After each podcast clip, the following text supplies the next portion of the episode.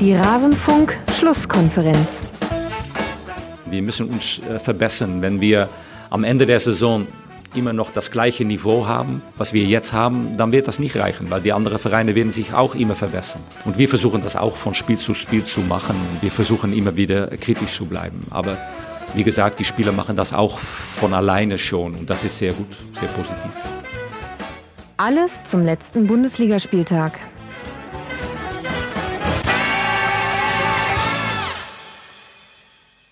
Hallo und herzlich willkommen zur Schlusskonferenz. Ähm, als Rasenfunk Mastermind Max Jakob Osten mich gefragt hat, ob ich die 292. Schlusskonferenz übernehmen möchte, habe ich nach einem kurzen Blick auf die Ansetzung sofort zugesagt. Denn ich hatte bei dem Anblick dieser Partien die Hoffnung, eine simple, spektakelfreie Schlusskonferenz ohne viel Buhai, ohne viel Gesprächsbedarf machen zu müssen. Aber Pustekuchen, dieser Spieltag bot so viel Gesprächsstoff. Ähm, das leider nicht nur in positiver Hinsicht. Wir werden ausführlich reden müssen über das Thema Kopfverletzung nach der ähm, Verletzung von Marc Ute, dem es zum Glück Stand jetzt besser geht, der ansprechbar ist und der auch, wenn ihr das hier hört, hoffentlich schon das Krankenhaus wieder verlassen hat. Wir werden aber auch reden müssen über eine Trainerentlassung in Dortmund. Da hat es Lucien Favre erwischt. Er muss den Stuhl räumen. Ähm, und ausgerechnet in dieser ohnehin pickepackevollen Sendung steht auch noch der Tabellenführer am Scheinwerferlicht. Bayer Leverkusen ist das Team der Stunde und wird heute ausführlich besprochen. Sie werden nämlich heute das Schwerpunktthema darstellen dieser Schlusskonferenz. Dazu habe ich mir einen absoluten Kenner des Vereins eingeladen, Timo Schwarz, auf Twitter besser bekannt als tschwarz1204. Hallo Timo. Ja, freut mich hier zu sein. Herzlichen Dank für die Einladung und schönen Gruß in die Runde. Ja, du betreibst den B04-Blog, b04blog.de und du kennst dich bestens mit der Welt, äh, mit der Werkself aus, aber bist halt auch in allen anderen Themen der Bundesliga versiert. Du hast heute als Vorbereitung tatsächlich acht von neun Partien über 90 Minuten gesehen, muss man mal herausheben. Da bist, bist du besser als ich. Ich komme nur auf sieben von neun. Ähm, also herzlich willkommen nochmal an dich. Herzlichen Dank.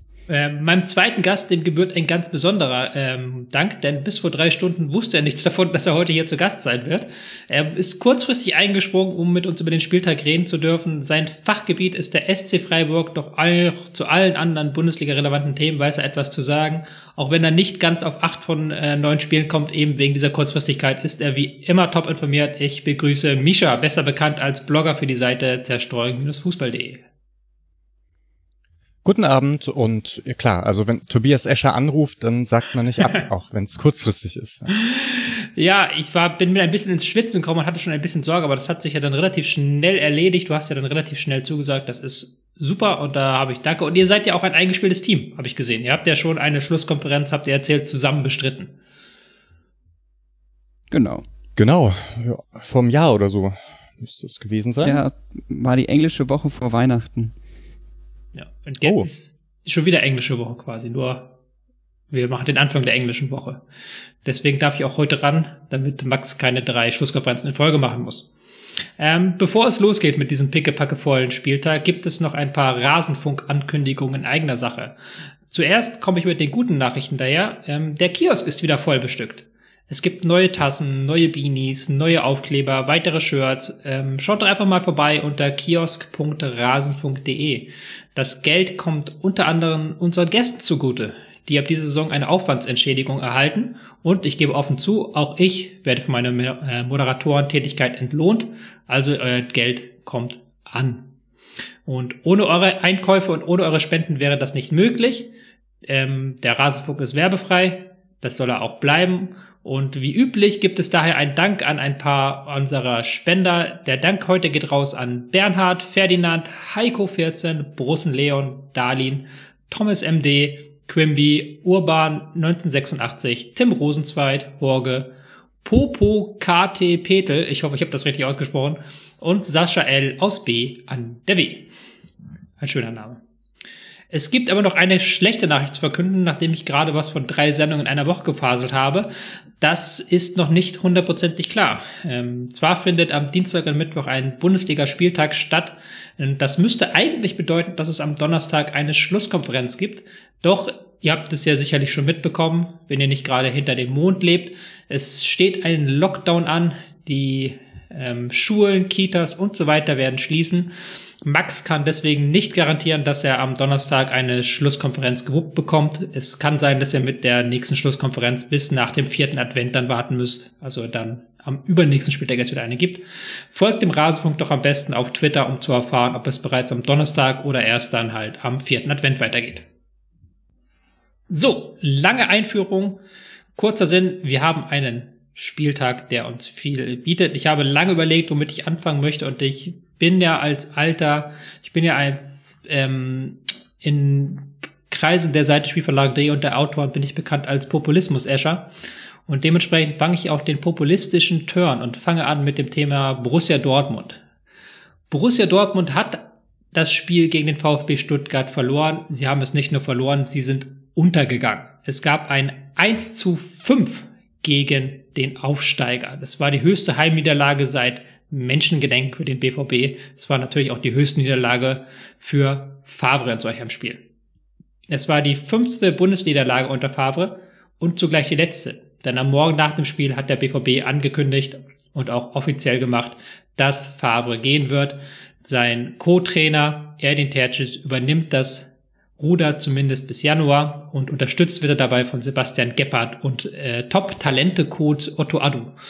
Das ist die offizielle Bezeichnung seines Jobs, Top-Talente-Coach. Das war, und das ist ja eine Statistik, die ich immer wieder gerne rauskrame, wenn ähm, Borussia Dortmund verliert. Ähm, das war die achte Niederlage von Borussia Dortmund in einem Spiel, in dem sie ähm, 70 Prozent Ballbesitz oder mehr hatten. Also von den 15 Niederlagen oder Favre waren acht in solchen Partien gegen Teams, die man eigentlich, wo man eigentlich denkt, die sind doch äh, Teams, die Borussia Dortmund besiegen muss. So jetzt die Logik, die ich daraus versuche zu schließen. Achte Niederlage, bei der BVB gegen einen äh, Underdog rund 70 Prozent Ballbesitze hatte. Ist das alles? Hat BVB einen Gegner nicht geknackt, der den Bus geparkt hat? Timo? Hm, ich würde nicht mal sagen, dass Stuttgart so sehr den Bus geparkt hat, weil die sind ja ziemlich fulminant angefangen. Mhm. Also ein starkes Angriffspressing direkt von Beginn an. Es gab, glaube ich, in den ersten fünf Minuten gleich zwei Abschlüsse von Stuttgart. Es folgte dann noch ein Freistoß von Sosa. Also es war gar nicht so, dass äh, Stuttgart sich da hinten reingestellt hat und die ganze Zeit auf den Konter gewartet hat. Es war tatsächlich so, dass ich bei diesem Spiel erst die Pressekonferenz mit Lucien Favre gesehen habe und dann das Spiel. Und dann war ich ein bisschen irritiert, weil Lucien Favre hat dann sehr ausgiebig auch die Konter von Stuttgart gelobt und ich habe die ganze Zeit dann auf einen Konter gewartet und gewartet und gewartet. Aber der wirklich einzige Konter war dann ja zum Schluss das Ende, das 1 zu 5 von Gonzales. Ansonsten es begann ja direkt mit einem Elfmeter. Es folgten dann ja auch einfach äh, viele Ballverluste von Dortmund, ähm, sodass ich wirklich nicht sagen würde, dass Stuttgart hinten reingestellt hat und nur gekontert hat, sondern die waren schon wirklich sehr spielaktiv und direkt von Anfang an mit dabei. Mhm. Ähm, das war ja, wie man sagen könnte, ein Stuttgart-Spiel der besten Art, äh, Misha. Ähm, was fandest du, hat Stuttgart in diesem Spiel besonders gut gemacht? Wieso haben sie Dortmund besonders vor Probleme stellen können? Ja, also ich kann eigentlich im Prinzip der bei Timo anschließen. Es sind, es waren eben gute Balleroberungen vorne, obwohl man das eben von Dortmund nicht gewohnt ist, dass jetzt auch ein Guerrero oder so einen Ballverlust am eigenen 16er hat. Äh, die Chancen haben sie ganz gut genutzt, obwohl Birke ja auch noch, ich glaube, vier, fünf Paraden hatte, also so gar nicht so ein schlechtes Spiel hatte. Ähm, aber ah, ich weiß gar nicht, ob das so ein typisches Spiel von Stuttgart ist, die mir eigentlich besonders aufgefallen sind durch ein interessantes Aufbauspiel in den letzten, in letzter Zeit und gar nicht so sehr mit diesem klassischen ganz richtig, also richtig aggressiv pressen und dann umschalten. Das, also ist irgendwie schon auch ein bisschen Stuttgart, aber ich weiß jetzt nicht, ob das der ganz typische Move war. Oder, ja. Wie habt ihr das gesehen? Und hier war das jetzt ja einfach so, dass das Stuttgarter Aufbauspiel größtenteils von Dortmund übernommen wurde. Also wenn man zum Schluss auf die Statistik schaut, dann sieht man zwar 23 Ballverluste VfB, 22 Ballverluste BVB, also nach dieser Statistik ziemlich ausgeglichen, vor allem wenn man bedenkt, Dortmund 72% Ballbesitz, haben natürlich viel mehr Pässe gespielt, Passquote dementsprechend höher. Aber obwohl die Ball, es exakt ungefähr ein Unterschied, gleich viele Ballverluste gab, waren die Dortmunder Ballverluste einfach so haarsträubend, dass in vielen Situationen ähm, Stuttgart den Ball einfach von Dortmund direkt selbst vorgelegt hat. Ich finde, das beste Beispiel ist da wirklich das 1 zu 4. Also es war, begann eigentlich mit dem Angriff von Dortmund. Sancho hat schon relativ leichtfertig dann den Ball vorne am Strafraum äh, verloren. Stuttgart konnte da mal kontern, das konnte dann Dortmund noch gut verteidigen. Und dann baut Dortmund wieder von vorne auf. Sancho mit dem erneuten Fehlpass direkt zu Wamangituka, wo man sich schon fragt, wie kann das passieren, wie kann man einen so haarsträubenden Pass spielen, profitieren dann aber davon, dass der Ball glücklicherweise nicht zu einem Stuttgarter springt, sondern zu Bellingham, der dann exakt wieder zu Wamangituka spielt. Und dann gibt es halt das Duell Kulabi gegen Hummels, 1 zu 4, so endet das dann. Aber innerhalb kürzester Zeit drei wirklich haarsträubende Fehlpässe. Da also Stuttgart hat es gut gemacht, aber Dortmund hat es ihnen auch wirklich teilweise sehr einfach gemacht. Die Szene ist mir tatsächlich auch im Kopf geblieben, weil es tatsächlich auch eine Szene war, die ich ähm, ich habe das Spiel genauso wie du im Nachhinein gesehen und man kriegt ja dann immer schon mit, wie das Spiel ausgegangen ist und man geht natürlich mit anderen Erwartungen daran. Und ich habe halt gewusst, dass da gleich ein Tor fallen wird. Und ich war dann halt wirklich schockiert, weil ich halt beim ersten Ballverlust gedacht, okay, dieser Ballverlust führt jetzt zu dem 4-1. Pustekuchen, erster Ballverlust, zweiter Ballverlust, dritter Ballverlust. Und jetzt ist natürlich die Frage, ähm, wenn wir jetzt so von so einem richtig schwachen Aufbauspiel der Dortmunder reden, äh, woran lag das? Was sind eure Gründe? Was seht ihr die Gründe? War das Unkonzentriertheiten? Waren das einzelne Spieler, die da ähm, nicht auf der Höhe waren? Wieso hat Dortmund so häufig gegen Stuttgart den Ball auch teilweise unprovoziert hergeschenkt? Ja, ich würde eigentlich die Frage nur etwas erweitern wollen. Ich habe nämlich noch äh, bei diesen Sky-Zusammenfassungen gab es im Nachhinein ein Interview von Hummels, der sagte, äh, dass Dortmund Risiko eingeht, wo der Ertrag eben nicht so hoch ist und dort, wo der Ertrag höher wäre, kein so großes Risiko eingeht. Und das klang für mich fast schon nach einem Vorwurf der systemischen Art und Weise. Und hatte dann so ein bisschen nachgedacht, ob das jetzt so typisch ist für Dortmund, dass die, dass die im Aufbauspiel Fehler machen. Und da habe ich mich erinnert, ich glaube vor einer oder vor zwei Saisons, da gab es häufig so Missverständnisse mit Birki. Da war das eigentlich so eine typische Angelegenheit. Aber jetzt so in den letzten Spielen kann ich mich eigentlich nicht daran erinnern, dass Dortmund jetzt irgendwie ständig so komische Fehler macht. Also schien mir das doch eher der klassisch gebrauchte Tag zu sein. Ähm, aber so viel Dortmund habe ich nicht gesehen. Also ihr müsst mir da aushelfen. Würde ich auch sagen. Ich habe hier sogar bei den Innenverteidigern positive Dinge stehen. Also dem Dortmunder Spiel hat meiner Meinung nach zum Beispiel auch ziemlich sehr die Tiefe gefehlt. Das hing natürlich in erster Linie mit der Offensive zusammen. Reus ließ sich ja zum Beispiel auch sehr oft fallen ins Mittelfeld. Das Mittelfeld war sowieso kaum präsent. Da müsste man über Witzel sprechen. Also Reus ließ sich auch oft fallen, um mal irgendwie auch in Ballaktion zu kommen. Das kann man natürlich machen. Dann hat man womöglich eine Überzahl im Mittelfeld. Man zwingt den Gegner zu einer Reaktion, weil der Innenverteidiger oder der defensive Mittelfeldspieler nicht damit rechnet, womöglich, dass der Neuner sich so tief fallen lässt. Aber dann fehlt eben auch jemand vorne. Und insgesamt gab es wenig Vertikalläufe von Hummels oder auch von der sonstigen Offensivreihe. Und da waren es dann, um jetzt die Brücke wieder zu schließen, tatsächlich die Innenverteidiger, die mir am positivst mit Läufe in die Tiefe aufgefallen sind. Also Chan ist zum Beispiel in der 19. Minute einmal durchgerannt. Es gab dann ja eine gute Chance. Er kriegt dann den Ball nicht mehr ganz über den Stuttgarter Torhüter. Äh, und Hummels sieht man ja auch entweder selbst andribbeln und dann äh, mit Vertikalläufen nach vorne oder auch mit scharfen Pass nach vorne. Also ich finde, die meiste Tiefe im Dortmunder Spiel hatten tatsächlich die Innenverteidiger, was jetzt vor allem natürlich als Vorwurf an die Offensivkräfte zu verstehen ist. Was ich interessantes aus der Statistik gezogen habe, du hast ja gerade schon das Kapitel Witzel aufgemacht. So. Und ich fand, dass wir, ähm, wir sind ja noch gar nicht beim Spiel gegen den Ball, wir sind einfach nur beim Spiel mit dem Ball. Ähm, Witzel und Bellingham, die haben bei 70 Prozent Ballbesitz vom BVB, da haben die auch relativ viele Pässe gespielt. Ich habe jetzt nicht genau auf Halde wie viele, aber sie haben keinen einzigen erfolgreichen Pass im letzten Drittel gespielt oder ins letzte Drittel hinein.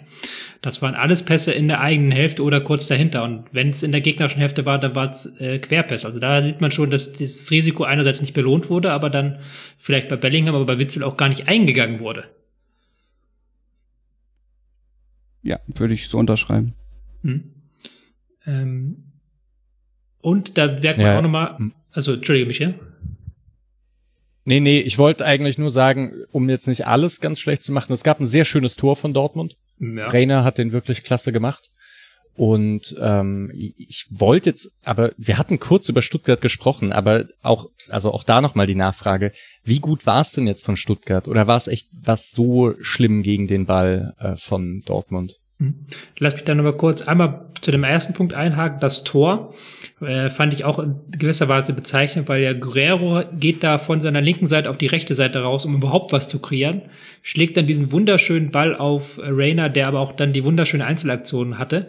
Aber es waren ja keine systemischen Aktionen. Das war ja wirklich Guerrero, der sowieso überhaupt extrem wichtig ist für diesen Übergang ins zweite Drittel, schlägt ein, äh, alleine einen Ball hinten hin zu Rainer, der dann das Ding auf wundersame Weise reinmacht. Also da ist dann individuelle Klasse zu sehen, aber kein systemisches Übergewicht. Und das systemische Übergewicht hatte, finde ich, tatsächlich Stuttgart weil Stuttgart ähm, Guerrero relativ gut aus dem Spiel genommen hat. Spielt ihn natürlich auch so ein bisschen in die Karten, die mit ihrem Rechtsaußen Wamangituka, der sehr offensiv spielt und der da ohnehin sehr weit vorne auch stören kann und stören will. Und dann auf der linken Seite sind sie etwas defensiver, aber da kommt Dortmund, der sowieso relativ selten lang über diese Seite. Das fand ich dann schon passend und ich fand, dass äh, das hat dann Stuttgart in gewisser Weise in die Karten gespielt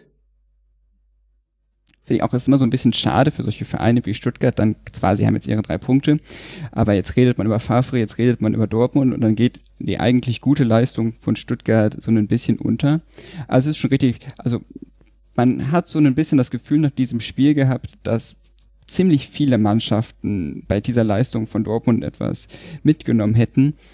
Aber wenn man dann über die Höhe des Sieges spricht, dann ist man klar bei den Stuttgarter Stärken sind wir da auch gewissermaßen beim Thema Selbstbewusstsein. Ähm, weil ich glaube, nicht jede Mannschaft geht, fährt nach Dortmund und hat dann nachher mehr erfolgreiche Dribblings vorzuweisen als der BVB und auch mehr riskierte Dribblings. Ähm, das ist ja auch eine Zahl, die zeigt, dass Stuttgart da durchaus mit Selbstbewusstsein in dieses Spiel reingegangen ist. Ja. Das war eine klassische Max Jakob Ost Rasenfunk Frage, die sich selbst beantwortet. Ähm, Man sieht, Tobi Escher ist ein würdiger Vertreter von.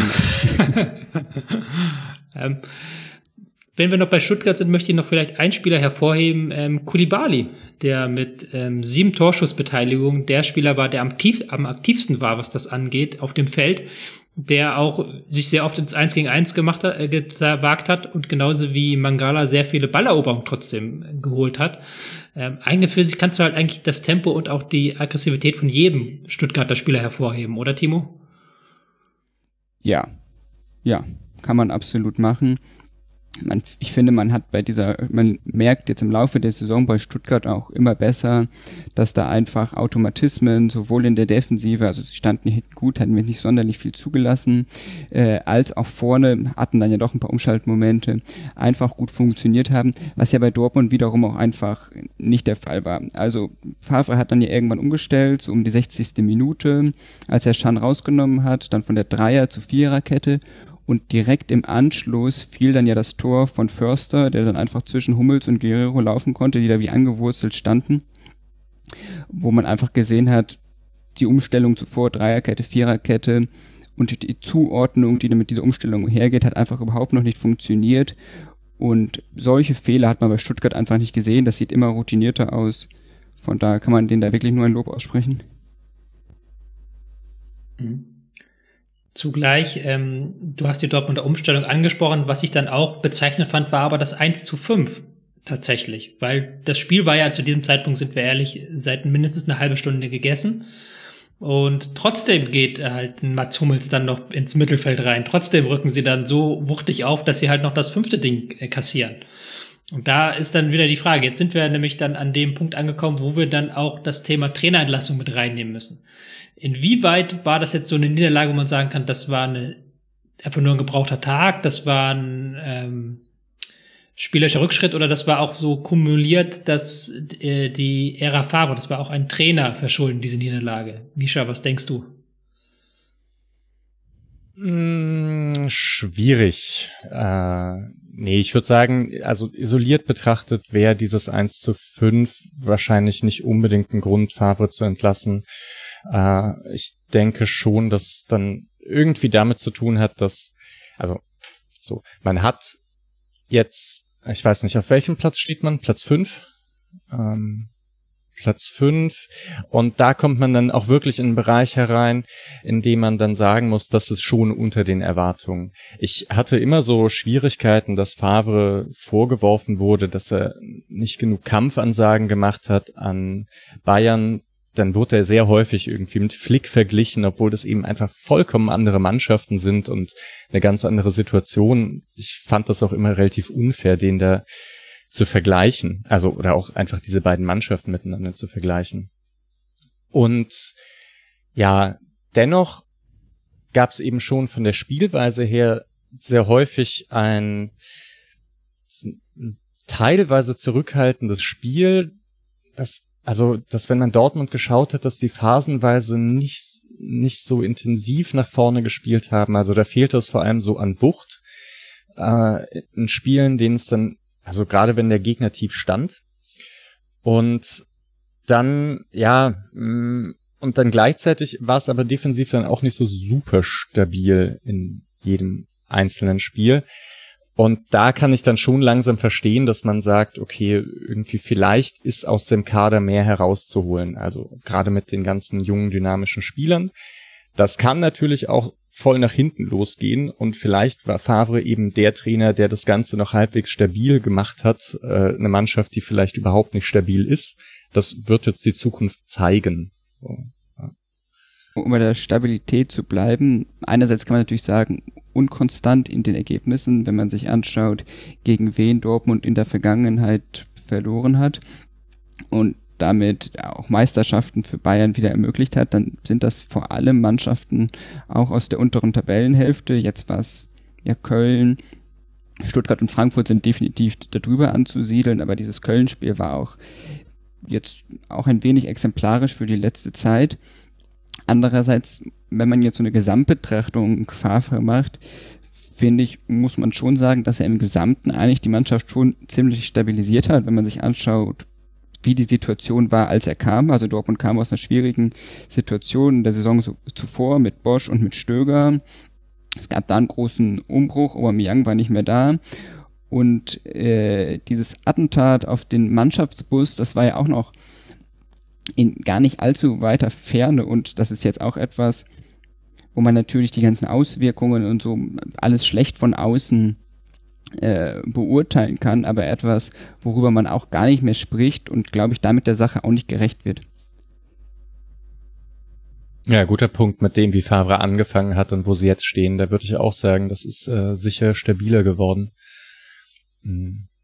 Die Sache ist aber, dass die Entlassung ja jetzt begründet wurde mit dem mit der Gefahr, dass man die Saisonziele verpassen könnte. Was angesichts eines fünften Platzes in der Bundesliga, im Pokal ist man noch dabei und auch ähm, äh, in der Champions League hat man sich ja für die nächste Runde qualifiziert, ist natürlich die Saisonziele durchaus noch erreichbar. Aber dann ist natürlich so ein 1 zu 5 auch ein singuläres Ereignis, ähnlich wie dieses 1 zu 5 gegen Frankfurt, das die Bayern letztes Jahr, vorletztes, nee, letzte Saison gegen Frankfurt hatten das ja, glaube ich, nochmal so äh, anders zu bewerten ist. Und gerade halt diese Stabilität, das hatten wir ja gerade angesprochen, das hatte ich vorhin einmal kurz dann äh, auf später verschoben, das Thema, weil das war ja schon augenfällig, dass es überhaupt keine Rückwärtsbewegung mehr ab, irgendein, ab einem Punkt gab im Dortmunder Spiel. Spätestens ab dem 1 zu 3, aber auch davor war die Rückwärtsbewegung nicht gut.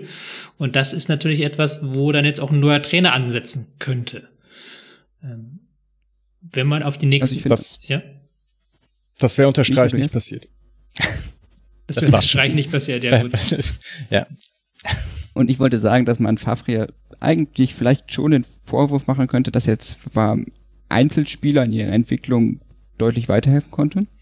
Also Tanzo zum Beispiel in der letzten Saison, wobei man natürlich in diesem Spiel gesehen hat, wie sehr vielleicht auch die Abhängigkeit ist, weil in diesem Spiel war Sancho jetzt nicht so gut. Aber die gesamtmannschaftliche Weiterentwicklung, die dann eben so ein bisschen auf der Strecke geblieben ist. Hm. Sodass dann die Dortmunder vielleicht auch viele Spiele dann einfach mehr über die individuelle Klasse entschieden haben, als über die mannschaftliche Klasse. Mhm. Jetzt haben wir noch ähm, drei Spiele bevor die Winterpause beziehungsweise die äh, Weihnachtswoche, so muss man es ja dieses Jahr nennen, kommt. Dortmund trifft auf Werder auswärts, Union auswärts, Braunschweig im Pokal. Ähm, Timo, an welchen Stellschrauben kann Interimscode Tercic jetzt kurzfristig drehen, dass man da noch möglichst mit sechs Punkten und einem Pokalsieg aus der Sache rausgeht? Also so Trainerwechsel gehen ja immer mit so einem Momentum einher, oftmals, nicht immer, aber es ist ja kein Zufall, dass die Punkteausbeute nach so einem Trainerwechsel besonders hoch ist. Das könnte, also vielleicht einfach nur die Tatsache, dass überhaupt der Trainer gewechselt wird, könnte vielleicht schon einfach reichen, um Konzentration hochzuhalten, Defensive stabilisieren und auf Grundlage dessen sind dann auch in den jetzt noch verbleibenden Spielen vor Weihnachten dann auf jeden Fall eine gute Punkteausbeute drin. Das Problem ist, dass er eben Haaland nicht zur Verfügung hat.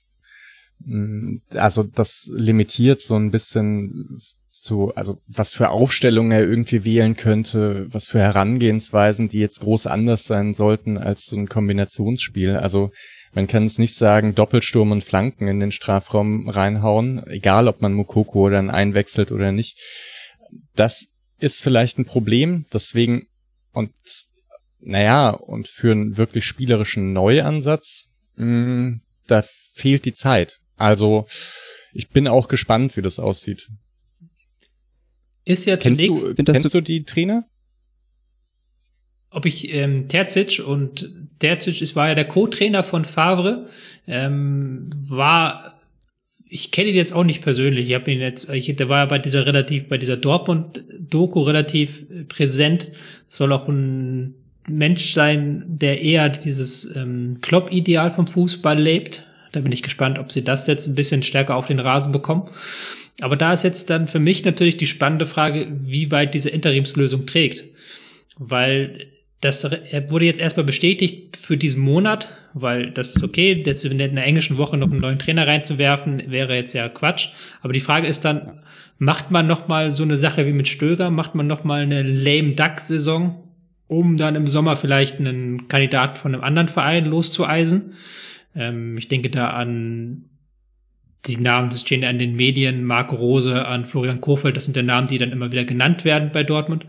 Oder guckt man, dass man jetzt einen Trainer bekommt?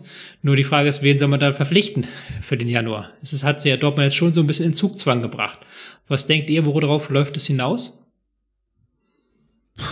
Also man wird in Dortmund ja genau die Situation beobachten. Man weiß, wer verfügbar ist und wer nicht verfügbar ist. Ich schätze, das wird man dann einfach, ich kann ja jetzt nicht wissen, wie welcher Trainer Lust auf Dortmund hat oder auch nicht. Deswegen, also ich schätze, dass man das recht flexibel angehen wird, je nachdem, wie die Situation halt ist.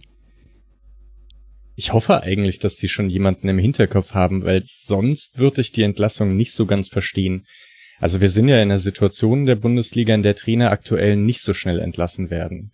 Äh, es gibt nicht so viel Druck von den Zuschauern und also deswegen fand ich es auch ein bisschen überraschend, dass Favre jetzt entlassen wurde. Also irgendwie hat es auch ein bisschen angedeutet, aber dass man jetzt so überstürzte Aktionen macht, ohne irgendwas in der Hinterhand zu haben, finde ich unpassend aktuell. Also ja, passt nicht in diese Corona-Zeit.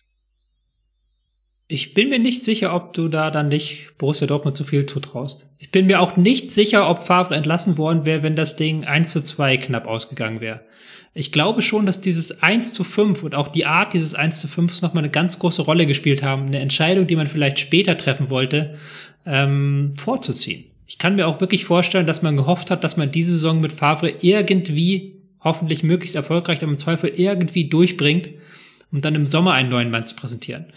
Weil ich sehe jetzt niemanden auf der Kandidatenliste, der sofort verfügbar ist. Äh, höchstens die großen Namen nur Pochettino, und von dem ist mir nicht bekannt, dass er Deutsch spricht. Ist dann die Frage, ob äh, Dortmund sich so kurzfristig den Trainer angelt. Und die zweite Frage natürlich auch, willst du das als Trainer machen? Weil wenn du jetzt irgendwo reinkommst, hast du 0,0 Zeit in irgendeiner Form an einer Idee zu arbeiten.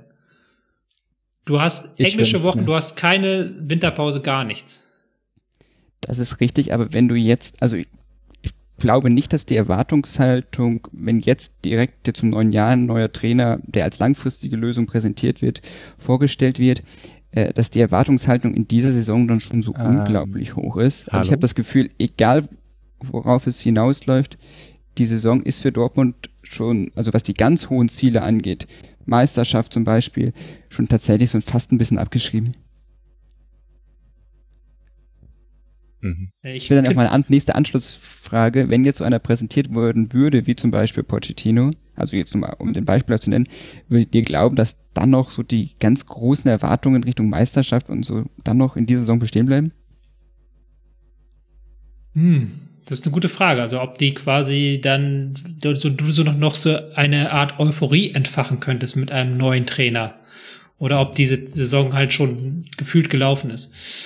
Ich tue mir der schwer, also diese, diese Saison als gelaufen zu bezeichnen, weil der Abstand auf Bayer Leverkusen sind sechs Punkte. Der Abstand auf Bayern München sind fünf Punkte, auf RB Leipzig sind auch fünf Punkte. Ähm, wenn du das direkte Duell gegen diese Teams jeweils gewinnst, dann kommst du da auf, äh, kommst du da wieder ran. Ähm, gegen Leipzig haben sie, glaube ich, sogar noch zwei Spiele. Dementsprechend, die Saison schon abzuhaken, das wäre mir zu früh, tatsächlich. Andererseits. Aber es geht ja weniger um die Punkte und mehr um die Zeit, um die Spielidee, um etwas zu entwickeln. Deswegen würde ich sagen, die Erwartungshaltung wäre dann gefühlt eher, dass man sagt, gut, jetzt haben wir halt noch eine Restsaison, bringen wir die irgendwie nach Hause, kommen wir in die Champions League und betrachten das so als große Saisonvorbereitung, um Schritt für Schritt eine Spielidee zu etablieren. Hm. Gibt es dann Weil du vor der Saison auch nicht mal ebenso gegen Bayern? Gibt es denn vor der Saison die Erwartung, dass da irgendwas offen ist im Meisterschaftsrennen? Also ich weiß schon, Bayern ist aktuell wieder nicht Meister, aber wir haben Herbst und in den letzten zwei oder drei äh, Herbsten hat Bayern ja auch so ein bisschen federn lassen und in der Rückrunde dann 16 von 17 Spielen gewonnen. Und ich wüsste jetzt nicht, warum das diese Saison nicht so sein soll. Ähm, ja, aber sagen wir es so, es ist eine Sache, nicht Meister zu werden, eine andere Sache, äh, gegen Köln zu verlieren und 1 zu 5 gegen Stuttgart unterzugehen. Deswegen, da gibt's ja noch Nuancen dazwischen. Und du kannst ja als Borussia Dortmund sagen, wir haben all unsere Hausaufgaben gemacht, wir haben vielleicht die Spiele gegen Bayern verloren, vielleicht da mal einen Punkt gegen Leipzig liegen lassen, aber die Hausaufgaben haben wir gemacht. Dann kannst du, glaube ich, auch am Ende sagen, so wie diese Tuchel-Saison damals, da kannst du dir am Ende auf die Brust klopfen oder auch die erste Favre-Saison und sagen, wir haben den Vizemeistertitel geholt und das war verdient. Aber so momentan kannst du es natürlich nicht sagen. Ja. Nee, nee, und das stimmt. Also es gilt auch irgendwie Platz zwei zu verteidigen. Das würde ich auch sagen. Da bin ich gespannt, wie das dann unter einem neuen Trainer wird oder ob es dann nur um Platz vier geht. Also, ja. Ähm, aber da würde ich dir auch zustimmen. Dafür ist es noch zu früh, dass Bayern, äh, dass Dortmund jetzt einfach Platz vier ausrufen sollte, sondern da finde ich, kann der Anspruch jetzt gerade mit Haaland, wenn der wieder fit ist, Reina, Sancho, Witzel, Hummels und Guerrero schon, schon Platz zwei sein. Ja. Mit einem, also mit einem Kopf an Kopf Rennen mit Leipzig, wenn die das durchhalten, wie sie jetzt spielen. Das ist mal eine Prognose. Ähm, lass uns einen Haken über Borussia Dortmund machen. Noch ein vielleicht Satz zu ähm, VfB Stuttgart, weil wir jetzt ja natürlich auch in die Falle getappt sind, dass wir über diese Trainerentlassung geredet haben und nicht über diese starke Leistung des VfB Stuttgarts. Sie sind jetzt sehr gut in die Saison gestartet, kann man mittlerweile, glaube ich, sagen. Die nächsten Gegner, das ist Union zu Hause, Wolfsburg auswärts, Freiburg im Pokal. Ähm, kann man sich schon so vor, mit dem Gedanken anfreunden, dass Stuttgart in dieser Saison ähm, mit dem Abstieg nicht viel zu tun hat, oder ist das euch noch zu früh, Micha? Ich denke schon. Es gibt, ich habe, ich warte jetzt schon länger auf so einen Knackpunkt, wo sie defensiv mal etwas einbrechen, weil sie eben doch sehr offensiv ausgerichtet sind, aber es kommt nicht. Und dann liegt's vielleicht, also könnte natürlich auch immer noch sein, dass das einfach nur ein sehr, sehr guter Lauf ist und äh, daher dann so auch die individuellen Leistungen in der Dreierkette dann etwas über dem Niveau sind, was die eigentlich erwarten können. Aber die Dreierkette ist eben auch gut mit Kempf und Anton. Hm. Deswegen sieht mir das schon sehr stabil aus. Also mal sehen. Aber klar, es ist Stuttgart. Äh, die können immer einbrechen. So aber ich glaube irgendwie nicht dran aktuell. Hm. Unterschreibst du das, Timo? Ich unterschreibe das auch. Also haben jetzt zehn Punkte mehr als Bielefeld, die auf dem Relegationsplatz aktuell stehen. Es fällt direkt heraus 24 Tore haben sie selbst geschossen. Das ist der zweithöchste Wert nach den Münchenern. Und das ist dann schon ein riesiger Unterschied zwischen den ganzen Vereinen, die da unten drin stehen. Wir werden ja noch über Schalke, Mainz, Bielefeld und Köln sprechen. Da wird keiner von uns sagen, dass die jetzt äh, besonders offensiv stark wären. Und wenn sich das Stuttgart auch nur einigermaßen beibehalten kann mit einer akzeptablen Abwehr, dann werden sie nicht absteigen. Ja, Experten haben vor der Saison sich gefragt, wie möchte VfB Stuttgart eigentlich Tore schießen? Jetzt haben sie nach elf Spieltagen die zweitmeisten Tore. Das war mein Startpunkt vor der Saison. Ähm, daran erkennt er wahre Experten. Ähm, was ich vor der Saison halbwegs richtig vorhergesagt habe, war die Tatsache, dass VfL Wolfsburg und Eintracht Frankfurt keine Teams sein werden, die uns diese Saison mit Zuckerfußball begeistert werden. Und das haben sie wahrlich nicht getan bei dem Spiel zwischen VW Wolfsburg Eintracht Frankfurt am Freitagabend. Es endete 2 zu 1 für Wolfsburg und man kann sagen, es war wenigstens spannend bis zum Schluss. Dost eröffnete das ähm, Tor, den Torreigen mit einem Elfmetertreffer. Brooks hatte zuvor einen Schubser kassiert, äh, einen Schubser abgegeben an Hinteregger. Und dann kam mein äh, selbst erklärter Lieblingsfußballer Wout Weghorst. Zuerst hat er einen Elfmeter versenkt in der 77. nach einem Handspiel von Ilsanker und in der 88. die nächste Schnapszahl hinterher hat er nach einem Steckpass von Schlager das erlösende 2 zu 1 erzielt. Wolfsburg ging äh, ungeschlagen ins Spiel, Frankfurt mit un fünf Unentschieden am Stück. Ähm, beide Teams hängen den spielerischen Ansprüchen eher hinterher bisher in dieser Saison. Und das kann man jetzt auch für diesem Spiel sagen. Wenig Action, späte Niederlage, zeigt die Partie, in welche Richtung es für die Eintracht in dieser Saison geht, Misha. Ja, so schnell kippen dann fünf Spiele ohne Niederlage in, in acht ja. Spiele ohne Sieg. Mhm. ja. Äh, also es war sicher nicht das beste Spiel von Frankfurt in letzter Zeit und es blieben jetzt auch in dem Spiel die ganz guten Phasen aus, die Frankfurt normalerweise in den letzten Spielen immer hatte. Gerade wenn sie in Rückstand geraten sind, haben die ja gern nochmal richtig aufgedreht und dann Wucht und Dynamik nach vorne entwickeln können. Vielleicht lag es auch daran, dass sie dieses Mal viel zu spät in Rückstand geraten sind, das weiß ich nicht. Aber das war dann doch etwas, etwas mau. Und ich würde es jetzt auch nicht unbedingt auf Silver schieben, weil, also der zwar oft viele Abschlüsse hat, aber ja gar nicht unbedingt dafür, also dafür da ist, jetzt das Spiel, dem Spiel insgesamt Struktur zu geben. Äh, ich finde, ja, Frankfurt kommt in der Saison zu schlecht weg. Die haben eben sehr gute Phasen, kriegen es aber selten über 90 Minuten durch dass man dann gegen Wolfsburg irgendwie verliert, mh, mm, ja, also kann passieren, kann immer passieren. Wolfsburg ist zwar nicht immer unbedingt schön anzuschauen, aber die sind halt super stabil. Da, also die wenigsten bekommen da viele Torchancen. Äh, ja, und Frankfurt dieses Mal eben auch nicht.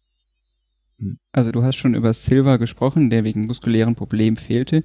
Ich würde aber fast sagen, es fehlten zwei wichtige Offensivspieler äh, bei Frankfurt, obwohl letzterer Kostic ja sogar auf dem Feld stand. Es war so, dass jetzt aus Wolfsburger Sicht gesprochen das Spiel ziemlich rechtslastig war. Also 48 Prozent der Angriffe liefen über rechts, das ist ein gigantisch hoher Wert, was unter anderem daran lag, dass äh, Mbabu, der Rechtsverteidiger, und Baku beide immer recht offensiv ihre Rolle interpretiert haben und dort immer dann eine Überzahlsituation geschaffen haben. Und schon allein, um das ein bisschen auszugleichen, wurde Kostic halt total nach hinten gezogen. Er war, ist ja der linke Flügelspieler, ist also dann Spiegel zu Wolfsburg, deren rechten Seite. Also stand Kostic schon sehr tief, André Silva fehlte Spiel war sehr rechtslastig aus Wolfsburger Sicht. Frankfurt gelang es kaum mal irgendwelche Seitenverlagerungen zu machen, weil es wäre durchaus Platz auf der anderen Seite gewesen. Und daran krankte das Frankfurter Offensivspiel schon sehr, fand ich. Ich fand das interessant, weil ich hatte das zunächst das Gefühl, dass das eigentlich als defensive Maßnahme gedacht war. Weil Baku ja in den letzten Spielen einen sehr offensiven Rechtsverteidiger gegeben hat und Mbabu da nicht ganz diese Wucht entfacht, die er, die Baku auf der Rechtsverteidigerposition entfachen kann. Aber dann war es doch eigentlich eine relativ offensive Maßnahme. Man könnte aber vielleicht äh, kritisch anmerken, Timo, dass da ähm, zwar in der Anfangsviertelstunde fünf Ecken, glaube ich, rausgesprungen sind. Das waren vier Ecken auf jeden Fall nach sieben Minuten bereits, äh, dass sie über die Flügel viel Druck gemacht haben, aber dass dann, dann wieder nicht viel hinterhergekommen ist. Sagen wir so, es war kein Spiel für ähm, den Flankenhasser Max. Das stimmt. Und man kann auch noch sagen, dass sich das so ein bisschen aufgelöst hat, äh, weil Baku in der zweiten Halbzeit so ein bisschen eingerückter spielte, Kostet dadurch auch so ein bisschen befreiter war. Also um auch nochmal meinen eigenen Punkt so ein bisschen wieder selbst zu schwächen. Aber direkt in der Anfangsphase, fand ich, hat das Frankfurt dann doch schon geschadet. Auch wenn Wolfsburg das davon selbst jetzt offensiv vielleicht nicht so sehr profitiert hat, wie man es vielleicht hätte erwarten können. Aber ja. Mhm. Lass uns bei Wolfsburg bleiben. Eine Personalie möchte ich dann nochmal ansprechen. Das ist auch, glaube ich, die richtige Personalie für dich, Misha. Ähm, Maximilian Philipp. Was machen ah, wir ja. mit Maximilian Philipp? Äh, ein Torschuss, 66% Passgenauigkeit, das war die geringste im gesamten Wolfsburger Team und das Spiel ist ja mal wieder komplett an ihm vorbeigelaufen, was dann auch dazu geführt hat, dass eben viele Bälle auf die Flügel raus mussten. Also wenn ich mich recht erinnere, holt er einen Elfmeter raus. Ja und hat einen, sehr schönen Schuss, dass ein Abpraller Weghorst eigentlich reinmachen muss. Aber du hast selbstverständlich recht. Also Philipp war jetzt nicht so gut eingebunden und äh, ich hatte mir da insgesamt ein bisschen mehr davon erwartet. Im ersten Spiel, äh, in dem er eingesetzt wurde, kam er eigentlich gleich sehr gut rein. Mhm. Und jetzt hatte ihm ja Memedi eigentlich schon wieder den Rang abgelaufen. Und jetzt erst durch die Verletzung von Memedi ist Philipp wieder reingekommen. Ah, ist halt auch nicht das Spiel von ihm, würde ich sagen, in so einer Mannschaft, die dann doch, obwohl eigentlich, nee, eigentlich ist es voll sein Spiel in einer Mannschaft, die sehr auf defensive Stabilität ausgerichtet ist und man dann so unscheinbare Aktionen nach vorne hat, weil das auch schon in Freiburg oft so war, dass er gar nicht unbedingt so sehr aufgefallen ist. Also in dieser Saison mit Grifo und Philipp, da hat das alle sehr gewundert, dass Philipp dann der teure Abgang war und Grifo vergleichsweise eher nicht, ähm, weil der einfach kein so, also der hat kein dominantes Spiel. Der macht ganz viel, indem er sehr schnell ist im Kopf, äh, oft gar nicht so richtige Pässe spielt, sondern wenn er angespielt wird, Bälle nur so ablenkt und weiter verteilt. Ja. Und vielleicht braucht es dafür noch ein bisschen mehr Abstimmung, das hoffe ich zumindest mal. Es wäre schade, wenn das jetzt wieder nicht klappt, wie in Dortmund, also in der Bundesliga mit Maximilian Philipp, weil ich doch sehr viel von ihm halte. Was Maximilian Philipp nicht gelungen ist, ist dann Wout Weghorst gelungen. Der wird wieder, ist wieder gelaufen, geackert, gerackert und hat sich dann am Ende mit zwei Toren belohnt. Ähm, Möchte irgendjemand noch zu den aktuellen Lobeshymnen auf Wout Weghorst was hinzufügen? Ich habe ihn schon an allen Stellen gelobt, auch in meiner letzten Teilnahme hier beim Rasenfunk habe ich ihn gelobt. Er steht nun bei neun Toren in den vergangenen acht Spielen, ist der äh, beste Torschütze Wolfsburgs. Natürlich ist die Lebensversicherung von Wolfsburg. Möchte jemand von euch noch Weghorst mit mir loben? Ich finde ihn auch. Ja, aber. Aber? Oh, oh. Alles gesagt. Also, ich habe kein Aber. also, dachte, jetzt folgt ein Aber. Ähm, ich fand Frankfurt, lass uns da mal noch kurz hingehen. Ich fand, Frankfurt hatte nach der Pause kurz zumindest eine Phase, wo sie dann früher gestört haben, wo sie dann ein bisschen im Spiel gefunden haben. Aber, und da möchte ich jetzt mal in die Wunde reingreifen und auch mal wieder Statistik zitieren. Ilsanka, der war bei beiden Toren nicht auf der Höhe und er hat 58% Passgenauigkeit. Auch Rode kommt nur auf 72% Passgenauigkeit. Ist das Mittelfeld die große Schwachstelle der Frankfurter?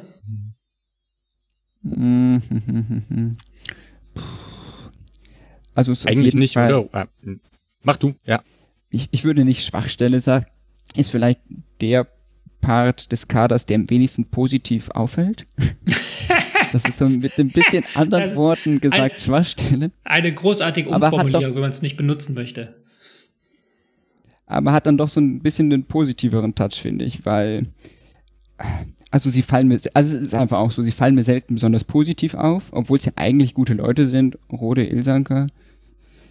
Aber ist jetzt auch nicht so, dass ich mir bei jedem Frankfurt-Spiel denke, was macht Rode da, was macht Ilsanker da und mir aufschreiben würde, was die für katastrophale Pässe und so spielen würden.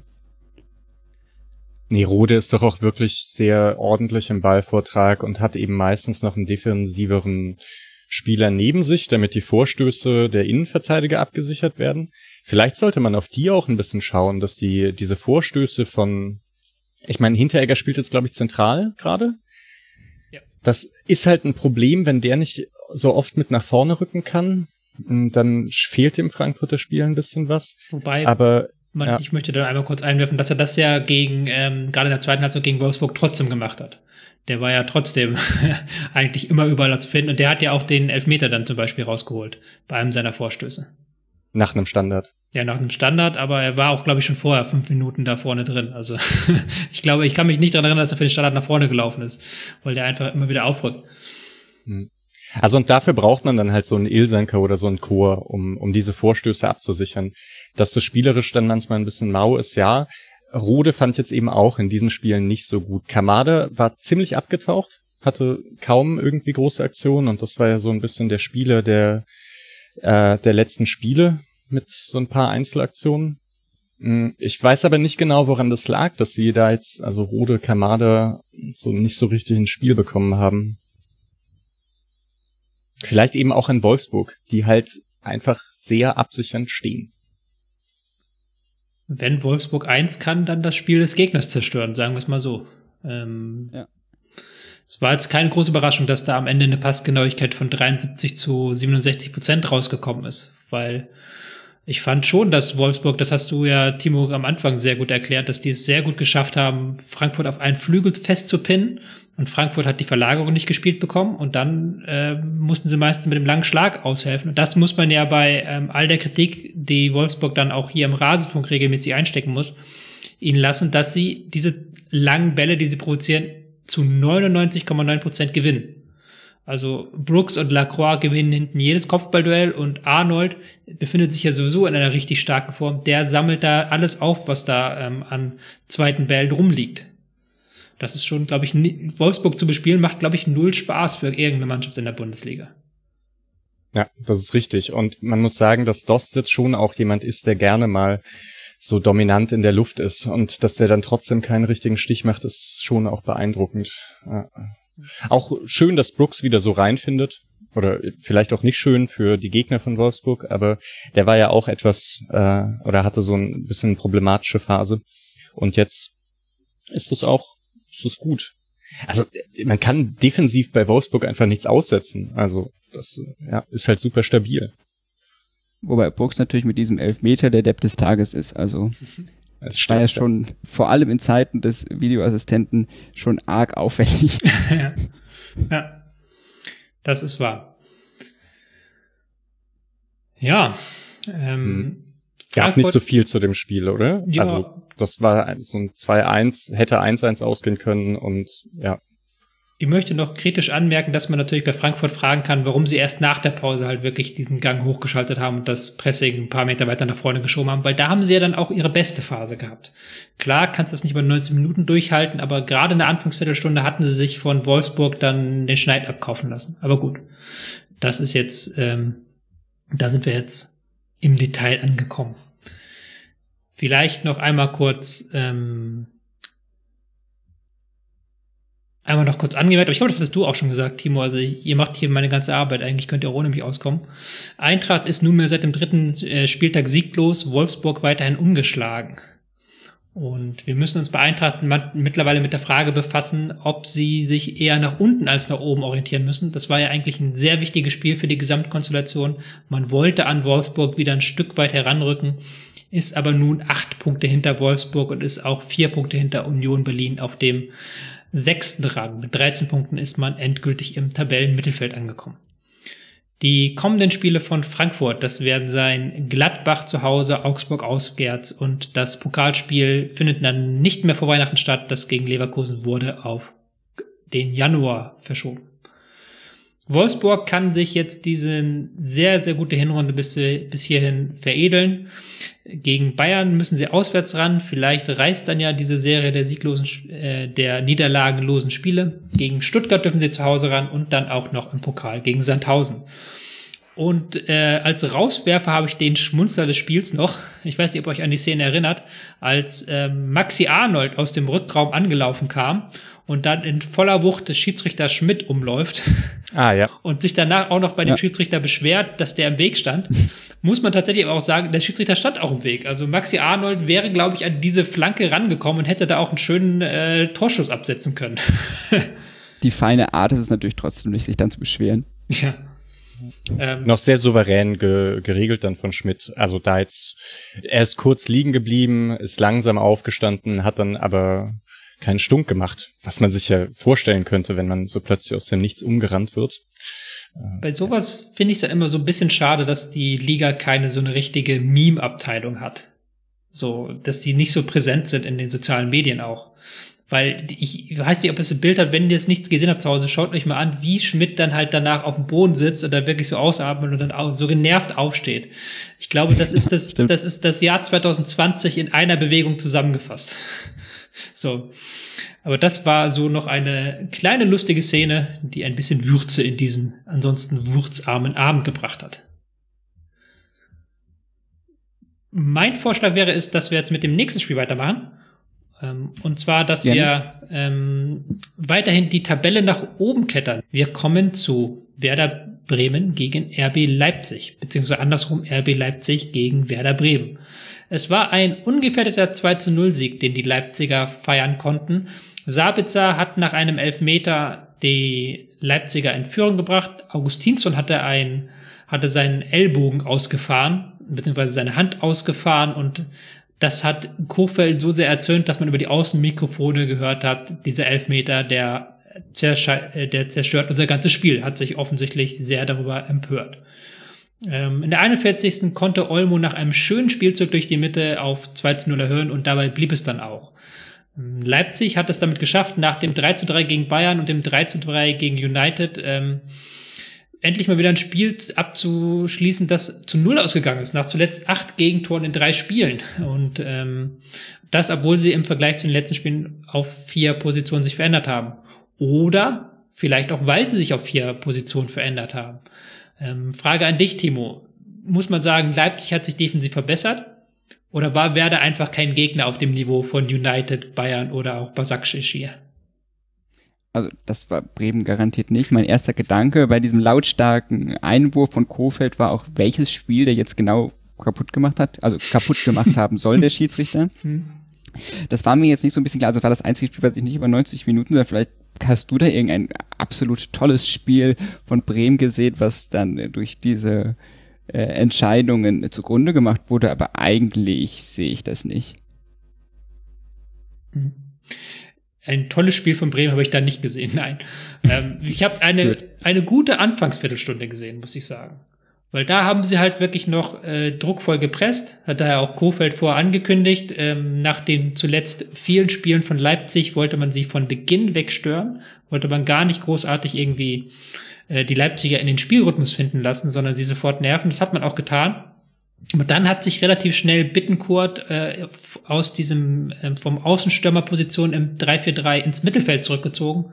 Man hatte dann so ein 5-3-2, mit dem man zwar das Mittelfeld kontrollieren konnte und da auch die Pässe ganz gut verhindert hat in Richtung Olmo, aber man hatte dann keinerlei Druck mehr auf die Aufbaudreierkette der Leipziger. Die konnten immer über Halstenberg das Spiel irgendwie verlagern und hatte dann auch den Ballbesitzwert dementsprechend relativ schnell in die Höhe getrieben.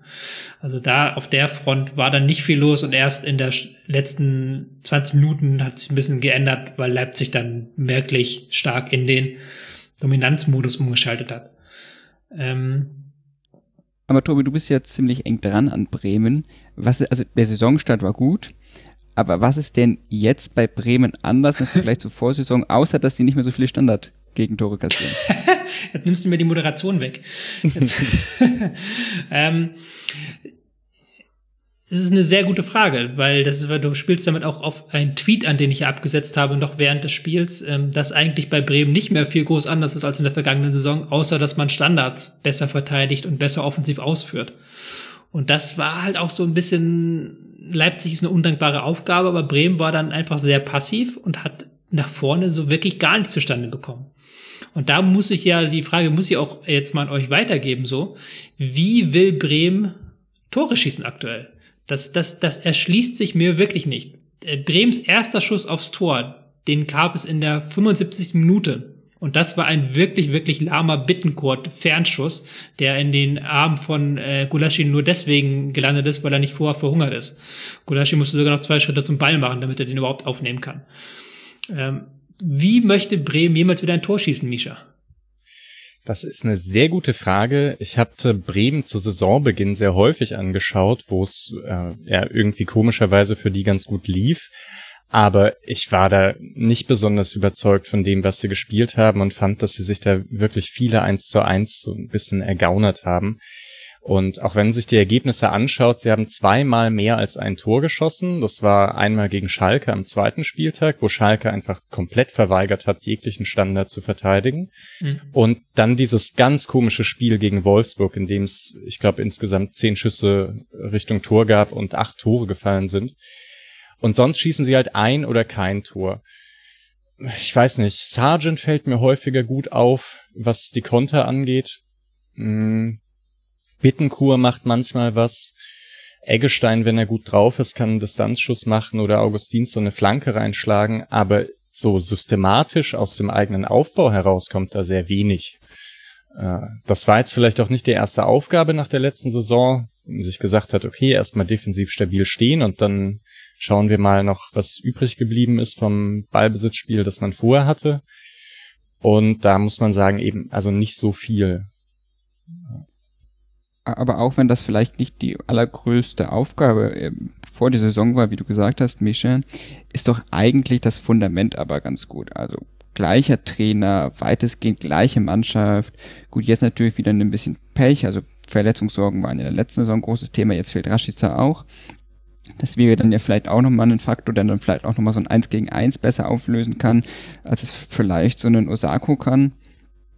Aber ansonsten, aufgrund dieser doch ziemlich gleich gebliebenen äußeren Umstände im Kader von außen und so weiter und so fort, wäre ja eigentlich das Fundament für eine Weiterentwicklung theoretisch schon gegeben. Ja, aber dafür, also gab es dann nicht so viel, worauf man aufbauen konnte nach der letzten Saison, glaube ich. Also Klaassen ist dann gegangen noch, der eben ein ziemlich wichtiges Element war. Äh, irgendwie hat man ja immer auf Füllkrug gehofft, dass der dem Ganzen nochmal so richtig was gibt, aber der ist ja jetzt weiterhin verletzt und dann, ja, also so ein bisschen die Frage, auf was man dann aufbaut. Hm. Ist natürlich ein bisschen fies, sowas nach dem Spiel gegen Leipzig anzusprechen, weil Leipzig ja wirklich, ähm, muss man auch sagen, da ähm, weitergemacht hat, wo sie gegen United aufgehört haben. Das war eine sehr dominante äh, Performance und ich möchte da ähm, die Passgenauigkeit von 87 Prozent herausheben, die sie ähm, wirklich, wo sie wirklich gezeigt haben, dass sie den Gegner so dominieren können. Und ich fand gar nicht mal so, dass sie so viel nach vorne gemacht haben. Sie haben einfach den Gegner totgestellt und dann auch irgendwann gemerkt, okay, von Bremen kommt offensiv nichts, wir stellen den Spielaufbau einfach mit einem Pressing zu. Und ansonsten machen wir nicht viel. Und da dementsprechend ähm, hatte ich so leichte, da könnt ihr mir jetzt, äh, wie ihr das einschätzt, ich hatte so leichte ähm, FC Bayern München Heinkes Vibes in diesem Spiel.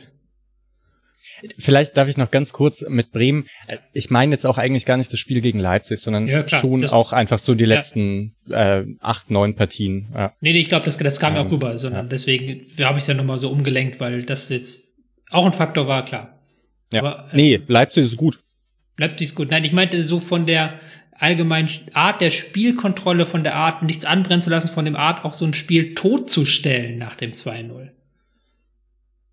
Es erinnert, finde ich, schon also gut, das mit dem Todstellen ist vielleicht sogar nochmal ein neues Element. Also in der letzten Saison gab es, glaube ich, kurz vor der Rückrunde, da hat Leipzig, glaube ich, auch so acht Spiele größtenteils gegen schlechtere Mannschaften immer 2-3-0 gewonnen. Und das war auch so super souverän, wo man dann einfach gemerkt hat, die Ballsicherheit ist viel zu groß für Teams wie Düsseldorf oder sonst irgendwelche anderen Teams.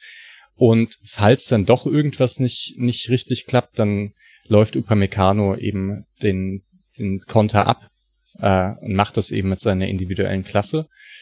Äh, und so sieht's aktuell auch aus. Also ich finde das, ich finde Leipzig auch da ziemlich stabil und bin jetzt einfach nur gespannt, ob sie das eben diese Saison länger durchhalten können.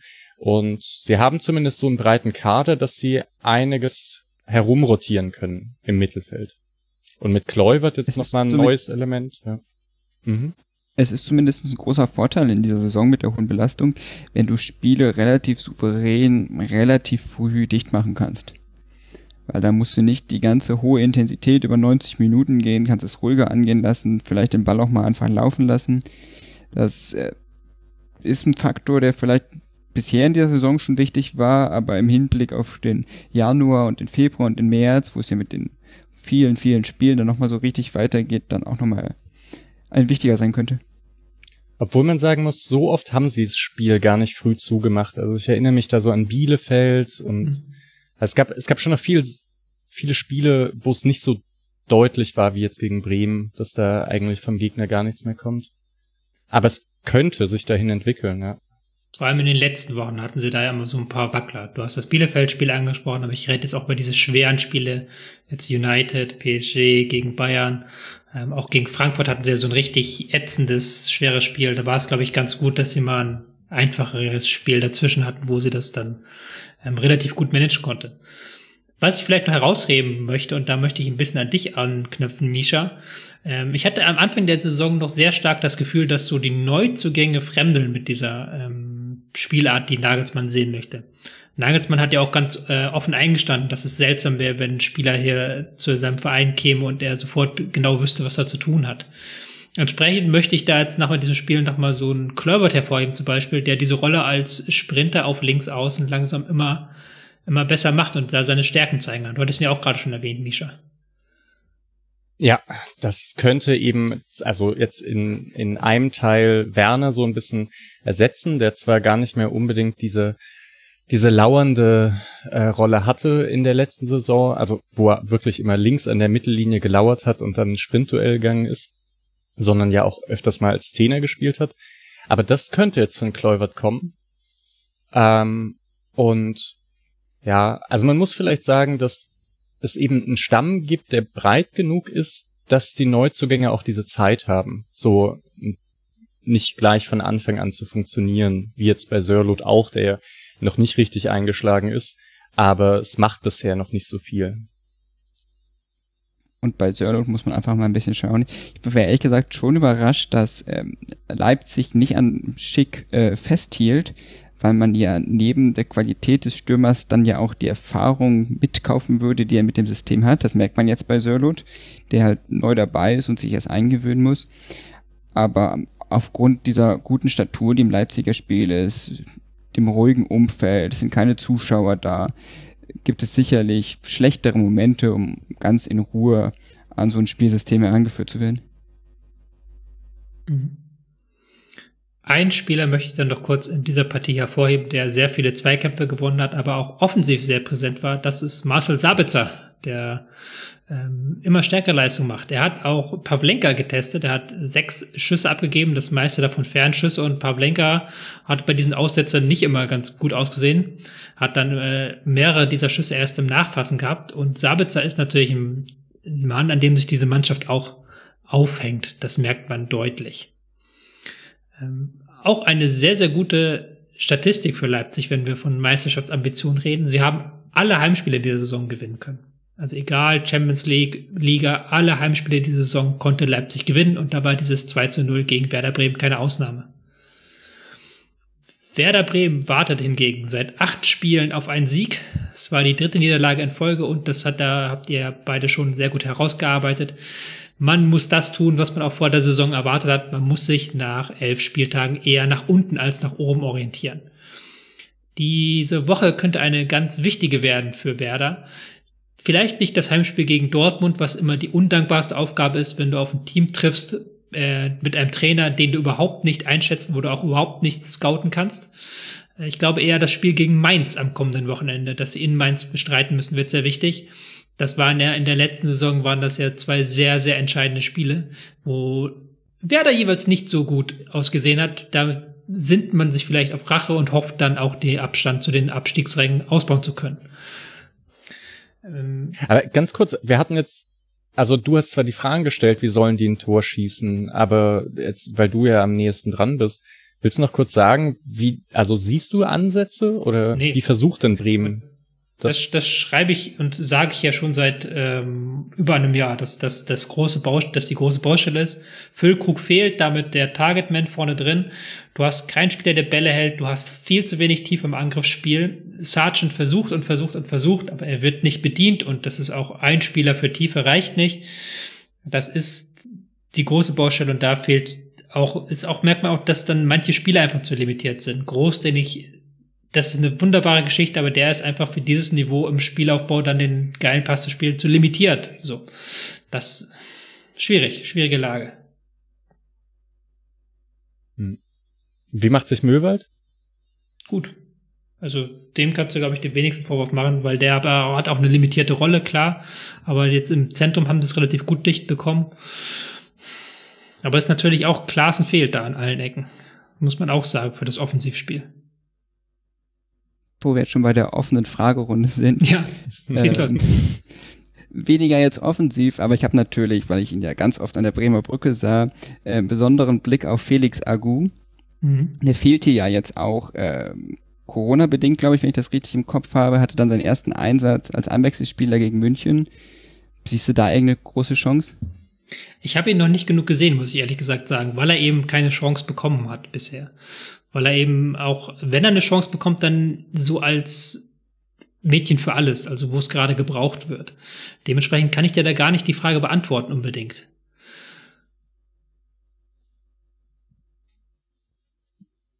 Warten wir einfach mal ab. Aber ich bin da ganz optimistisch, war letzte Saison in Osnabrück der stärkste Mann. Mhm. Auch hat seine Rolle ziemlich offensiv interpretiert, wobei das ja bei Bremen Außenverteidigern, also bei Gebre Selassie ja zum Beispiel, der ist ja auch, finde ich, ein ziemlich offensiver Außenverteidiger. Vielleicht ist das auch ein kleines Problem, weil er sich dann in der internen Konkurrenz vielleicht gar nicht so sehr absetzen kann, weil es dann eher ähnliche Spielertypen sind. Aber er ist jung, ich bin da eigentlich noch ganz optimistisch.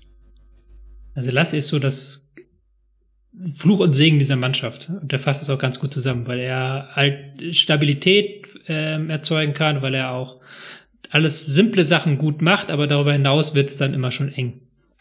So, das ist fast diese Bremer Saison ganz gut zusammen. Ich möchte an dieser Stelle nicht das ähm, Programm von Leipzig bis Weihnachten unterschlagen. Die haben ja auch noch ein paar Spiele. Sie treffen jetzt äh, auswärts auf Hoffenheim eine Reise zurück zu den Wurzeln von Julian Nagelsmann.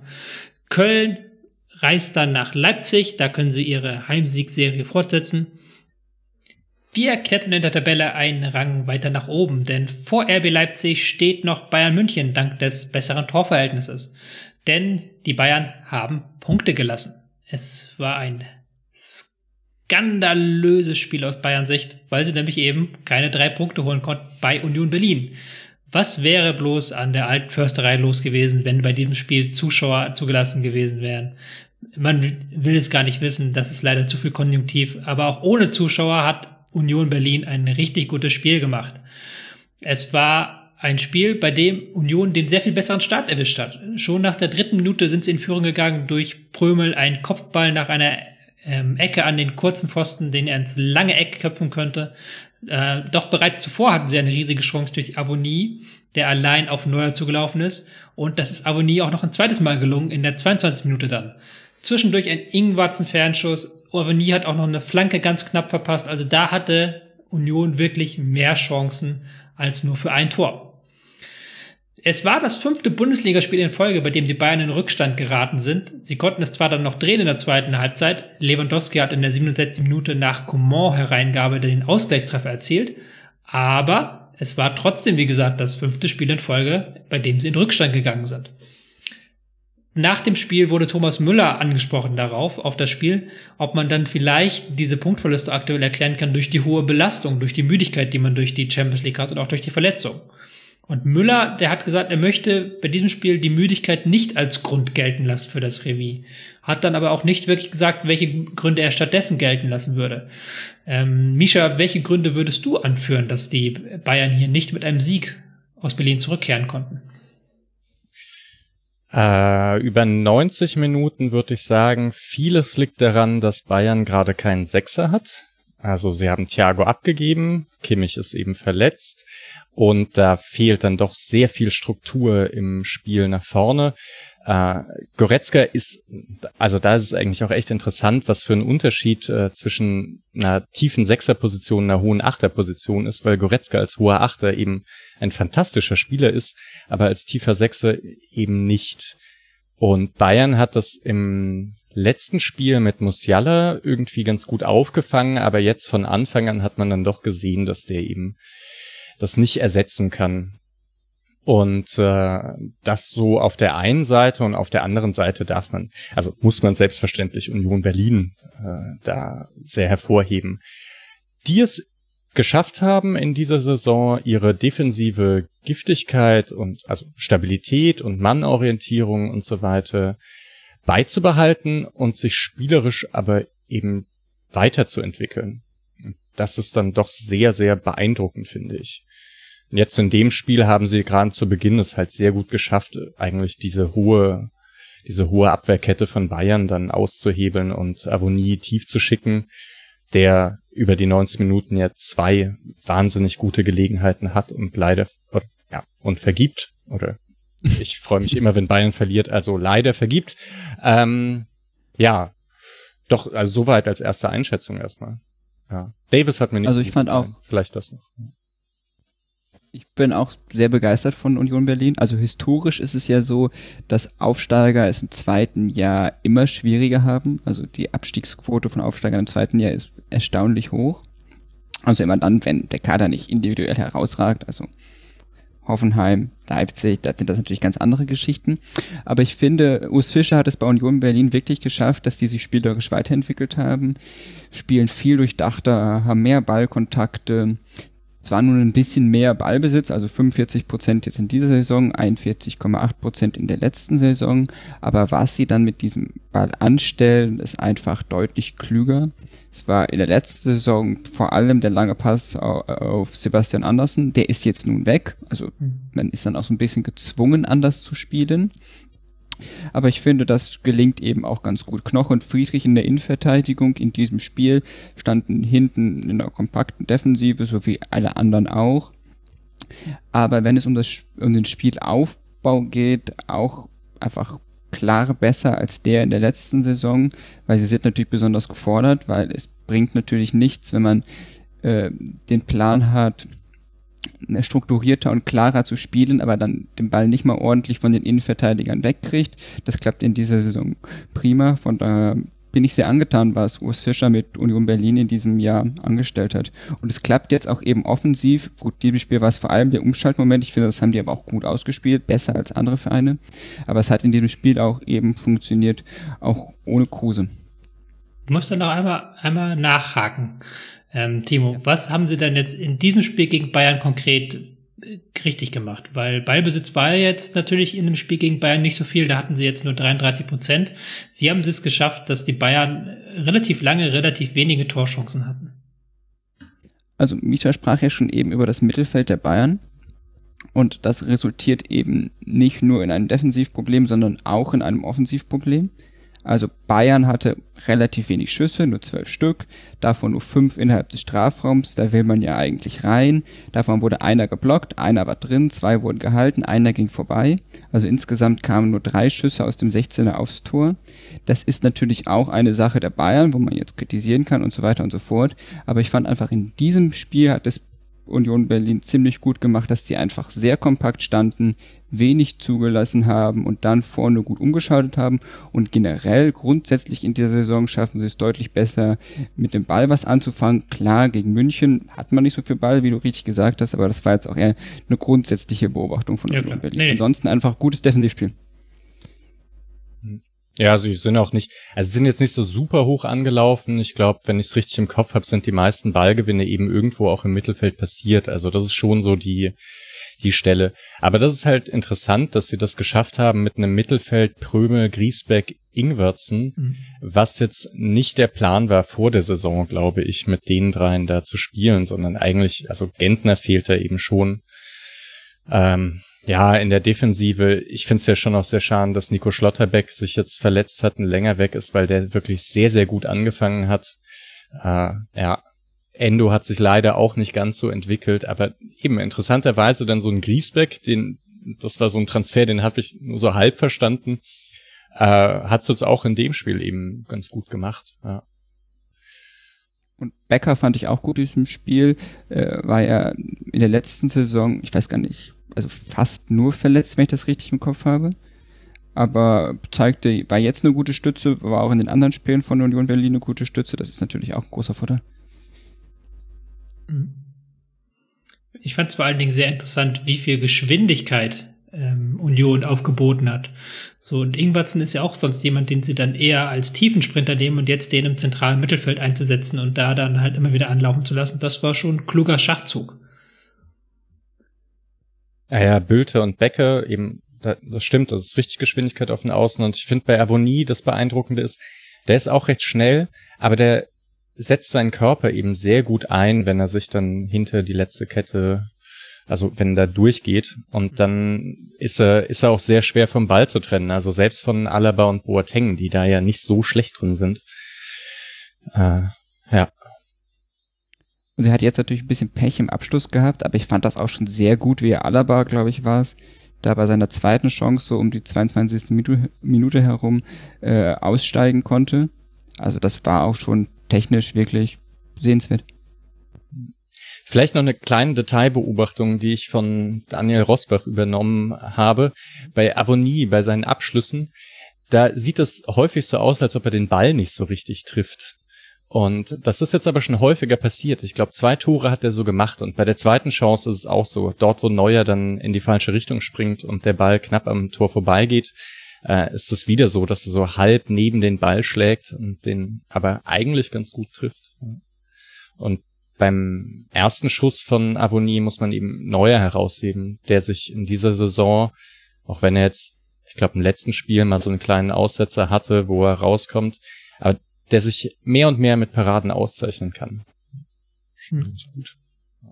Ja, naja. Eine Konsequenz des Mittelfelds, über das wir schon gesprochen haben, bei den Bayern war einfach, dass die Innenverteidigung der Münchner deutlich häufiger lang aufgebaut hat. Also Boateng, glaube ich, mit 26 langen Bällen, 12 kam davon nur an, was ja auch nicht das beste Mittel der Wahl ist, um so ein Spiel gegen Union Berlin auf, also grundsätzlich ein Spiel aufzubauen mhm. und dann gegen Union Berlin, die da hinten drin stehen, also Mischa hat gesagt, die erste Pressenlinie war nicht so hoch, dann sind das natürlich Kopfballstärke äh, Leute, dann wundert es auch nicht, dass von diesen 26 Bällen nur 12 ankamen. Ist auch interessant, dass Boateng mal wieder eine Passgenauigkeit von 78 Prozent hatte, nachdem er ähm, schon nach dem Spiel gegen Leipzig von Flick offen kritisiert wurde, dass er zu häufig den langen Ball wählt, wenn dieser noch nicht richtig vorbereitet ist. Und das war jetzt ja auch anscheinend wieder der Fall. Es merkt, man merkt es, finde ich, immer gut, wenn das Bayern-Spiel nicht so funktioniert, dass dann plötzlich ein Lewandowski sich sehr weit fallen lässt und an Orten zu finden ist, wo man ihn eher nicht vermutet. Und ich finde auch, das muss man ja sagen, es gab ja auch diese eine Szene, in der Lewandowski durch war und dann den Ball auf ganz krude Art und Weise verstolpert. Ja, Lewandowski hat sein Tor nachher noch gemacht, aber das war, glaube ich, eher durch die gute ähm, Vorarbeit von Coman begründet. Ähm, aber ich finde auch, Lewandowski ist momentan nicht auf dieser absoluten Spitzenform, auf der er ähm, lange Zeit 2020 war. Und diese Szene war vor allem großer, große Werbung für den Videobeweis, weil Bastian Dankert hat ja erst auf den Punkt gezeigt. Und das wäre ja sehr haarsträubend gewesen, wenn das zum Elfmeter geführt hätte. War dem tatsächlich so? Da habe ich es falsch in Erinnerung. Ich meine, oder er hatte dann, hab, er hatte abgewunken. Oder irre ich mich jetzt? Hm. Ja, ich glaube auch, dass er es nicht gegeben hat. Ich dachte, aber ich glaube, in der Halbzeit hat Lothar Matthäus davon gesprochen, dass das ein glasklares Ding ist. äh, aber das habe ich auch nur so am Rande mitbekommen. Jetzt treten wir hier vielleicht beide noch in unser Fettnäpfchen. Hm. Ich dachte auch, er hat abgewunken. Und ich fand's halt, ein, also, wenn Lewandowski gleich fällt, glaube ich, gibt's Elfmeter. Also, weil der Arm ist so ein bisschen weit draußen, aber offensichtlich war dieser Schubser nicht ursächlich fürs Fallen. Der, er ist ja also offensichtlich gestolpert, hat da glaube ich auch keinen großen Hehl draus gemacht, dass er dann da irgendwie gestolpert ist. Und das ist ja um, das, das ist ja auch die Stärke von ihm, eigentlich in allen Situationen auf dem Bein zu bleiben und den Ball nicht zu verlieren. Und das ist dann schon eine Situation, die für ihn in dem Jahr 2020 eher untypisch ist. Sagen wir es so. dann nehme ich meinen Satz von eben wieder weg, aber Tobi, du hast natürlich völlig recht. Also äh, es war schon sehr überraschend, dass Lewandowski daraus nicht mehr macht. Das stimmt auf jeden Fall. Ja. Ja, wurde halt auch nicht so oft bedient. Also hatte, wenn es dann immer, das ist schwierig für Stürmer, glaube ich, wenn es diese eine Situation oder zwei Situationen gibt und dann ähm, kommen, also ja, stechen die schon immer so besonders heraus. Ich fand jetzt gar nicht unbedingt, dass es so an Lewandowski lag, sondern das ist so ein allgemeines Ding, weil Gnabry verstolpert ja auch einmal so einen Ball, wo er, wo er eigentlich schon durch ist und das sah auch sehr untypisch aus. Ähm, aber man muss sagen, die Bayern haben sowas im Prinzip auch häufig, also häufiger drin, dass die Sachen mal nicht so sauber spielen. Aber durch diese Masse an Angriffen, die die in einem normalen Spiel über 90 Minuten haben, ist das dann einfach nicht so schlimm. Also äh, ist zumindest mein Gefühl, dass sie jetzt nicht prinzipiell alles super sauber ausspielen. Ich habe trotzdem das Gefühl, dass sie es äh, vor einigen Wochen doch sauberer ausgespielt haben. Und die Gründe habt ihr ja, glaube ich, aber auch schon genannt. Kimmich fehlt im Mittelfeld. Ähm, Goretzka Musiala ist halt eben kein Mittelfeld mit einem Sechser. Das sind eigentlich beide Spieler, die sich weiter vorne wohlfühlen. Und dann ist diese Zone unterbesetzt. Und das zweite Problem, die Bayern sind natürlich überspielt. Das merkt man, finde ich, jetzt total. Und es war ja auch so, dass die Bayern dann zwar nach der Pause noch ein, ähm, äh, sich ein, Auf ein Aufbäumen deutlich zu erkennen waren und die waren dann auch besser, auch mit Coman, der dann mehr in 1 gegen 1 Situation gegangen ist. Aber in der Schlussviertelstunde war das äh, Schussverhältnis wieder 4 zu 1 für Union, weil die Bayern dann halt eben nicht mehr nachlegen konnten. Ja, vielleicht das jetzt auch noch ganz kurz gesagt, äh, weil es ja häufig so ist, wenn Bayern 1-1 gegen einen anderen Gegner spielt, dass das auch so etwas glücklich zustande kommt. Das war ja in diesem Fall wirklich überhaupt nicht so. Also vollkommen ausgeglichenes äh, Chancenverhältnis, würde ich sagen.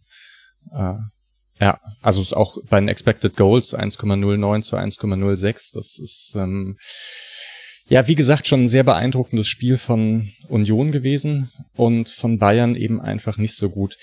Vielleicht noch dieser Take zum Sechser. Es ist eben nicht nur so, dass man dann, äh, wenn Goretzka auf der Sechs spielt, dass, dass dann so ein bisschen diese Ordnung von der Sechs fehlt, sondern Goretzka fehlt dann auch weiter vorne, habe ich das Gefühl. Also dann ist es eben nur noch Müller, äh, der im offensiven Mittelfeld so richtig was macht und weder Musiala noch Goretzka stoßen da dauerhaft so nach vorne, wie wenn eben Kimmich hinten dran spielt. Ja. Dann haben die Bayern jetzt schon in dieser Transferperiode einfach sehr, sehr viel auf Kimmich gesetzt. Oder mehr von Rocker erwartet. Das weiß ich nicht, was da das Problem ist. Oder ist er gerade verletzt? Nö, der ist nicht verletzt. Der ist einfach nicht, äh, Flick setzt nicht so wirklich auf ihn. Ähm, das ist das Problem. Also er bekommt schon seine Chancen, hat er auch, glaube ich, Champions League gespielt. Ähm, aber das ist, der, ist, der wird noch, Flick noch nicht ganz mit ihm warm, scheint mir so. Gründe, da bin ich jetzt aber auch nicht genug im Bayern-Game. Der Max wüsste das bestimmt, ich bin da, kann der leider der nicht weiterhelfen. Ich denke, damit können wir auch so ähm, den Sack über dieses Segment machen zu diesem Spiel. Die Bayern, die wollen hoff, äh, bis Weihnachten noch die Tabellenführung übernehmen. Das können sie auch nächste Woche, wenn sie auswärts in Leverkusen auftreten. Da können sie aus eigener Kraft an Leverkusen vorbeiziehen.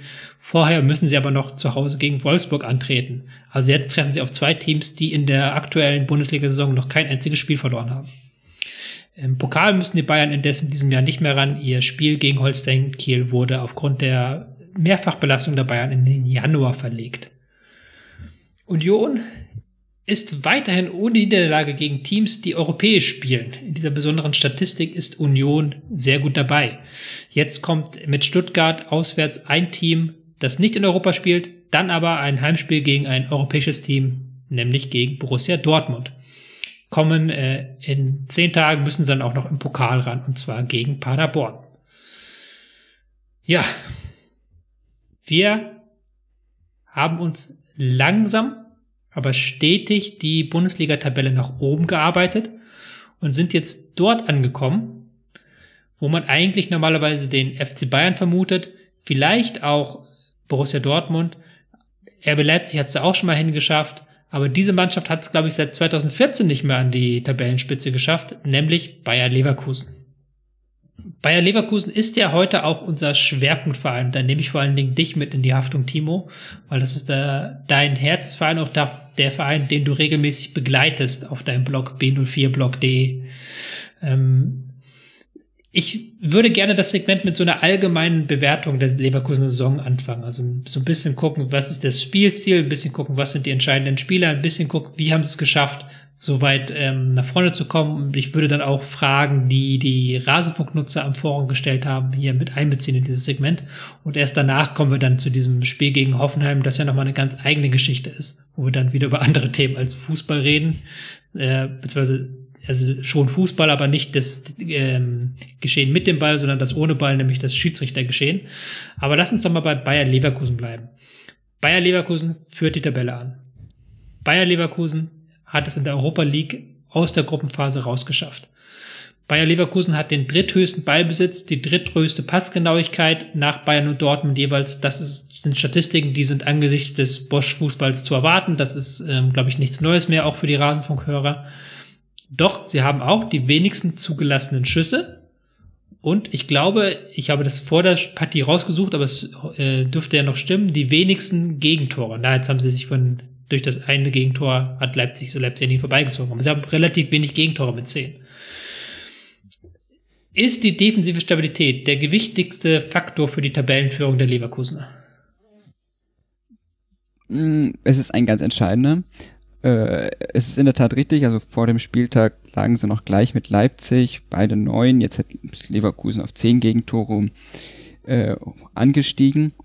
Aber es ist schon ein starker Faktor. Es ist schon so, dass es auch schon in der letzten Saison so ein bisschen paradox war, weil man eigentlich immer, wenn man sich das vom Kader her anschaut, insbesondere in der letzten Saison, wo ja auch noch Harvards da war, ähm, denken würde, dass natürlich die Offensive viel stärker ist als die Defensive in Leverkusen, zumal auch Kaderbaustellen wie die des Rechtsverteidigers, die jetzt versucht wurde, in der äh, äh, im Sommertransferperiode anzugehen, äh, in der Defensive liegen da denkt man immer so vermeintlich, dass die Offensive die viel stärker ist, aber schon in der vergangenen Saison war es eben die Defensive, die viel stärker ist.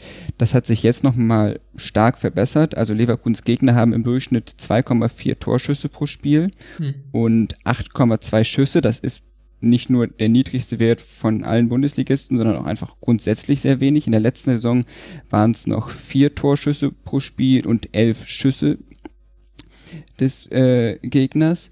Das hat in meinen Augen mehrere Gründe. Mhm.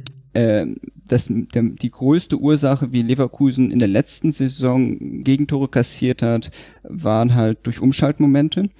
Und ich habe jetzt das Gefühl, dass Leverkusen einfach defensiv viel besser gestaffelt steht, davon dann auch einfach profitiert, dass die Mannschaft einfach sehr eingespielt ist. Also Bosch ist jetzt seit zwei Jahren da. Es sind weitestgehend die gleichen Spieler. Aufgrund der Verletzungen hat Leverkusen in dieser Saison weitestgehend mit dem gleichen Kader gespielt wie in der letzten Rückrunde. Auch in diesem Spiel gegen Hoffenheim war das ja zu beobachten. Es spielte äh, Schick, der einzige Neuzugang im Sturm anstelle von Volland. Aber ansonsten, was die Defensivreihen angeht, sind das alles äh, Spieler, die jetzt schon viele, viele Spiele miteinander zusammen gespielt hat und nach einer Zeit sitzen dann auch einfach Automatismen, wovon Leverkusen einfach stark profitiert. Mhm. Darf ich was Provokantes reinwerfen? Du darfst äh, gerne ja. was reinwerfen jederzeit, auch was Unprovokantes. Also, ich habe Leverkusen, ich meine, die spielen ja jetzt häufig sonntags, weil sie im Europapokal spielen und ich habe mir einige Spiele angeschaut und ich fand jetzt die letzten Spiele auch recht unterhaltsam, aber da waren dann doch einige dabei, wo ich äh, enorm enttäuscht war von dem Personal, das auf dem Platz steht. Also Amiri, Würz, Bailey, Diaby und Alario. Das ist ja wirklich einiges an Offensivpower. Und was dann herausgekommen ist, war dann doch meistens so ein Ball herumgeschiebe in der letzten Kette einfach immer raus zum Außenverteidiger, dann zurück über Radetzky und wieder zurück und dann meistens irgendwie so einen langen Ball äh, Richtung Diaby oder Bailey.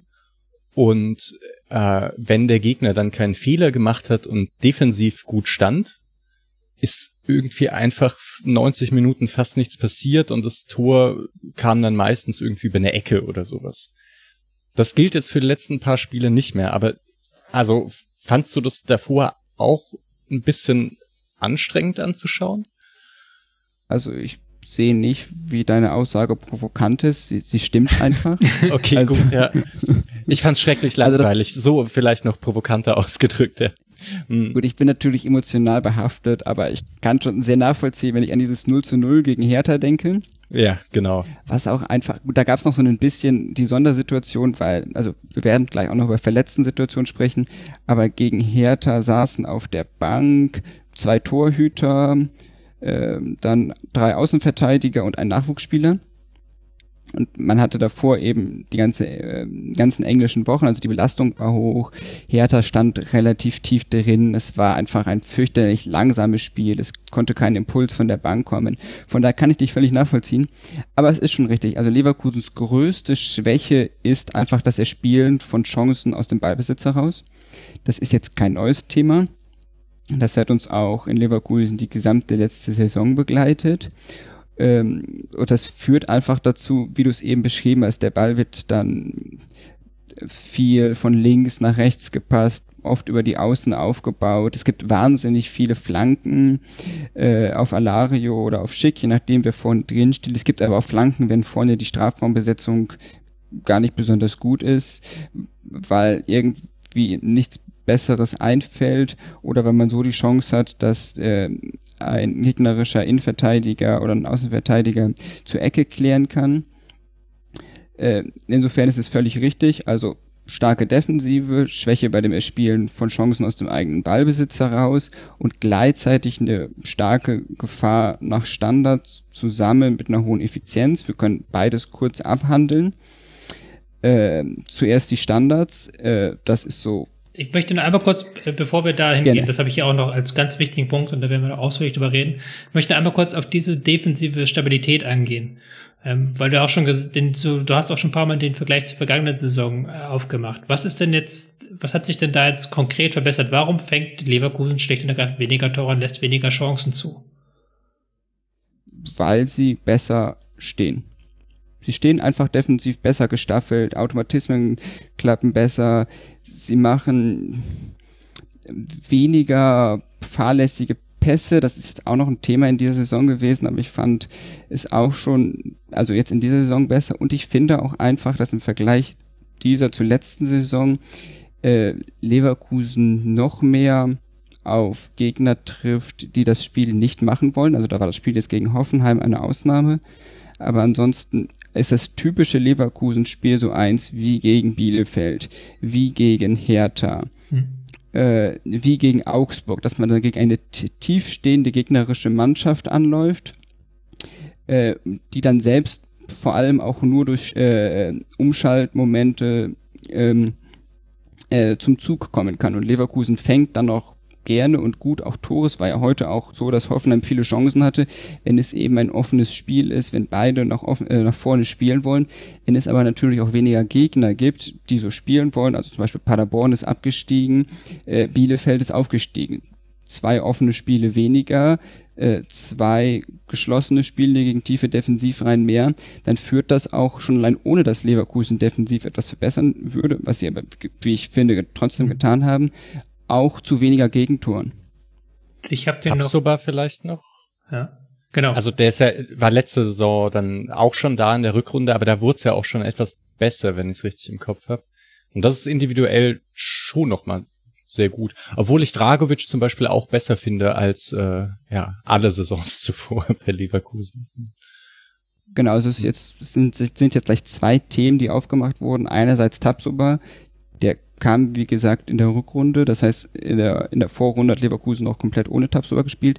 Der hat sich so, sofort in die Stammelf gespielt, ist individuell wirklich überzeugend. Einer der lässigsten und coolsten Innenverteidiger, manchmal zu lässig und zu cool.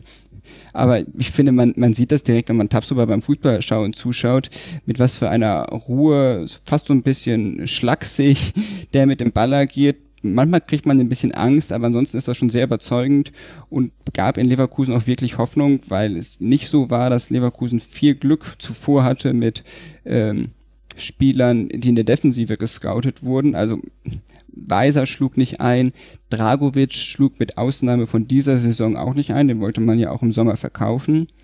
Wo wir jetzt beim zweiten Thema waren, in dieser Saison gibt es auch einfach viele Spieler, äh, die sich defensiv, die sich defensiv, offensiv einfach gesamt deutlich verbessert haben. Amiri wäre zu nennen, Bailey wäre zu nennen, Alari sind wir bei Offensivspielern, aber in der Verteidigung eben auch Dragovic und als Rechtsverteidiger spielt eben Las Bender weitestgehend frei von Verletzungen, sodass er spielen kann, anstelle von Mitchell Weiser, was defensiv einfach auch eine Verbesserung ist und zu weniger Gegentoren führt. Und ich äh, möchte vielleicht noch einen Namen reinwerfen, den ich mir aufgeschrieben habe. Ähm, Julian Baumgartlinger ist ja jetzt äh, aktuell verletzungsfrei, wenn ich da jetzt nicht ähm, auf dem falschen Dampfer bin. Ähm, spielt auch eine gute Saison und ist halt nochmal ein Tick stabilisierender ähm, als vielleicht ein Aranguis, der doch im Pressing dann sehr häufig rausrückt. Ja, ist definitiv auch ein Faktor. Ist, würde ich sagen, seine, seine beste Saison. Baumgartlinger ein wahnsinnig pressing-resistenter Spieler, wie ich auch finde. Also man kann ihn fast immer anspielen. Er gerät dann auch, auch vielleicht aufgrund seiner Erfahrung äh, selten unter Druck. Ist natürlich ein weniger offensiv ausgerichteter Spieler wie Arango ist, du sagtest es schon, aber stabilisiert einfach dieses Leverkusener Mittelfeld extrem, ja. Und jetzt würde ich dann auch den Übergang wagen und dich da, wo ich dich vorhin abgewürgt habe, ähm, wieder ins Spiel nehmen, weil die defensive Stabilität ist der eine Faktor, aber Leverkusen gewinnt ja auch Spiele und macht ja nicht jede Woche 0-0. Ähm, wie schießen sie ihre Tore? Genau. Also wir haben ja schon über die Ausgangssituation gesprochen. Defensiv weitestgehend sta also stabil. Schwäche bei dem Erspielen von Chancen, aber wie gesagt, wenn man wenig Tore fängt, muss man selbst auch nicht besonders viele schießen. Und eine Möglichkeit, also die beste Möglichkeit, wenn es aus dem Spiel heraus nicht klappt, sind eben die Standardsituationen. Es gab im Sommer einen Wechsel im Trainerteam. Shava Cembrot äh, verließ den Verein Richtung Rasenballsport Leipzig. Das war ein Co-Trainer, der nicht zu diesem äh, Co-Trainer, also originären Co-Trainer-Stab von Peter Bosch gehörte, sondern der kam damals mit Taifun Korkut in den Verein, ähm, als Korkut übernahm und blieb seitdem. Er verließ nun eben den Verein, Bosch holte einen altbekannten, Rob Mars von Vitesse Ahrenheim und sagte auch schon mal vor ein paar Wochen, und das wiederholte er auch nochmal in der Pressekonferenz nach dem Schalke-Spiel, dass man in der Saisonanalyse, die man nach der letzten Spielzeit eben gemacht hat, festgestellt hat, dass man bei Standardsituationen einfach noch zu schwach sei und dass man da einen großen Nachbesserungsbedarf habe. Und obwohl ja in der Sommervorbereitung nicht wirklich die Zeit blieb, einfach weil es ja zack, zack, Spiel auf Spiel direkt weiterging, gelang es wirklich und Rob Mars wurde dann damit beauftragt, die Standards äh, stark zu verbessern. Das Ergebnis ist jetzt, dass Leverkusen nach 18 Spielen, also eins im DFB-Pokal, 11 in der Bundesliga, 6 in der Europa League, 19 Tore nach Standards erzielt hat.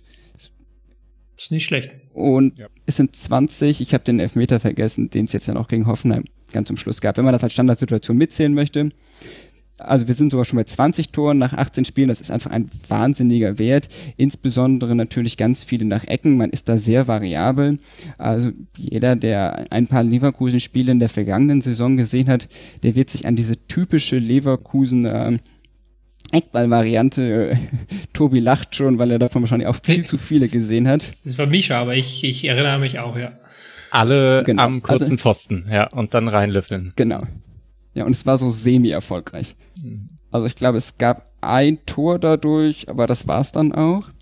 Aber man war da sehr stur und hat das immer wieder probiert. Das gibt's jetzt auch noch. Zum Beispiel der erste Eckball nach dem Baumgartlinger Tor, der in eine Ecke fiel äh, in dem Schalke-Spiel. Vielleicht, wenn man sich gedacht hat, wir können jetzt nicht einfach nochmal die gleiche Ecke schlagen, das wird Schalke merken. Hm. Aber es ist deutlich variabler in den Eckenvarianten. Also heute gegen Hoffenheim gab es ja auch ein Tor nach dem Eckball. Es war einfach kurz gespielt und dann Leon Bailey mit einem Distanzschuss haute den rein. Das ist jetzt hängt jetzt mehr an dem guten Schuss als an einer gut studierten Ecke. Aber ansonsten gibt es Versionen, wo hinten auf den Rückraum gespielt wird. Bellarabi machte so zum Beispiel im ersten Spiel gegen Nizza. Es gibt diese eben anbeschriebene Eckenvariante noch gegen Hoffenheim, gab es das auch einmal, wo alle kurz am ersten Pfosten standen.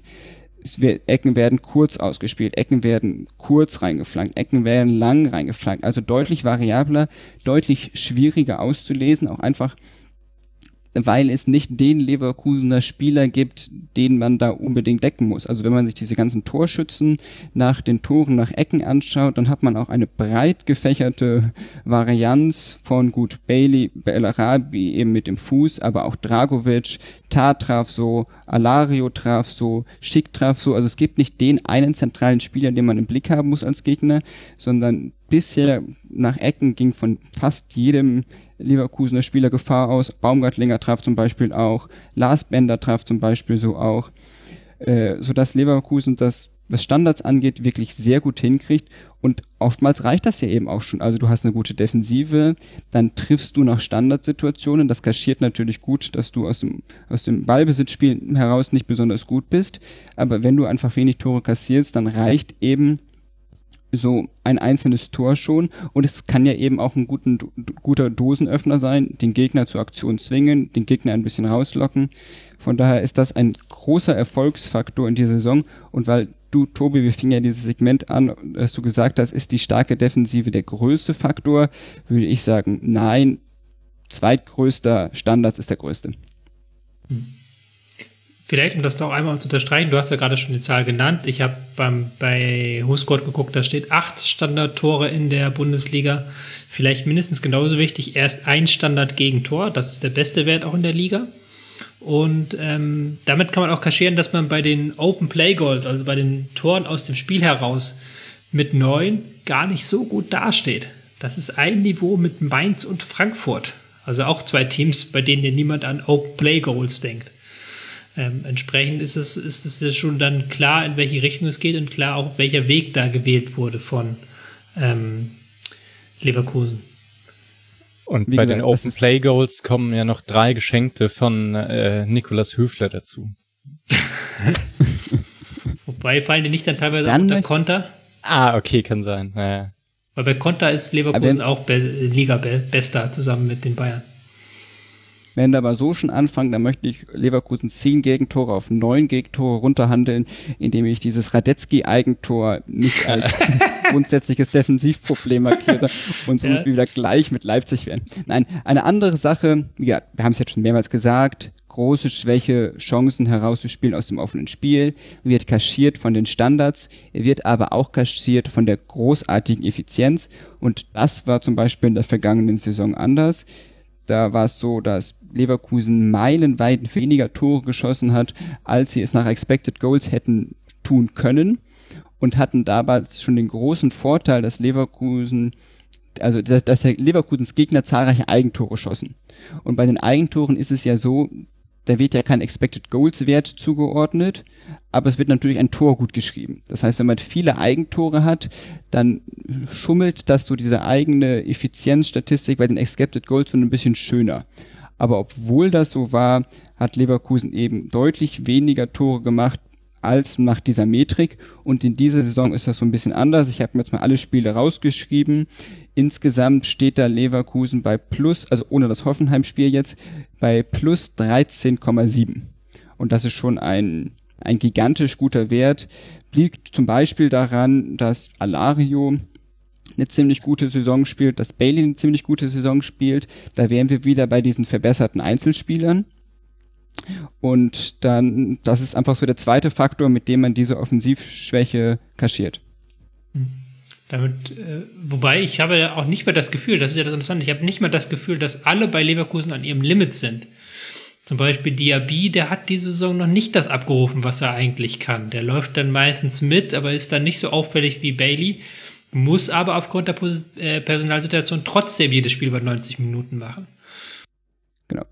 Diaby ist einfach völlig überspielt. Es, sind auch die einzigen, einzige Position, die nicht richtig gut doppelt besetzt ist im Kader.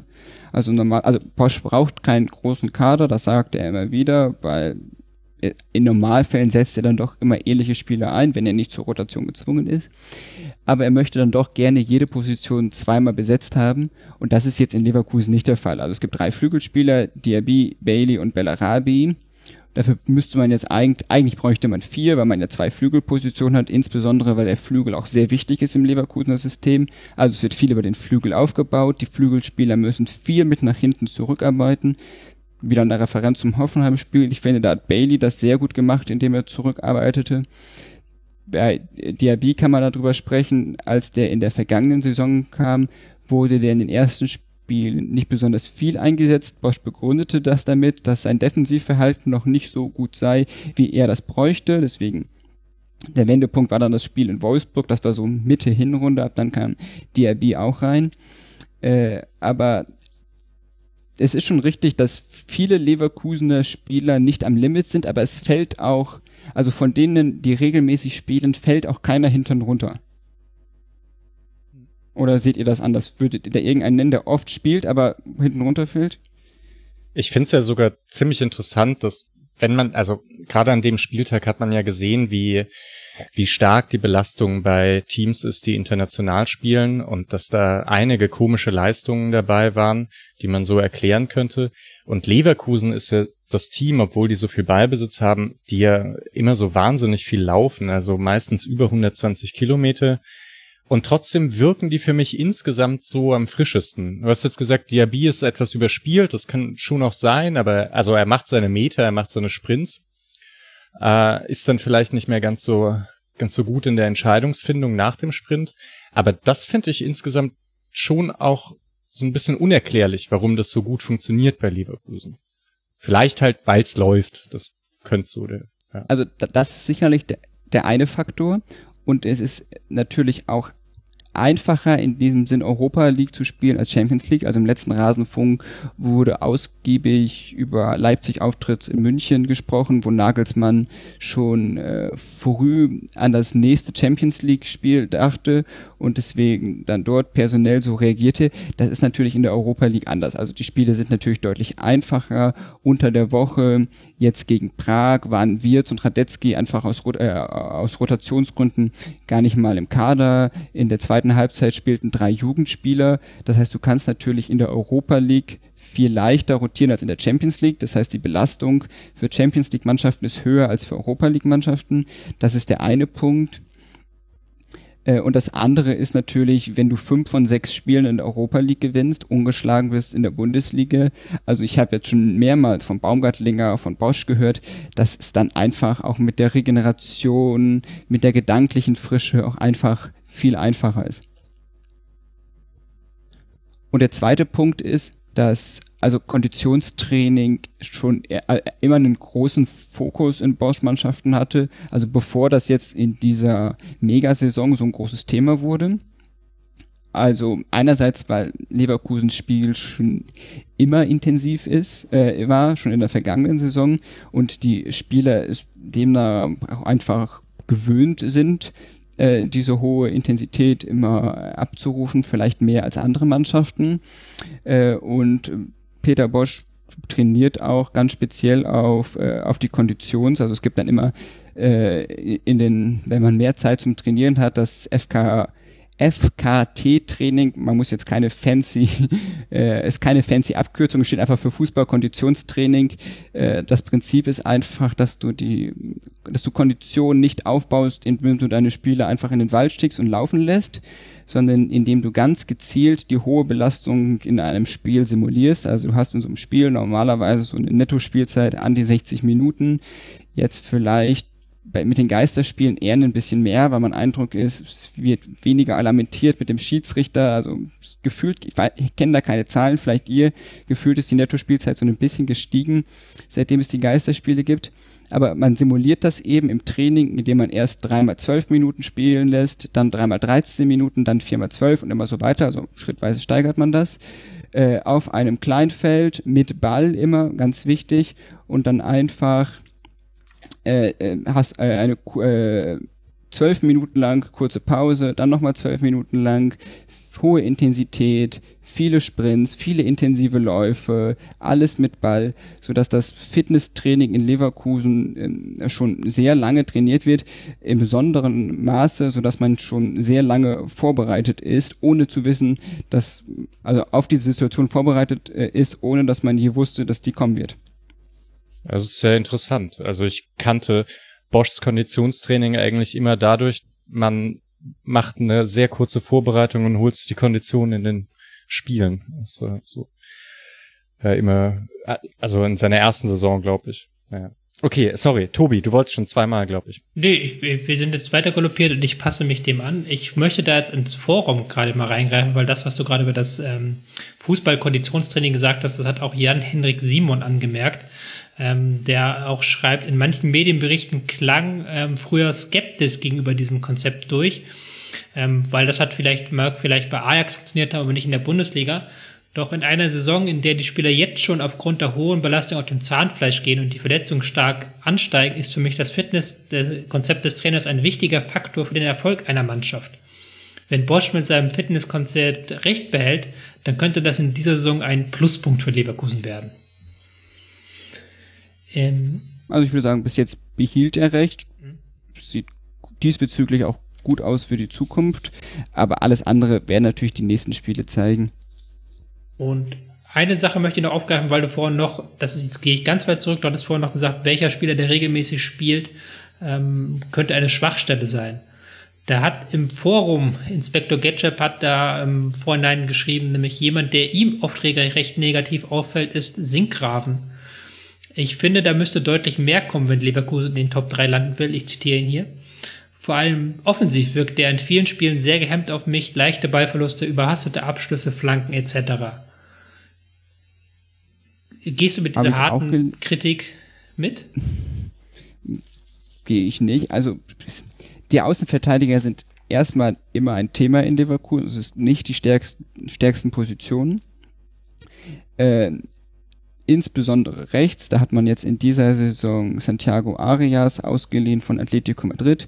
Womöglich werden viele Zuhörenden jetzt des Rasenfunks sich fragen, wer das denn ist, weil sie von dem noch nichts mitbekommen haben. Völlig richtig, er hat einen, einen kurzen Einsatz gegen Stuttgart gehabt, das war der dritte Spieltag, fällt seitdem verletzt aus und wird auch für den Rest der Saison verletzt ausfallen, was natürlich äh, wahnsinnig ärgerlich ist. Da könnte auch noch mal äh, was jetzt im Winter geschehen. Links ist es ein bisschen besser. Es war jahrelang so, dass nur Wendell eigentlich etatmäßig als Linksverteidiger da war. Und ich finde, im Vergleich ist Sinkgraven dann schon, also defensiv und offensiv besser als Wendell immer noch nicht die stärkste Position im Kader, immer noch mit meilenweitem Abstand. Aber ich finde, dadurch, dass Sinkgraven ja eigentlich auch ein gelernter Offensivspieler ist, er kann ja auch im Mittelfeld spielen. Unter der Woche hat er das ja äh, gemacht gegen Prag. Äh, bringt er offensive Qualitäten mit, die Wendell eben nicht kann. Er wirkt manchmal ein bisschen hektisch, würde ich mitgehen, aber ich sehe ihn jetzt nicht so negativ wieder in dem Kommentar. Oder würdet ihr mir da jetzt widersprechen? Könnt ihr ja gerne tun.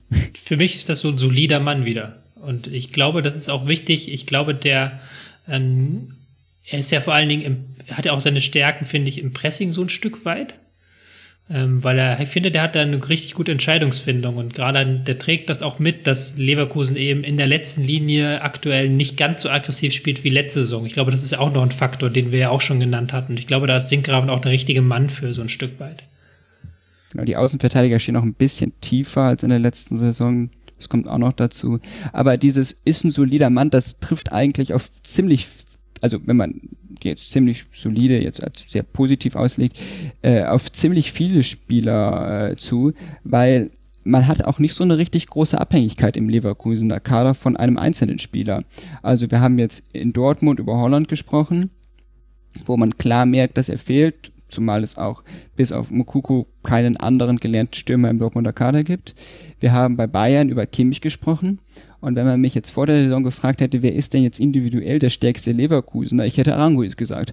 Und jetzt haben wir eine Hinrunde gesehen, wo Aranguis weitestgehend nicht gespielt hat, weil er verletzt fehlte, sowie sehr, sehr viele Leverkusener. Wir haben es eben immer nur so kaschiert. Aber die verletzten Situation in Leverkusen ist wirklich sehr beachtlich. Kurzer Schwenker noch zur Fitness. Man könnte sagen, äh, grundsätzlich, wenn man sich nur anschaut, oh, hohe Belastung, viele Verletzte, bestimmt viele muskuläre Sachen. In Leverkusen ist es aber vor allem die Länderspielpausen. Arango ist nach einer Länderspielpause, äh, Palacios nach einer Länderspielpause, Paulinho fehlt noch aus der letzten Saison und so weiter und so fort. Tapsoba kam mit äh, einer Covid-Infektion nach einer Länderspielpause wieder. Arias nach, glaube ich, oh, das weiß ich jetzt nicht. Aber zumindest es sind viele Länderspielpausen, die Leverkusens Kader klar dezimieren. Und um den Schlenker jetzt wieder zu machen zu Arango ist, ich finde, man sieht einfach, es besteht keine große Abhängigkeit zu einem bestimmten Spieler. Vielleicht noch zu Sinkgraven.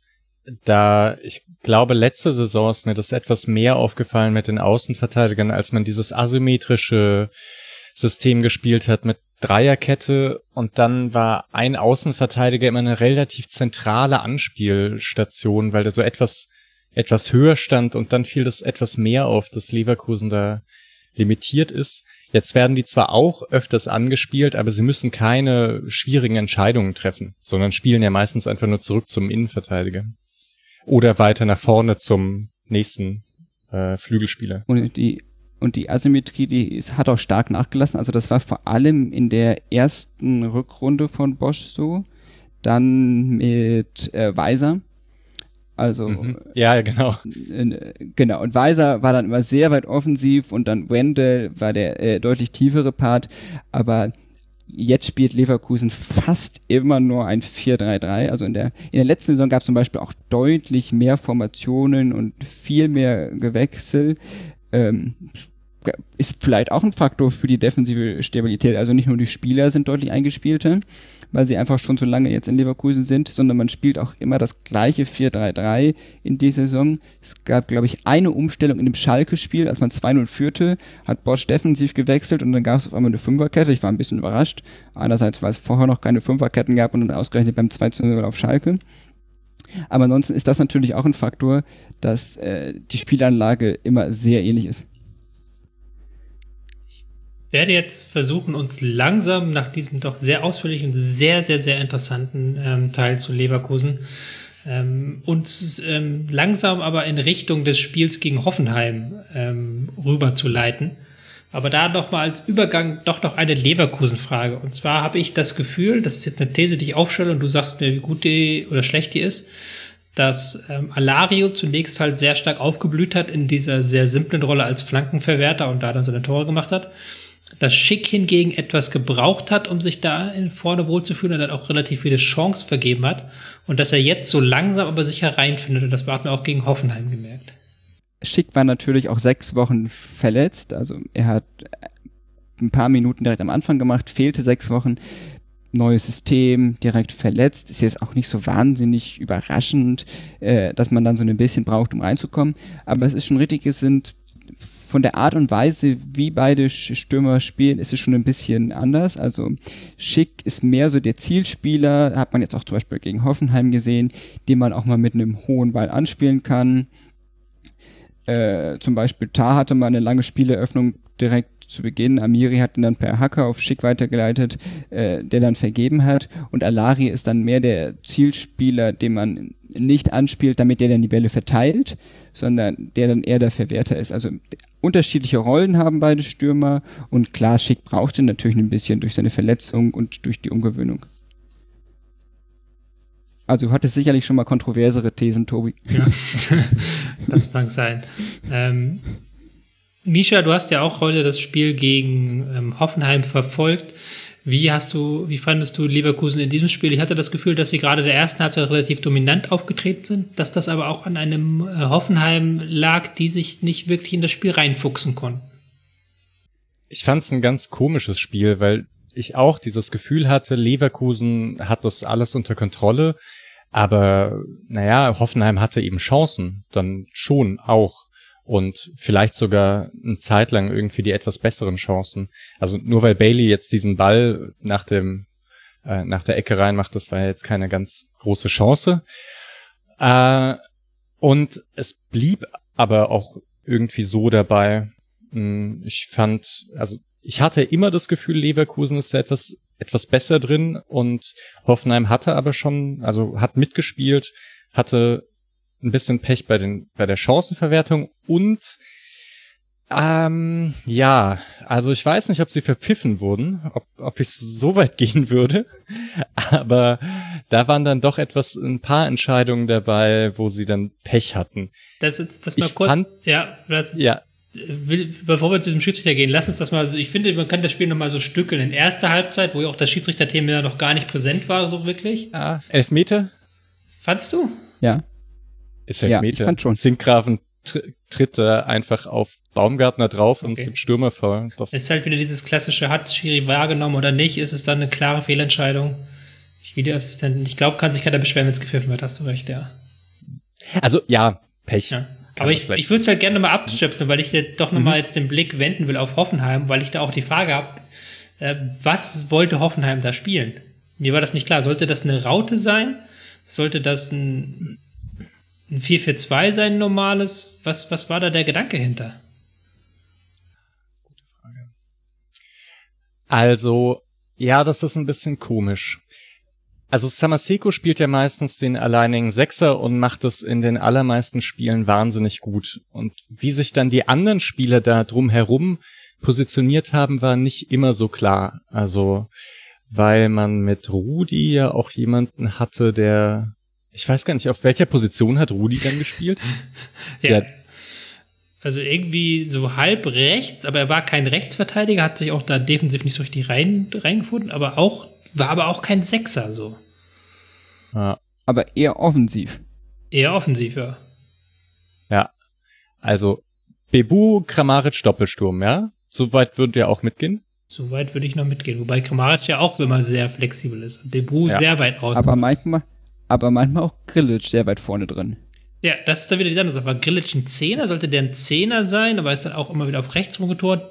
Hoffenheim hat ja sowieso sehr viel über rechts gespielt. Also ich, ich, ich, ich meine das jetzt auch gar nicht böse irgendwie gegen Hoffenheim. Mir war es halt selber, dadurch, dass ich auch ähm, noch so gedanklich an dieser Uten-Nummer dran war, zu der wir später kommen, äh, war es mir nicht, war ich dann nur mit einem halben Auge da und mir ist das nicht ganz klar geworden, was da eigentlich jetzt die formative Idee ist, die dahinter steckt.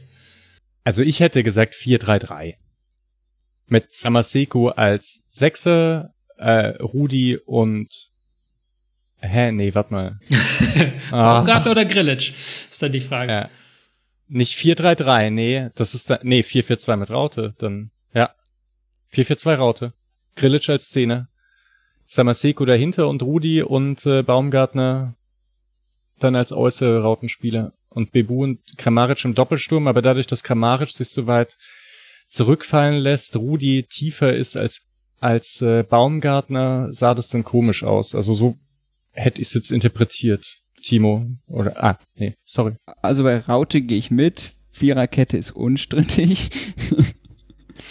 ähm, pff, naja, pff, man kann es. Warum keine 4-3-3 mit Raute? Also Samaseko als als tiefster Punkt dieses dieser Vierer, dieser Dreier, dieses Dreier-Mittelfelds. Ich glaube, Baumgartner links, Rudi rechts und davor Kramaric ich glaube, bevor wir uns da jetzt dazwischen drin Krilic. Im Detail verheddern, äh, weil es ist ja auch im Endeffekt dann nicht so relevant, ob es jetzt 4-3-3 ist oder Raute, sondern was war eurer Meinung nach die Idee dahinter? Also was, wie wollte Hoffenheim gegen Leverkusen punkten?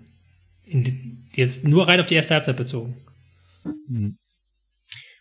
hm Wenn es jetzt, ja,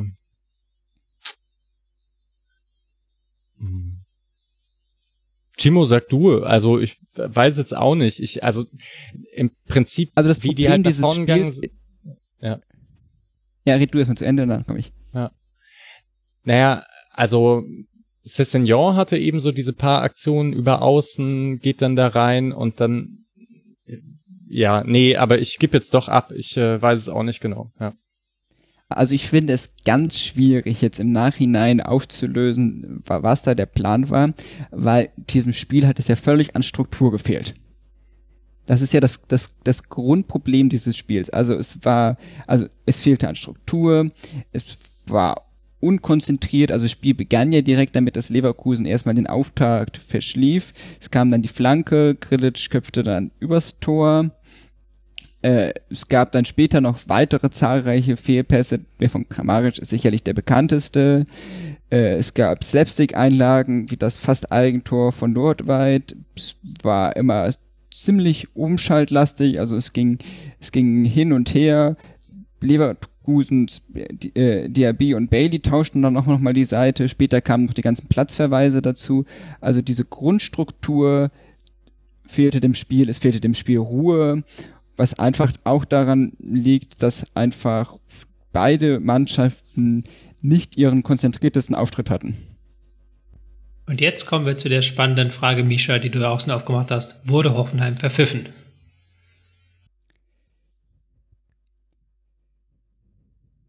Ich tendiere zu ja. also, ähm, ich finde, der Elfmeter ist, also das ist eben ein Elfmeter und da stand's 1-0. Ähm, glaube ich. Ähm, dann die gelb-rote Karte ist, äh, finde ich jetzt nicht, also es ist halt keine gelb-rote Karte. Auch da ist es eher Amiri, dem ich sogar das Foul irgendwie zuschreiben würde. Und nicht Grilic, äh, weil Grilic spielt den Ball und Amiri kommt von der Seite rein und ist, also ist dann eben über Grilic. Äh, und dann, also am unsichersten bin ich mir tatsächlich bei der Aktion von Amiri, äh, als er Vogt ins Gesicht greift. Das wurde mir nicht häufig genug wiederholt, ähm, ob ich da sagen würde, das ist eine gelbe, also wahrscheinlich reicht gelb, weil es war jetzt irgendwie kein Schlagen. Es war so ein blödes rein, also ich finde ja Gesicht ist eigentlich tabu, aber naja, Ribery durfte es auch. Dann Gab aber auch andere, die es nicht durften. Ich habe jetzt kein Beispiel parat, aber das wurde ja auch schon durchaus mit Rot geahndet, sowas. Und falls er ihm tatsächlich am Ohr gezogen haben sollte, wie der Kommentator das sagte, dann ist klar rot. Also. Ja. Wobei ich erinnere mich, also, also was ins Gesicht fassen angeht, bin ich mir auch wirklich zunehmend unsicher. Ich hätte ja zum Beispiel, jetzt machen wir nochmal einen ganz großen Schwenker. Ähm, ihr erinnert euch sicherlich noch dritter Spieltag, VfB Stuttgart gegen Leverkusen, wo Karim Bellarabi, ich weiß gar nicht mehr wem, so die Nase zugedrückt hat. Habt ihr die Szene vor Augen?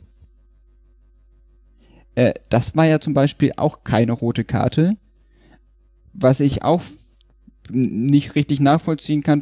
Colinas Erben waren da andere Ansicht. Das heißt, ich habe auch gar nicht mehr so ein richtiges Gefühl dafür, bei äh, Griffen ins Gesicht, wo da jetzt genau die Grenze zwischen Gelb und Rot ist. Deswegen würde ich das gar nicht so zum großen Thema machen, aber ich bin auch der Meinung, es hätte Elfmeter geben müssen und es war halt kein, keine gelb-rote Karte. Wahrscheinlich hätte es auch nicht groß was geändert. Also ich, ich fand schon auch Leverkusen besser im Spiel, aber hm. ja, mit diesem schönen Schlusssatz würde ich dann auch gerne einen Haken unter diese Partie machen weil wir jetzt doch ein sehr ausführliches Leverkusen-Segment hatten, ein auch äh, ausführliches Segment über das über die Partie.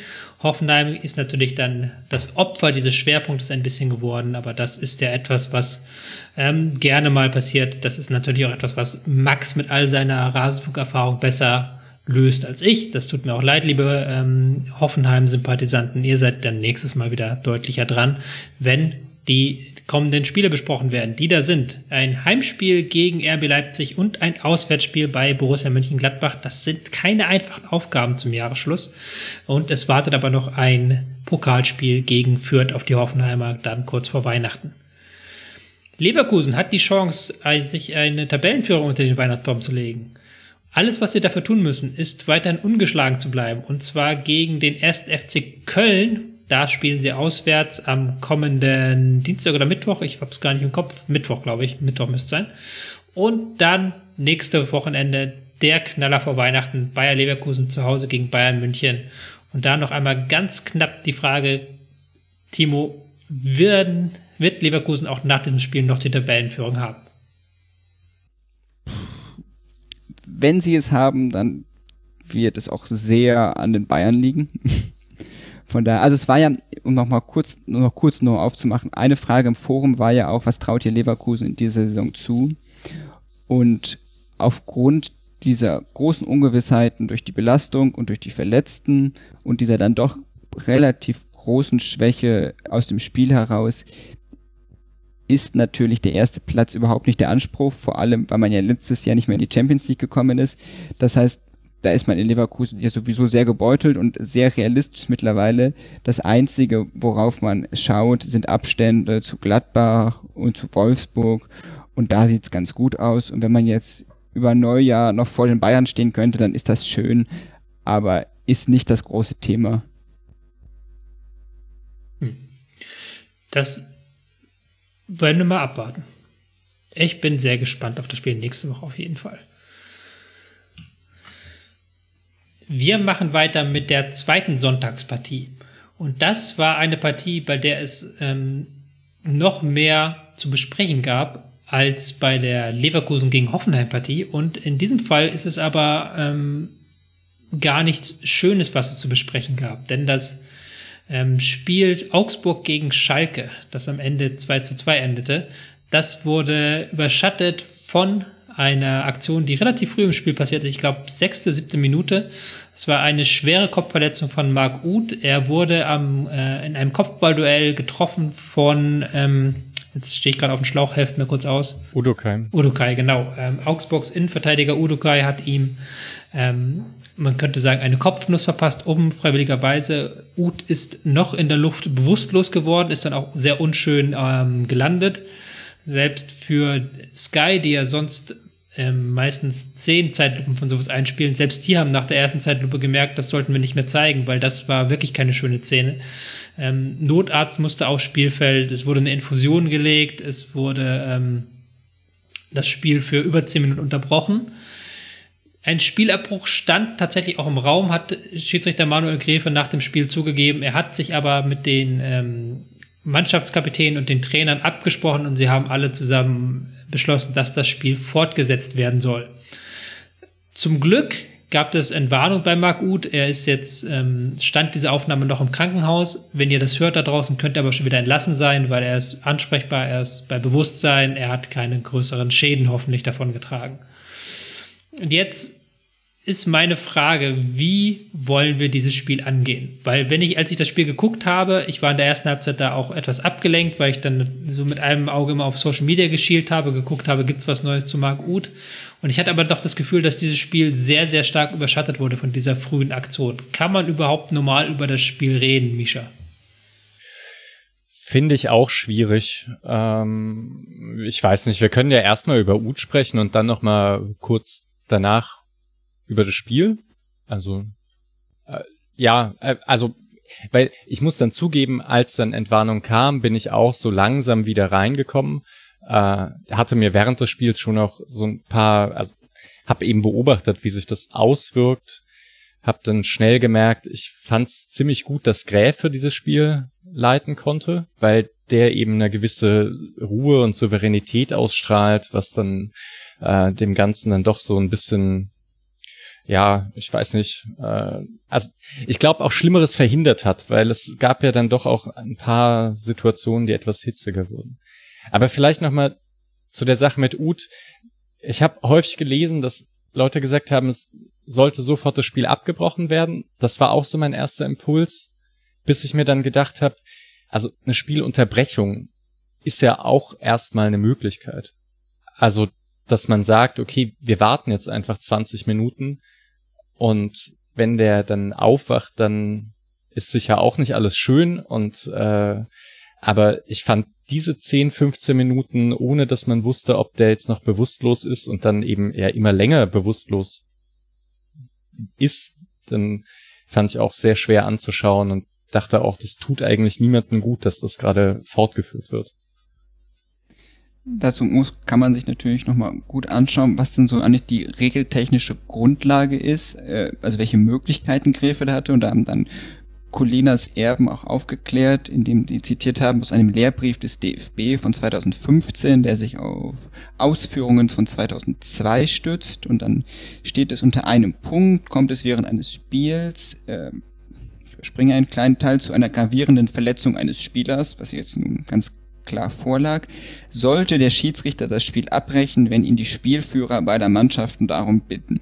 Und es war jetzt ja so, dass Gräfe sehr kommunikativ, wie er sowieso ist, ähm, mit allen gesprochen hat, nicht nur mit den Spielführern, sondern auch mit den Trainern. Und Jascha Rita hat auch noch mal im Interview nach dem Spiel gesagt äh, äh, bei Sky, äh, dass die Mannschaft unbedingt für Uth weiterspielen äh, wollte und dann, das muss man dann auch einfach respektieren, ob man es selber für die richtige oder die falsche Entscheidung hält. Ähm, dass das Spiel fortgesetzt würde, finde ich einfach, dass Gräfe hier alles richtig gemacht hat. Und wenn es der einhellige Wunsch war, von beiden Mannschaften das Spiel fortzusetzen, dann ist Gräfe daran auch gebunden.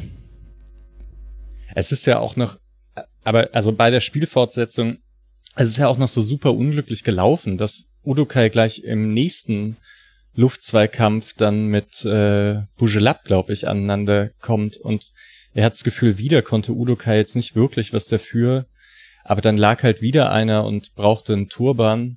Und also auch ihm ins Gesicht zu schauen war, ja, also hatte richtig Mitleid, obwohl er ja, ja, also glaubt, das fühlt sich auch nicht so toll an, wenn er, äh, wenn, wenn sowas passiert. Also er hat auch das Gefühl, er hatte ein bisschen zu knapp und er hat dann auch wieder ein Spiel zurückgefunden.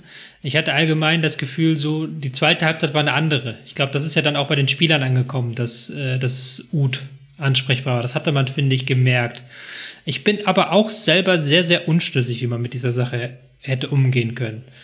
Weil mein erster Impuls war auch irgendwie, das Spiel jetzt weiter fortzuführen, das, das ergibt keinen Sinn. Und das hat sich auch nicht, hat auch nicht gut ausgesehen, das Spiel. Das hat auch, man hat auch gemerkt, dass die Mannschaften verunsichert waren, dass da jetzt eben nicht so war, dass da ähm, elf, äh, 22 befreite Spieler auf dem Platz stehen, sondern gerade Schalke da sehr viel Ball hin und her geschoben hat und sehr risikobefreit aufgetreten ist. Andererseits ist es ja auch so, jetzt im Nachhinein ist man natürlich immer schlauer, es sah sehr schlimm aus, es scheint Gott sei Dank nicht so schlimm zu sein, dass man jetzt von einer langfristigen Schaden hat. Außer natürlich, und das ist ein Thema, was können wir gleich nochmal aufmachen, dass man bei Kopfverletzungen natürlich immer von einem langfristigen Schaden reden muss, in, aber in anderer Hinsicht dann. Ähm, dementsprechend vielleicht dann sehr viel gutes Fingerspitzengefühl auch von Gräfe, dass er das genauso gehandhabt hat und dass das Spiel dann zu Ende laufen konnte. Wahrscheinlich hatten die unten auch ein bisschen mehr Informationen als die Zuschauer. Also da gab es ja Rücksprache mit den Ärzten. So, wenn die halt alle gesagt haben, okay, ihm geht's nicht gut, aber er ist stabil, da äh, passiert wahrscheinlich nichts weiter, ist das auch nochmal ein anderes Gefühl als, ja, also vor dem Fernseher wusste man ja wirklich nicht, ob der jetzt nochmal aufsteht. Ja. Äh, so einen richtig faden Beigeschmack gibt. Aber um bei Udokai zu bleiben, seine Betroffenheit zeigt auch schon allein, wie schwierig es jetzt wäre, rein spielerisch noch vernünftig über dieses Spiel zu sprechen, weil er hat dann ja weitergespielt, also er wurde von Heiko Herrlich nicht runtergenommen, obwohl man, ich finde, ihm sehr angemerkt hat, dass ihn das Ganze sehr mitnimmt. Und dann kann man natürlich jetzt, wenn man sich einzelne Szenen anschaut, nicht in einer normalen Art und Weise über Defensivaktionen von Urukai äh, oder der sonstigen Augsburger Abwehr oder auch von Offensivaktionen der Schalke in einer ganz normalen Art und Weise sprechen, wenn man weiß, dass diese äh, eine Sache äh, über allem schwebt und ständig präsent war. Ist auch da interessant, dass das dann dadurch, dass nur wegen dem Ausgang, dadurch, dass das gerade glimpflich ausgegangen ist, nimmt das natürlich auch jetzt in der Nachbetrachtung des Spiels medial einen kleineren Teil ein, als es während des Spiels gemacht hat, so blöd das klingt. Weil jetzt wird natürlich wieder geredet über Schalkes Sieglos-Serie, über darüber, dass Schalke da dieses 2-1 spät aus der Hand gegeben hat. Und das ist halt dann wieder eine Sache, die, die, die fällt mir schwer, dann jetzt über Schalke negativ zu richten in diesem Fall. Ja, bei beiden. Also, wenn man jetzt normal über dieses Spiel sprechen würde, da gäbe es wieder eigentlich klassische, also, oder vielleicht so, man kann wahrscheinlich in einer gewissen Art und Weise normal über dieses Spiel sprechen, weil die Probleme, die man dort gesehen hat, die waren jetzt nicht nur in diesem Spiel so, also in einzelnen Situationen vielleicht schon, aber ähm, dass Augsburg eben bei beim Stand von 0 zu 0 und 1 zu 0 einfach überhaupt nichts für den Spielaufbau macht und nur umschaltet und im Prinzip auch zu keinen Abschlüssen kommt, hat man es schon häufiger gesehen. und dass Schalke so sehr verunsichert ist, wenn sie in Führung stehen und selbst eine Unterzahl da jetzt keinen Zugriff bekommen hat und so, das war jetzt auch eine Sache, die man sich so hätte vorstellen können oder dass, dass die Zuordnung nicht stimmte beim 2 zu 2. Äh, es ist jetzt eher so eine Pietätsfrage, glaube ich, ob man das, also ob man das so normal bespricht. Ich würde sagen, so rein, rein sachlich kann man es schon machen, weil es, äh, ja, also weil die, die Sachen, die man beobachten konnte, jetzt keine Ausnahmeerscheinungen waren. Hm. Ähm, vielleicht, bevor wir dann noch wirklich kurz das Spiel nochmal fußballerisch abhandeln. Ähm, es ist ja auch Max äh, besonders im Rasenfunk immer sehr ein Anliegen, über das Thema Kopfverletzung zu reden. Weil wir ja aus dem American Football wissen, ähm, was diese Concussions, also diese Gehirnerschütterungen auch für langfristige Schäden haben können. Wir wissen jetzt auch, diese Debatte wird jetzt in England sehr stark geführt, ähm, dass es da immer mehr Ex-Profis gibt, die ähm, Alter an Demenz leiden, was auch wiederum in Zusammenhang gebracht werden könnte mit eben diesem Thema Gehirnerschütterung.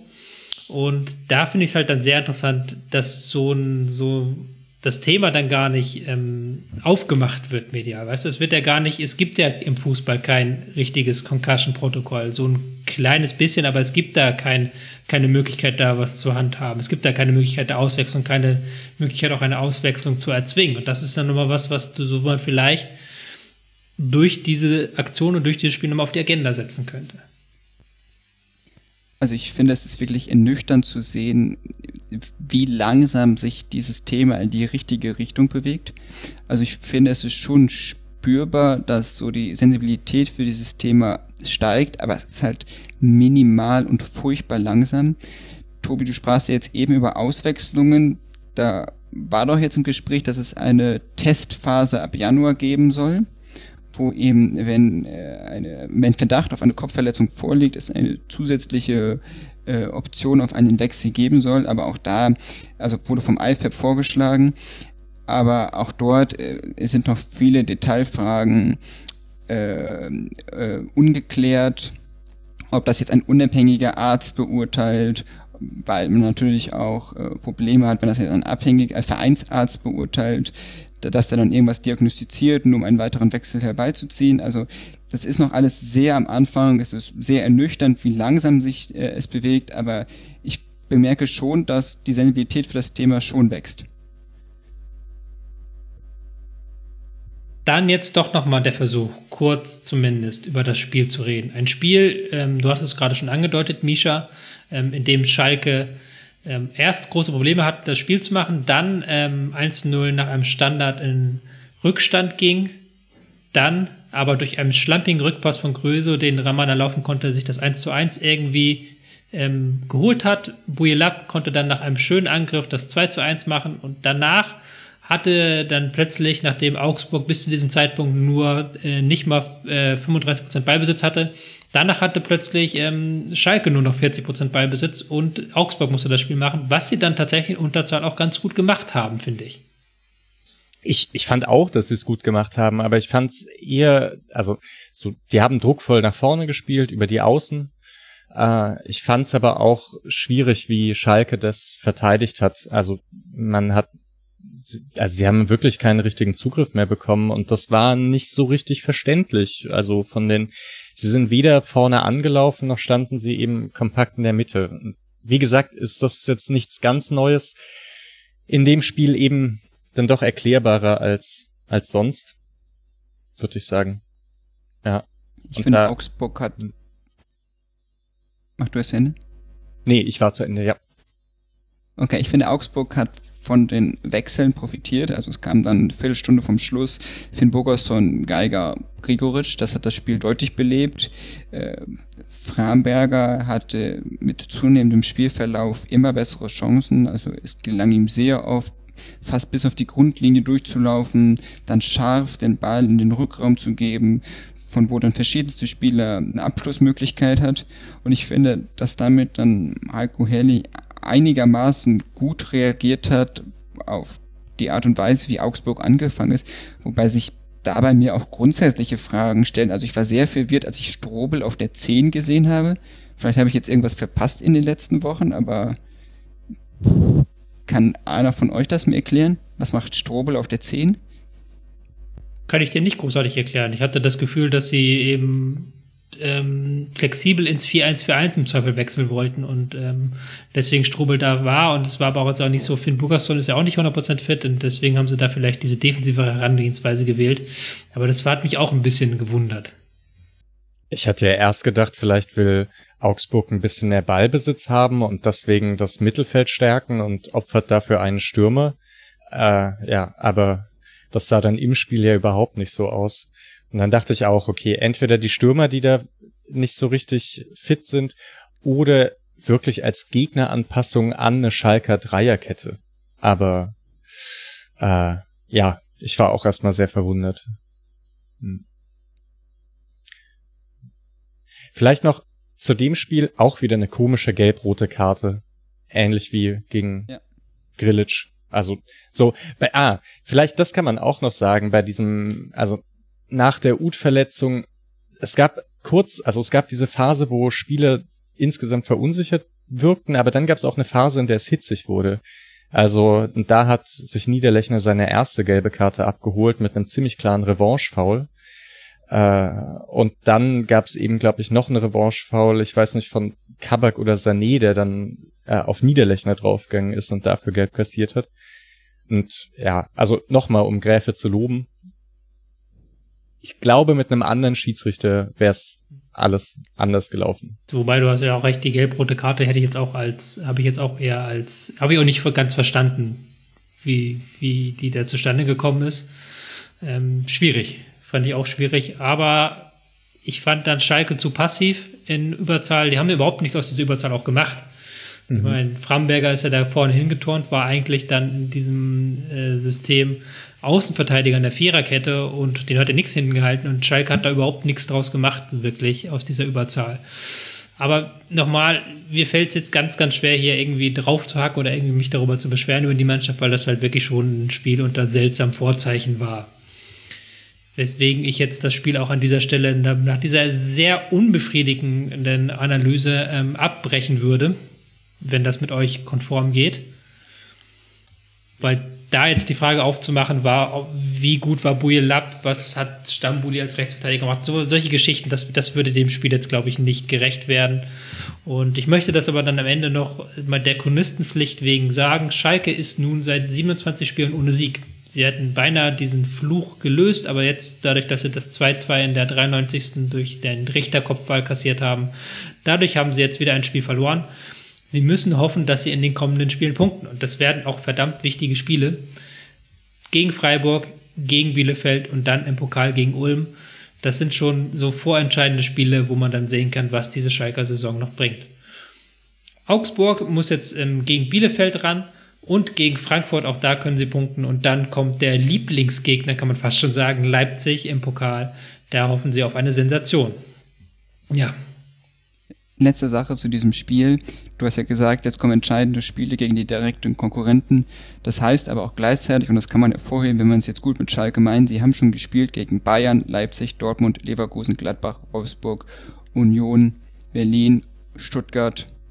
Also gegen die Top 8 der Liga.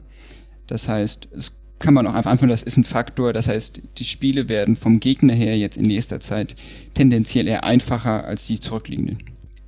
Also ich glaube, wenn du nachher jetzt hier mit äh, fünf bis sieben Punkte aus dieser Woche gehst, ich glaube, da würde Schalke äh, würde das unterschreiben. Und dann bist du auch plötzlich wieder, ähm, hast du wieder Anschluss gefunden an die Nicht-Abstiegsränge.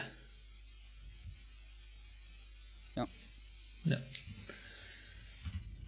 So, wir bleiben im Abstiegskampf. Wir bleiben ganz unten in der Tabelle in einem Spiel, das ungleich ereignisärmer war als das ähm, Spiel auf Schalke, beziehungsweise das Spiel in Augsburg. Wir kommen zum Spiel SC Freiburg gegen Arminia Bielefeld.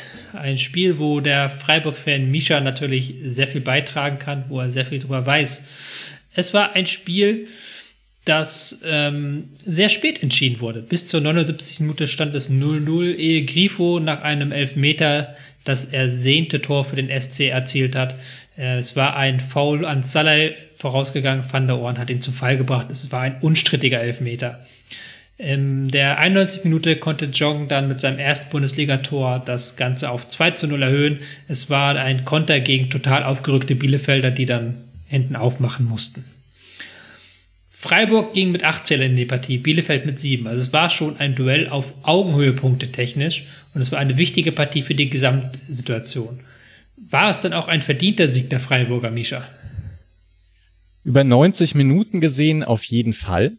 Also äh, das, also was so die die Chancen, das Chancenverhältnis angeht, Bielefeld hatte im Prinzip über 90 Minuten keine nennenswerte Chance und Freiburg hat gerade in der ersten Halbzeit irgendwie zwar, also dafür wie häufig die im letzten Drittel waren, dann doch gar nicht so viele Chancen herausgespielt, aber immerhin genug, dass äh, einige dann doch wieder große Chancen vergeben können, wie sie es in letzter Zeit häufiger machen. Also Grifo zweimal im 16er, der nach innen zieht und versucht ins lange Eck zu zirkeln und Petersen beide Male dann den Nachschuss bekommt, relativ frei auch. Höhler ist einmal durch. Hm, da Gulde ist bei einem, nach einem Standard aus dem Halbfeld kommt er sehr unbedrängt zum Kopfball. Also, es wäre jetzt, also man hätte das Gefühl gehabt, das passt sehr gut, wenn Freiburg in der ersten Halbzeit in Führung geht in der Phase, als sie dann wirklich in Führung gegangen sind, äh, passte es dann nicht mehr so gut, weil Bielefeld es geschafft hat, immer besser in die tiefe Ballzirkulation zu kommen, nicht mehr so viel zugelassen hat und das lief so langsam auf ein 0 zu 0 hinaus, hatte man das Gefühl. Und dann kam aber doch dieser Elfmeter, was so eine klassische Aktion war, wie man sie kennt aus Schlussphasen. Also Lienhardt wird nicht mehr so richtig unter Druck gesetzt, kann eine Verlagerung spielen auf Günther. Und da schieben die ersten beiden Bielefelder Verteidiger noch gut auf Günther raus, aber die Kette dahinter schiebt nicht mehr so gut rum. Und dann konnte Günther eben zurückspielen auf Grifo. Und der konnte dann Schalay im Strafraum bedienen, was der relativ viel Platz hatte. Und so wie Van der Horn da hingeht, das macht er in der zehnten Minute, zehnten Minute auch nicht, würde ich sagen. Also. Ja, das glaube ich auch. Ähm, du hattest es gerade schon so erwähnt. Ich hatte tatsächlich nur die Anfangsphase äh, sehen können. Ähm, ich hatte das Gefühl, dass Freiburg da sehr, sehr hoch gepresst hat und auch diesen ähm, tiefen Spielaufbau von Bielefeld. Das kennt man ja mittlerweile, dass Ortega da sehr stark in den Spielaufbau eingebunden wird, der Torhüter, und dann sehr viele Pässe mit Innenverteidigern und Sechser spielt, dass sie den sehr aggressiv angegangen sind. Ähm, haben sie das später nicht mehr gemacht oder wieso hat Bielefeld äh, besser ein Spiel gefunden? Oder hat Bielefeld das dann irgendwann besser bespielt als in der Anfangsphase? Äh, Freiburg ist er hat fulminant angefangen und 25. Minute war dann so ungefähr der Wendepunkt, wo Freiburg deutlich passiver wurde, haben die Pressinglinie zurückgezogen bis ungefähr zur Mittellinie. Äh, Bielefeld hatte dann deutlich mehr Zeit zum Aufbauen, aber ich fand ja zum Beispiel nicht so, dass Bielefeld, die dann ja mehr Zeit hatten, dann deutlich mehr Ideen hatten, wie sie zu einem Tor kommen sollten. Oder fandest du das jetzt ganz anders, Mische? Nee, nee, also wie gesagt, es gibt da also auch wenn man sich die Highlights anschaut, es gibt im Prinzip keinen richtig guten Abschluss von Bielefeld. Es gab dann mal ein paar Ecken oder so. Also, sie sind schon besser ins Spiel reingekommen, aber nach vorne ging wenig. Ich weiß nicht, Duan hatte nicht sein äh, bestes Spiel. Hm, ja. Und dann war halt ja viel tiefe Ballzirkulation und dann kam wenig bei raus. Ja. Wie würdest du ähm, das Mittelfeld von Bielefeld bewerten, Misha. Ich hatte das Gefühl, sie haben ja dann teilweise so eine Raute gehabt, aber ähm, das Spiel lief dann doch immer noch sehr stark über Pretel und sie konnten dann dieses Mittelfeld eigentlich praktisch nie ins Spiel einbinden. Was man dann auch so ein bisschen in den Daten sieht, dass ähm, nur Pretel, Van Horn, äh, Van der Horn und Nilsson über 80% Passquote hatten und gerade im Mittelfeld fielen sie da ab. Hm. Also es war so ein bisschen asymmetrischer, ne? Doan war deutlich offensiver als Soku. Und ja, genau. Und Hartl in der Mitte und bei Hartl bekomme ich so langsam das Gefühl, dass der eben in der zweiten Liga ein Ausnahmespieler ist und in der ersten Liga äh, in einigen Situationen oder in zu vielen Situationen es dann nicht ganz reicht von der, also ich weiß nicht, ob Technik oder vielleicht auch Schnelligkeit im Kopf so in die Art. Also vielleicht macht es auch noch mal Klick, aber jetzt gerade gegen Freiburg, hm, die aktuell aber defensiv auch ganz gut drauf sind mit Höfler und Santa Maria, gab's da nicht so viel aus dem Mittelfeld heraus. Aber, aber denken wir offen gesagt nicht, dass über ziemlich viele Bielefelder Spieler, also mit der großen Ausnahme Dorn, ziemlich gut in Liga 2, aber mit Schwierigkeiten in Liga 1? Und Dorn ist ja vor der Saison neu gekommen. Hm. Ja, ich, gut, ich wollte nur noch mal Dorn jetzt in besonderem Maße hervorheben, aber, aber diese grundsätzliche Beobachtung, was Mischa eben sagte, Ausnahmespieler in Liga 2, Schwierigkeiten in Liga 1, also das ist etwas, das fällt mir zu ganz vielen Bielefeldern Spielern offen gesagt ein. Ja, da hast du schon recht. Das ist, ich hatte mir es halt anders vorgestellt. Als ich die in der zweiten Liga gesehen habe, dachte ich, die mit ihrem recht ausgeglichenen Spiel und Klos, der da vorne drin ist und seine Körperlichkeit gut einsetzen kann und so effizient ist, äh, da dachte ich, das klappt in der ersten Liga auch. Und man muss ja sagen, sie zeigen es phasenweise. Ich erinnere mich an gute Schlussphase gegen Augsburg, äh, gegen Wolfsburg, gute Schlussphase gegen Leipzig und so. Das, die haben immer mal wieder Phasen, wo sie schon auf Bundesliga-Niveau sind. Aber es gibt dann halt so Spiele, ich weiß nicht, gegen Dortmund war das, glaube ich, oder? Wo sie 5-0 äh, untergehen und gegen Leverkusen, wo sie keinen Schuss aufs Tor haben. So, ja, da wird's dann schwer. Ich ähm, möchte da auch mal whoscored.com zitieren. Die, die haben ja immer ja Statistik Auswertung, da hat sie ja immer sehen, was sind die Stärken und Schwächen in der Mannschaft. Und die haben jetzt für dieses Spiel angegeben, no significant strengths for Bielefeld, also keine signifikanten Stärken. Das sagt dann auch immer schon was aus, wenn das da die statistische Auswertung ergibt. Und es war halt auch von den Statistiken her am Ende deutlich. Auch wenn du sagst, ja klar, Freiburg in der zweiten Halbzeit nicht mehr diese klaren Chancen, aber nach XG waren sie deutlich vorne, 16 zu 5 Schüsse. Es haben nur 23 Prozent des Spiels im Freiburger Drittel stattgefunden. Normalerweise hast du da so eine Gleichverteilung, aber das Spiel hat sehr stark in der Hälfte von Bielefeld stattgefunden, was natürlich an der Ballzirkulation der Bielefelder lag, aber auch daran, dass sie eben nicht in das zweite oder dritte Drittel gekommen sind. Und auch dass sie es mit ihrem Pressing nicht geschafft haben, Freiburg aus ihrem eigenen Drittel rauszu, äh, rauszuhalten. Also das war sicher einer der, der besten Spielphasen bei Freiburg. Also diese, dieses Übergang, der Übergang vom Aufbau ins Angriffsdrittel. Auch wenn, also Schlotterbeck hatte ein paar zu riskante Bälle und hatte auch ein paar Ballverluste, aber sonst, es gab so sehr viele Wege, gerade ein Zurückfallen der Grifo, der häufig angespielt wurde. Es ging teilweise über Außen. Es gab einige Verlagerungen von Lienhardt, die sehr schön waren. Äh, und da hat's Freiburg immer wieder geschafft, ein sogar recht hochpressendes Bielefeld zu umspielen und dann dynamisch ins letzte Drittel zu kommen und dort dann ein bisschen zu wenig Chancen zu kreieren, finde ich, für wie oft sie dort waren und diese Chancen dann auch noch nicht zu nutzen über 60 Minuten lang. Ja. Also Chancen äh, ist ja sowieso das große Thema in Bielefeld. Also wenn man sich jetzt die letzten neun Spiele anschaut, haben sie acht davon verloren, dabei sechs Tore geschossen, bei mhm. 5,8 Expected Goals. Das sind durchschnittlich pro Spiel, also von diesen letzten neun, 0,64. Und das ist jetzt ja schon arg wenig. Und ich, ich habe jetzt so zwischendurch gedacht, letzte Woche war ja das Spiel gegen Mainz, dass das, also da war das ja deutlich besser. Es waren ja zwar zwei abgefälschte Schüsse, also auch ein bisschen Glück dabei, aber ich habe da aus Bielefelder Sicht gehofft, dass da, also dass das so der Beginn eines kleinen Aufwärtstrends wäre, sich offensiv mehr Chancen zu erspielen also in dieser Hinblick wäre das jetzt gegen Freiburg eher wieder ein Rückschritt gewesen. Also es bleibt das große Problem in Bielefeld. Ich würde äh, behaupten, um da noch einmal kurz den Scheinwerfer zu drehen, ähm, dass es bei Freiburg aber durchaus Fortschritte zu gibt. Nicht nur, wenn man jetzt fünf Punkte aus drei Spielen geholt hat, ich habe auch das Gefühl, dass einzelne Spieler wieder stärker in Form kommen. Grifo ist ja sowieso so ein sehr wichtiger Faktor in dieser Mannschaft. Aber zum Beispiel Günther fand ich jetzt sehr viel präsenter im Offensivspiel und auch im Spiel gegen den Ball als Anfang der Saison, wo er etwas mitschwamm. Würdest du mir widersprechen, Misha? Nee, da würde ich dir nicht widersprechen. Also, vielleicht nochmal wirklich im, im Kurzdurchlauf. Die Saison, also es war ein recht schwieriges Auftaktprogramm mit ein paar unglücklichen Unentschieden gegen Bremen und gegen, äh, gegen Wolfsburg. Ganz komische Spielverläufe gegen Leverkusen beispielsweise. Und dann gab es ein wirklich miserable erste Halbzeit gegen Mainz 05. Äh, das, da lag man dann nach ein paar Minuten 3-0 zurück und hätte schon höher zurückliegen können.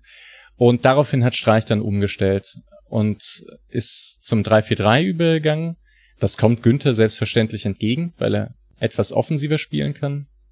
Und es ist einerseits eine etwas höhere defensive Stabilität und dann spielen sich aber schon wahnsinnig viele Chancen heraus. Also eigentlich, man muss dieses letzte Spiel gegen Gladbach auch nochmal herausheben in, äh, also das war eigentlich wirklich krass, 4,0 Expected Goals gegen Gladbach rauszuspielen. Das ist auch der zweithöchste Wert aller Mannschaften in dieser Saison, direkt hinter äh, Bayern gegen Schalke.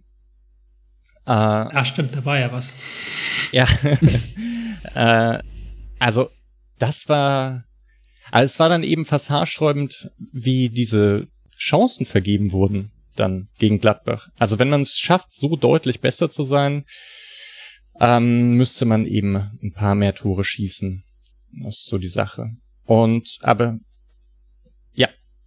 das ist ja so, so ganz interessant, das ähm, werden wir uns gleich wieder begegnen, weil dieses 3-4-3 ist ja so ein bisschen zum Go-To-System geworden für Teams, die sich defensiv stabilisieren wollen.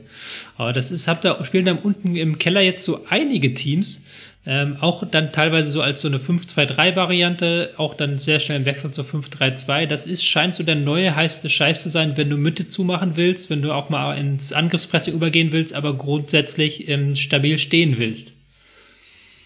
Ja, und es ist auch ein tolles System, um sich in der Höhe anzupassen. Also da eben dieser Übergang von 3-4-3 zu 5-4-1 im eigenen Strafraum ist eben sehr fließend, indem man einfach nur die beiden, also die Außenspieler etwas zurückzieht und so sehr schnell sehr hoch pressen kann und wenn man sich aber diszipliniert dann zurückzieht, wirklich einen, massiven Block um den 16er herum aufstellen kann.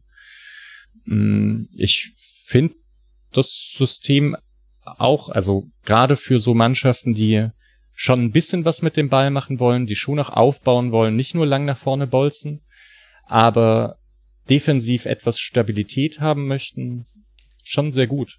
Urs Fischer hat's ja letzte Saison mit Union auch gespielt. Mm, ja. Und Freiburg gefällt mir gut. Das kommt den Freiburger Spielern auch sehr entgegen. Schlotterbeck ist halt ein toller zentraler Innenverteidiger. Günther und Schmid sind besser in der also in der Fünferkette als in der Dreierkette. Diese etwas eingerückte Außenstürmerposition ist für Höhle besser als jetzt wirklich die hängende Spitze, so wenn der so halb über außen kommen kann. Und Grifo, der mit diesem System letzte Saison ziemlich gefremdelt hat, hat sich jetzt eben voll voll reingefunden und ist gefühlt an 70 Prozent aller Torschüsse beteiligt in den letzten drei Spielen. Es geht schon in eine in eine sehr gute Richtung bei Freiburg. Ich hoffe, ich äh, zerrede das jetzt hier nicht und äh, Schalke beendet seine lange Sieglosserie ausgerechnet äh, gegen Freiburg. Santa Maria gefiel mir im Mittelfeld noch gut. Also immer sehr präsent. Finde ich, hat das Spiel auch, auch schön aufgemacht. Also generell hat man auch ein bisschen Abwechslung gesehen, vor allem bei Lienhardt im Spielaufbau. Das gefiel mir besser als der von Gulde oder von Schlotterbeck. Michel mag es mir jetzt widersprechen, du hast mehr Spiele von Freiburg gesehen, aber ich fand Lienhardt stach in seinem Spielaufbau schon hervor, im Gegensatz zu den anderen Innenverteidigern. Lief auch mal vertikal nach vorne, war variabel, ob er jetzt kurz aufbaut, dann meistens zu Santa Maria äh, oder ob er mal den langen Ball schlägt war einfach recht mutig in seiner ganzen Anlage. Das gefiel mir auch gut. Nee, würde ich dir nicht widersprechen. Also Lean hat es auch einer, der in der Dreierkette wieder etwas, also der hat dann halt mehr Zeit einfach als in der Viererkette und hat ein bisschen mehr Raum und kann dann besser nach vorne stoßen. Ich finde normalerweise Kevin Schlotterbeck noch ein bisschen besser, aber der hatte dort nicht sein bestes Spiel, muss man sagen. Hat ein paar zu riskante Dinge gemacht. Also Ansonsten vielleicht noch interessant für die Spielverlagerung äh, Community. Es war damals, glaube ich, mit Waldemar Anton, der sich von der Dreierkette immer ins zentrale Mittelfeld hat, also hochgeschoben hat. So der umgekehrte zurückfallende Sechse. Das macht Schlotterbeck aktuell auch in der Dreierkette. Hm. Ja, das ist eine Aufbauvariante, die sie, die sie spielen. Die sehe ich tatsächlich in der zweiten Liga aktuell häufiger als in der ersten. Aber da kommen wir jetzt ähm, vom Hundertsten ins Tausendste und ich würde dann gerne noch ähm, dieses Segment mit dem wichtigen Hinweis abschließen, dass auf Freiburg jetzt ein sehr, sehr wichtiges Spiel auswärts auf Schalke wartet. Da kann man wirklich sich von den Abstiegsrängen sehr weit entfernen mit einem Sieg. Danach folgt noch das Heimspiel gegen Hertha und das Don't Call a Derby Pokalspiel gegen den VfB Stuttgart.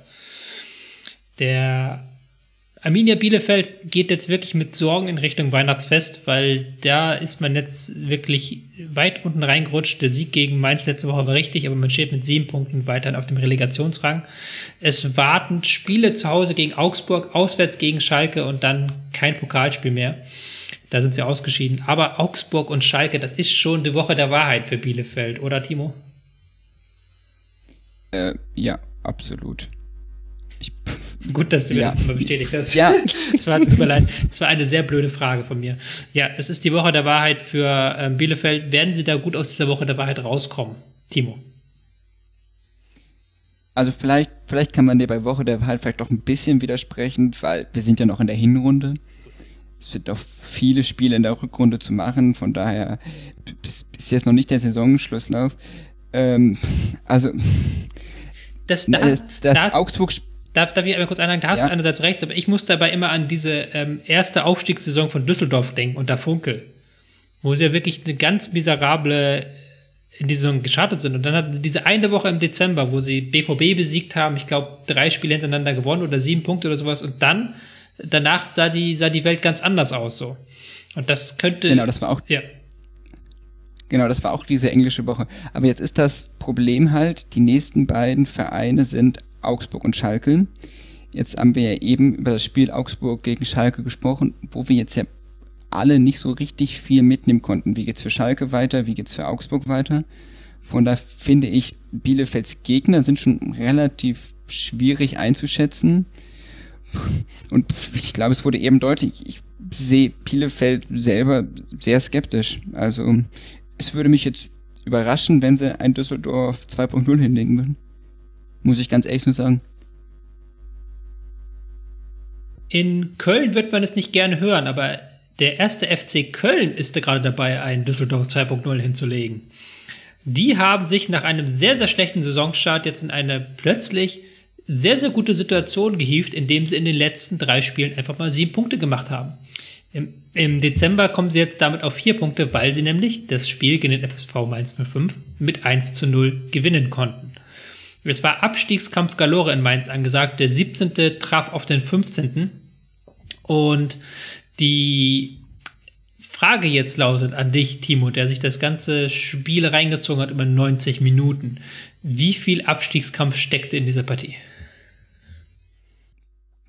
Mhm, steckte vor allem ziemlich viel Langeweile in diesem Spiel. Ich weiß es nicht, wie äh, symbolisch das jetzt für Abstiegskampf ist. Also meine Frage vor diesem Spiel war, wenn ich mir vor dem Spiel die Ballbesitzstatistik angeschaut habe, habe ich festgestellt, Mainz und Köln steht auf Platz 16 und 17 der Ballbesitzstatistik. Wer macht denn dieses Spiel? Darauf gab es recht schnell eine Antwort.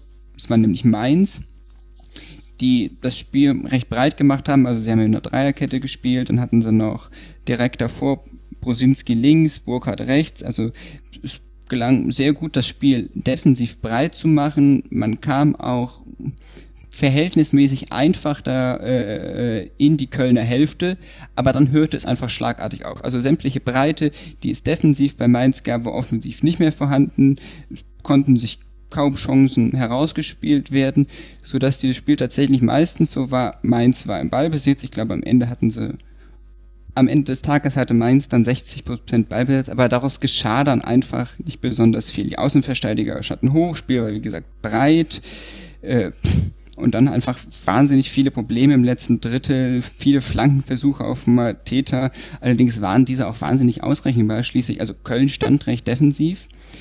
Mateta stand die ganze Zeit im Strafraum, die Kölner Innenverteidiger standen die ganze Zeit im Strafraum diese Flanken kam dann auch nicht besonders überraschend. Man hatte dann auch, Matete hatte dann auch nicht besonders viele Räume, in denen er agieren konnte, sodass das eine ziemlich fruchtlose erste Halbzeit war. Aber hatte Mateta nicht sogar wieder zwei Chancen, wie schon im letzten Spiel, die, die er dann halt nicht genutzt hat. Also sogar recht genau, Mateta gute. zum Beispiel Ein, ja. in, der, in, der ein, in der 41. hatte zum Beispiel, aber das war wirklich mal eine Ausnahme. Da wurde nämlich mal schnell gespielt, da wurde mal flach durchs Zentrum gespielt. Das war aber, also das war wirklich eine Ausnahme und nicht irgendwie eine logische Konsequenz des vorherigen Meisterspiels. Hm. Ja. Aber irgendwie diese Abhängigkeit scheint ja schon da zu sein, dass äh, eben so viele Abschlüsse haben sie nicht. Und wenn Mateta halt jeden reinmacht, dann ist er so der Held des Spiels und es klappt alles. Und wenn nicht, dann bleibt aber auch nicht viel mehr übrig, aktuell, so wie es scheint, bei Mainz. Ich hatte Was ja, äh, sorry, nee, mach erstmal das Spiel, dann können wir danach allgemein. Ja, genau. Äh, Ich wollte nämlich nochmal auf das Spiel kurz eingehen, weil wir war, du warst jetzt gerade sehr stark bei der ersten Halbzeit noch, Timo. Ich hatte das Gefühl, Köln hatte dann nach der Pause halt in dieser 15, 20 Minuten hatten sie die stärkste Phase des Spiels, weil sie da eben ein bisschen höher geschoben haben und weil sie auch über die Flügel mehr kreiert haben. Also das Tor für Köln, das war dann ja auch über den Flügel. Man kann da sagen, völlig schlechte Zuordnung der Mainzer. Also es gab keinen Druck auf den Vor-Vorlagengeber, es gab keinen Druck auf den Vorlagengeber und dann auch keinen Druck auf den Torschützen. Und dann hatte Köln wirklich die beste Phase des Spiels. Duda direkt im Anschluss äh, aus der Distanz, die nachfolgende Ecke war wieder gefährlich. Köln hatte da noch einen Konterversuch, aber dann flaute das Spiel auch wieder ab und war so mehr das der ersten Halbzeit. Also Köln kam ins Spiel, Köln war dann fulminant, aber auch vielleicht auch nur, weil Mainz das auch wirklich nicht besonders gut verteidigte. Und dann war es wieder das aus der ersten Halbzeit, Mainz lief wieder an. Es gab dann zwar kurz vor Schluss noch eine Riesenchance von Quaison nach einer guten Vorarbeit von Niakate, der da mal mit nach vorne lief. Aber es ist jetzt auch, es passt auch irgendwie so ins letzte Kölner Spiel also es ist jetzt nicht so, als hätte Köln jetzt Mainz das Spiel lang dominiert und hätte auch einfach anders ausgehen können, dieses Spiel. Und es hätte sich niemand beschweren können. Und so ist es natürlich einfach so, dass Mainz sich über sich selbst beschweren muss, weil man aus diesem ganzen Ballbesitz, den sie hatten, einfach mehr machen muss. Und vor allem, sie haben ja auch ziemlich viele kreative Spieler vorne drin auf dem Papier. Man muss dazu vielleicht noch einwerfen, äh, nochmal ganz wichtig gesagt, dass ja Mainz überhaupt erst ein bisschen ins Spiel gefunden hat nach der gelb-roten Karte gegen Duda. Also das war ja noch so ein Knackpunkt in dem Spiel, weil da bis dahin hatte ich das Gefühl, dass Köln das jetzt wegverwaltet und dann irgendwann den entscheidenden Konter fährt. Pustekuchen, Duda hat sich dann selbst aus dem Spiel genommen mit äh, wirklich zwei blöden Fouls. Ähm, war doch beide, beide gegen Stöger. Also Stöger hat, ist dann irgendwann eingeschworen, hat dann diese Fouls gezogen. Und ähm, dann in der Schlussphase hat Mainz dann nochmal einen Offensivversuch äh, gestartet, aber auch das war ja eher kläglich. Also es waren am Ende dann Ecken, zwei Chancen nach Ecken und Kaison ist dann irgendwie freigekommen, was aber auch kein wichtiger Spielzug davor war. Also da habe ich schon das Gefühl, und jetzt kann ich dich wieder reinholen, Micha. Ich habe dann hat das Gefühl, dass Mainz da jegliche spielerische Entwicklung abgeht in den vergangenen Wochen. Ja, zu Mainz allgemein in den letzten Wochen, das, die haben halt ein Spiel gewonnen und danach schien diese Mainzer Krise, von der alle vorher gesprochen hatten, schon wieder komplett vorbei zu sein, weil eben Bielefeld und Schalke nicht gepunktet hatten. Aber so richtig überzeugend äh, finde ich die jetzt in letzter Zeit eben auch nicht. Also, wie gesagt, es hängt viel an Mateta und ja, dann drum herum klappt's nicht so richtig. Ich, das stimmt. Also ich habe jetzt dann vor vor vier Wochen im Rasenfunk hatten wir auch schon darüber gesprochen, dass man irgendwie sagt, diese Mannschaft hat ziemlich viel kreative Spieler, aber es kam jetzt eben schon über zwei Saisons eigentlich recht wenig von genau diesen Spielern. Also vielleicht ist es doch eine Qualitätsfrage. Und um da da vielleicht auf das Spiel wieder zurückzukommen, ähm, ich habe mir mal exemplarisch die Spieler im zentralen Mittelfeld angeschaut, bei beiden Teams. Und da hast du halt auf Kölner Seite mit Skiri einen Mann, der hat 92 Prozent seiner Pässe zum Mann gebracht, der hat drei von fünf Tacklings gewonnen, der hat äh, fünf Interceptions gemacht, also fünf Pässe abgefangen, was ein sehr, sehr guter Wert ist. Und so ein Ankerspieler, der halt solche Werte vorweist, den hast du bei Mainz nicht. Du hast auch keinen, der sich dann mal für den Übergang anbietet. Fernandez ist permanent sehr tief gewesen, Latzo und Boetius dann etwas höher, aber waren auch nicht ins Spiel eingebunden. Man hat da wirklich das Gefühl, das Mittelfeld hat sich teilweise weggeduckt und hat das auch Köln einfach gemacht, diese Zone komplett zu kontrollieren. Ich muss doch ganz kurz dazwischen grätschen. würdest du sagen, der Gibbermin-Abgang wurde immer noch nicht ersetzt? Ist das Letzte, das Problem, der Gibbermin-Abgang? der ist jetzt halt schon zwei Jahre her. Gerade sagen, sind, sind wir doch aber, bei dem Thema.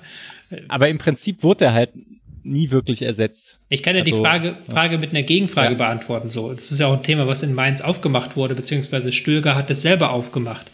Ist es dann sinnvoll, einen Stöger bis zur, wie, wann ist er jetzt eingewechselt worden in diesem Spiel? Immerhin schon in der ähm, 67 Minute. Aber macht es Sinn, den so lange auf der Bank sitzen zu lassen, wenn das Mittelfeld so wenig kreiert? Ich gebe an Timo weiter, der hat das Spiel besser gesehen. Ja. Also das, also ich habe gar keine so richtige Meinung zu diesem äh, Mainzer Mittelfeld, weil das Spiel war einfach so ähm, dominant auf den beiden Außen, weil darüber wurde das Spiel aufgemacht. Ähm, Köln gelang es dann gut, Pressing also auf die Ballspielenden äh, Spieler auszuüben, sodass sie dann einfach schnell isoliert wurden am Außen. Sodass einfach, es hat überhaupt gar nicht so viel im Zentrum gespielt. Ich könnte mir zum Beispiel gar keine Meinung äh, zu Fernandes zu diesem Spiel bilden. Äh, einfach, weil er gar nicht so aktiv war. Es kann natürlich an ihm liegen. Es kann natürlich einfach an dieser Spielanlage liegen, die einfach für ihn auch dann nicht optimal ist. Es hätte vielleicht einfach geholfen, wenn man einfach mit mehr Mann im Mittelfeld positioniert wäre. Also man hatte ja jetzt eine Dreierkette und dann zwei Außen davor. Da hätte man ja theoretisch auch andere Möglichkeiten gehabt. Du hättest, man hätte ja direkt auch zum Beispiel mit beiden starten können kann mir schon vorstellen, dass das im Spiel gut getan hätte, aber das ist jetzt auch einfach nur eine Vermutung. Hm. Hat aber auch relativ spät umgestellt, dann tatsächlich diese Dreierkette aufgelöst. Ich fand, um da nochmal eine kleine Detailfrage aufzu, äh, zu, anzureißen, ich fand es immer dann gut, wenn St. Just und Niger KT weit nach vorne gegangen sind. Das sagt dann wiederum andererseits was über die Außenverteidiger. Weil ich glaube, diese Riesenchance von äh, Mateta in der 41, die du bereits angesprochen hast, das war ja, glaube ich, auch das ja tatsächlich. Just Flanke. Also, wo dann der Innenverteidiger vorgegangen ist. Und auch da ist ja wieder die Frage, wo sind dann eigentlich die Außenverteidiger, wenn der Innenverteidiger die Flanke schlagen muss? Da ist in dem zweiten Drittel nicht sehr viel los bei Mainz und das ist auch, äh, jetzt äh, so ein Retten in die Winterpause. Dabei hat man noch eine sehr wichtige Woche vor sich mit Hertha auswärts, Werder zu Hause und dann Bochum im Pokal. Ähm, ich möchte aber noch einmal kurz über Köln reden, weil bei Köln kann ich mir jetzt wirklich keinen Reim drauf machen. Also sie haben jetzt das dritte Spiel in Folge ähm, gepunktet. Sie haben Dortmund besiegt, sie haben gegen Wolfsburg unentschieden geholt, jetzt Mainz besiegt. In allen drei Spielen waren sie sowohl bei den X-Goals als auch bei den ähm, Torschüssen klar schlechter als der Gegner. Ist das im Endeffekt auch ein Stück weit Glück, Misha, dass die jetzt so gut dastehen nach den letzten drei Spielen? Oder machen sie etwas systematisch besser als die Wochen, Monate davor? Ich habe es zu wenig gesehen in den letzten Wochen. Waren viele fünf, also waren nur 15:30 Spiele. Da hat Freiburg gespielt, aber so grundsätzlich in den Ausschnitten, die ich gesehen habe, schien es mir so zu sein. Gegen Dortmund sind es ja zwei Ecken, die reingehen. Äh, immerhin scheinen sie defensiv so stabil zu sein, dass da nicht, also vielleicht haben sich da etwas verbessert, obwohl man auch sagen muss, das ist die ganze Saison schon nicht so schlecht. Also, da sind ja ganz viele 1 zu 1 Spiele, ein paar 1 zu 2 Spiele. Äh, die kassieren ja nicht so viel Tore, haben eher das Problem vorne nach vorne Durchschlagskraft zu erzielen. Duda und Wolf sind da sicher positive äh, Faktoren. Das ist jetzt doof, dass du da, dass du da jetzt gesperrt ist, ein Spiel. Ähm, ja, aber im Offensivspiel fehlt etwas der Plan, würde ich sagen. Also ich habe auch nicht genügend Köln gesehen, aber wenn ich das jetzt richtig sehe, wir haben ja eben schon über das 3-4-3 gesprochen, was Mannschaften helfen kann, sich defensiv zu stabilisieren. Wenn ich das jetzt richtig sehe, das erste Mal, dass sie mit dieser Dreikette gespielt haben, war gegen Dortmund. Dann haben sie gegen Wolfsburg damit gespielt und gegen Mainz damit gespielt. Das war jetzt diese erfolgreiche Phase. Und zuvor in den Spielen Union, Bremen, Bayern und so weiter und so fort, jeweils immer mit einer Viererkette. Also ich kann jetzt nur diese Beobachtung schildern. Ich habe jetzt zu wenig gesehen, um dazu jetzt noch mehr zu sagen, aber das ist auf jeden Fall eine Veränderung, die zum Dortmund-Spiel, zum Wendepunkt, wie man jetzt sagen würde, vorgenommen wurde. Also defensiv stabiler und vorne hilft so gewissermaßen auch das Glück. weil sie sind, das muss man ihnen lassen, sehr effizient, obwohl sie eigentlich ohne gelernten Stürmer spielen. Also Modesta ist auch lange auf der Bank jetzt. Ähm, vorne hat sich dieses Thielmann-Duda-Duo mit Unterstützung von Retschbezei hat sich etabliert im Sturm. Ähm, Was sagt ihr zum Tor, dass da, also der Mainzer, der abfälscht, ist Saint-Just, glaube ich, der, der scheint sich so ein bisschen wegzudrehen. Findet ihr sowas, also seht ihr sowas als Fehler an oder Also wenn ich von Fehlern bei diesem Tor sprechen möchte, dann würde ich viel früher anfangen, ja. dass es okay, ja, zu diesem sorry. Schuss kommt. Ja, also das ist grundsätzlich ist es ja, ja, das ist das Nagelsmann-Mantra, das eigene Tor muss man mit seinem Leben verteidigen. Diese Mentalität muss man haben. Ist jetzt da wirklich ein ganz schlechtes Beispiel, weil St. Just, glaube ich, der Einzige ist, der halbwegs gut steht in dieser Szene und der halt auch die Manndeckung rechtzeitig aufnimmt. Und dem da jetzt da irgendwas ankreiden, das fällt mir, glaube ich, schwer nach diesem, nachdem sie davor so überhaupt keinen Druck haben und nachdem Reschbesei da so völlig frei stand. Und das ist ja auch, das muss man ja auch sagen, das ist ja auch kein untypischer Move für Köln. Das ist ja so ein ganz typischer Gistol, Spieler geht in den Strafraum, versetzt es in den Strafraum laufen, erste Welle läuft rein, zieht den Gegner äh, in, in den 5-Meter-Raum, in den Rückraum kommt dann die zweite Welle rein und steht dann frei. Das, das kannst du bei Gistol-Teams immer sehen und dass Mainz darauf reingefallen ist, spricht auch nicht unbedingt für eine, entweder nicht eine gut für eine gute Gegnervorbereitung oder für ein Einhalten der Gegnervorbereitung. Köln kann diesen sehr, bisher lang sehr guten äh, Dezember veredeln. Aber es wird nicht einfach, weil man jetzt zum Tabellenführer reisen muss, nach Leverkusen und dann nach Leipzig, die ja vielleicht am Wochenende dann auch Tabellenführer sind, wer weiß das schon. Ähm, danach kommt noch ein Spiel im Pokal gegen Osnabrück. Aber auf jeden Fall steht Köln jetzt sehr, sehr viel besser da, als sie das noch vor drei Wochen getan haben. Wir galoppieren mit großem Schritt dem Ende entgegen, dem Ende unserer Rasenfunkausgabe des heutigen Tages, aber es fehlt natürlich noch ein Spiel. Und es sagt, glaube ich, irgendwie so ein bisschen was aus, dass ich dieses Spiel am Ende einsortiere. Weil an und für sich ist ja Borussia Mönchengladbach und auch die Mannschaft von Hertha BSC mit der Ambition gestartet, oben mitzuspielen. Aber bei den Teams, die wirklich ganz oben dran sind, haben wir sie nicht genannt, weil ähm, Gladbach steht jetzt auf Rang 8 mit 17 Punkten, Hertha steht auf Rang 11 mit 12 Punkten und dieses 1 zu 1 hat da auch niemanden so wirklich weitergeholfen. Gladbach hat nach der Champions League Achtelfinalqualifikation, herzlichen Glückwunsch nochmal dafür, ähm, sie haben mit sechs Wechseln reagiert. Sogar die Torhüterposition wurde ausgetauscht, Sippel kam im Tor zum Einsatz. Äh, Timo, wie sehr hat man den Gladbachern die neue Elf angemerkt? Hm, also über Sippel müssen wir nicht sprechen, das war ein grundlegend ziemlich gutes Spiel von ihm. Hm, also wir besprechen ja dieses Spiel, wie du eben schon gesagt hast, jetzt am Ende dieser Rasenfunkausgabe und wir können auch gleich direkt zum Ende dieses Spiels springen. Denn in der ersten Hälfte ist überhaupt nichts geschehen. Es gab genauso viele gelbe Karten, und zwar drei als wirkliche Chancen. Spiel endete damit Expected Goals 0,1 zu 0,2. Das sind diese DFL-Daten, die bei Sky immer eingeblendet werden. Ich weiß, man muss immer sehr vorsichtig mit denen sein, weil da kommen sehr wilde Sachen bei raus. In diesem Fall stimmt es aber völlig. Das liegt so ein bisschen daran, dass in diesem Spiel nichts geschehen ist, nicht unbedingt finde ich, dass man jetzt den Gladbachern, dass man die Gladbacher Wechsel so sehr gemerkt hat, so wie deine These war.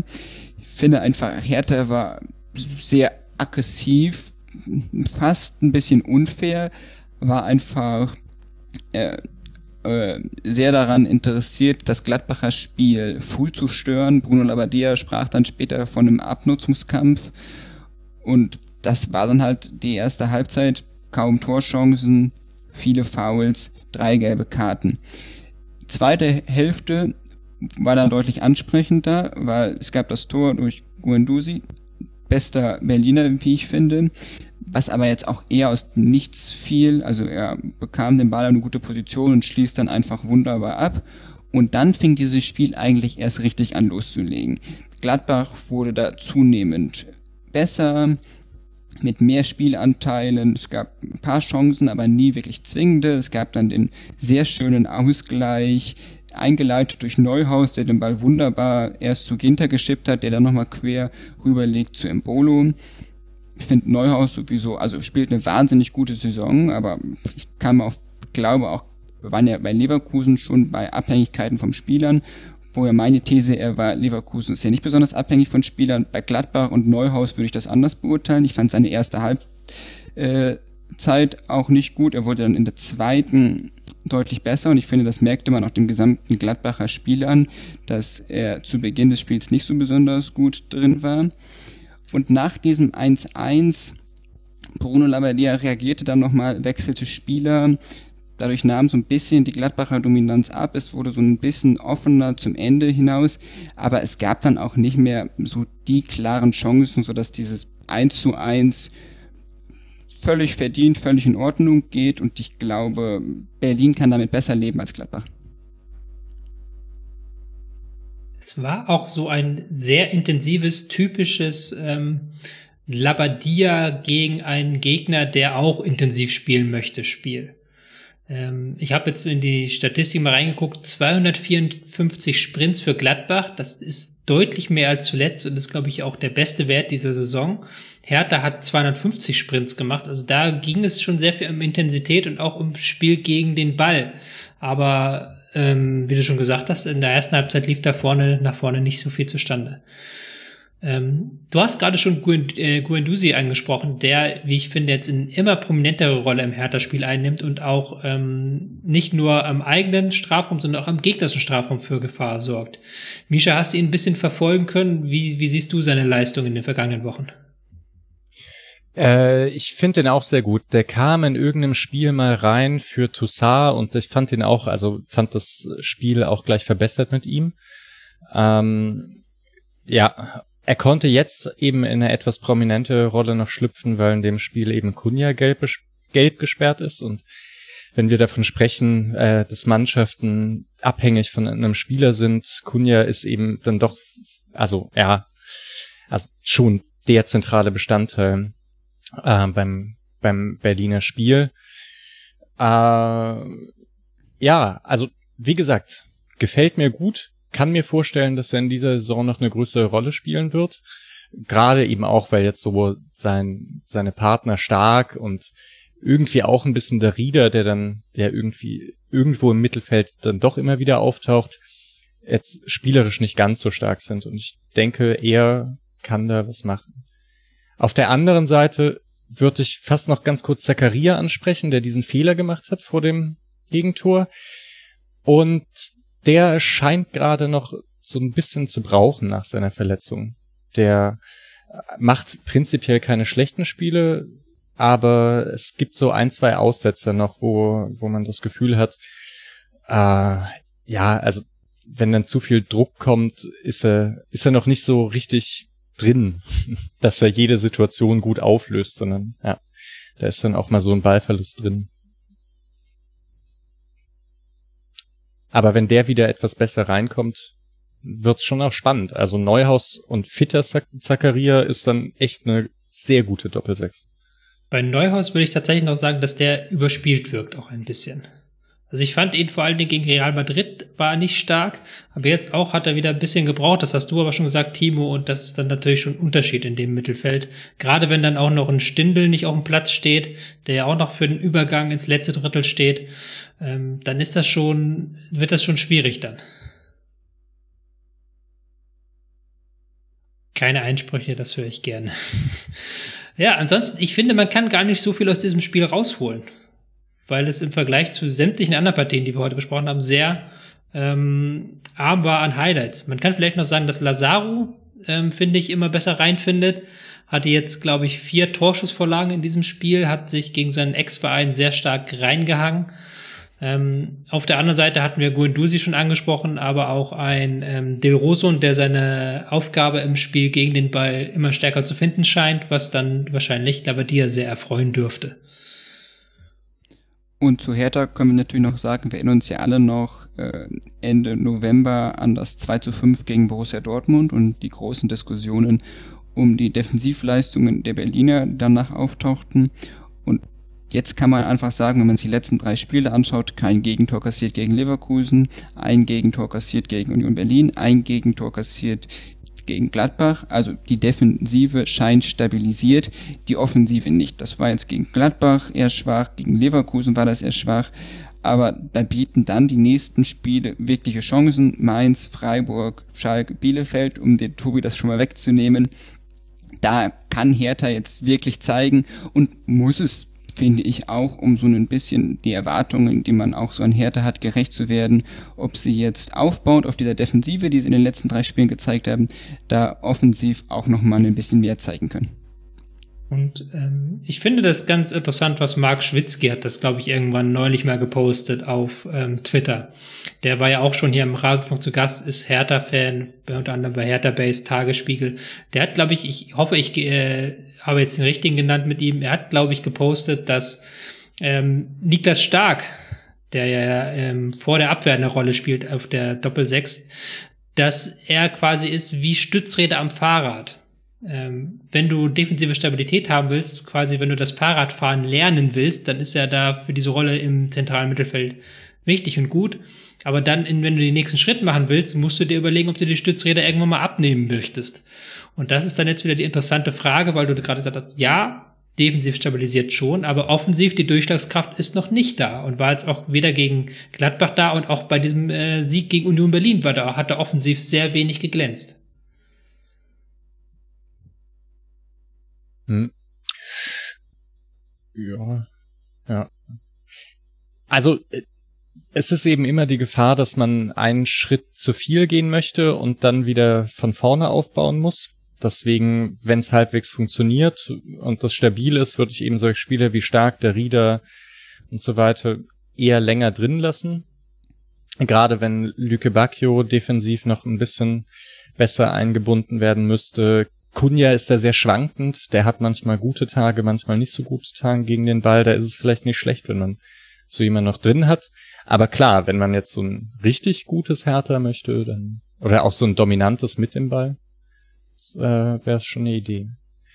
Dürfte ich jetzt noch ganz kurz zu Gladbach, ähm, Immer doch, gerne. Eine Frage, wie ihr das seht.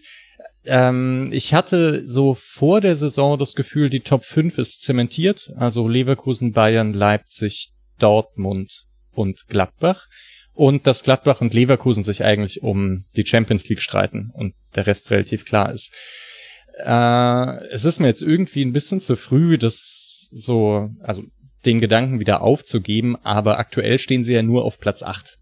Zwar nur zwei Punkte hinter Dortmund, aber dennoch äh, ist es jetzt noch nicht ganz so gut. Seht ihr das jetzt als ja, so eine nicht ganz so glückliche Anfangsphase in der Saison und dann Doppelbelastung oder glaubt ihr, das könnte sich auch noch länger ziehen? Also seht ihr sie auf Platz 4, auf Platz 5 oder sogar noch drunter?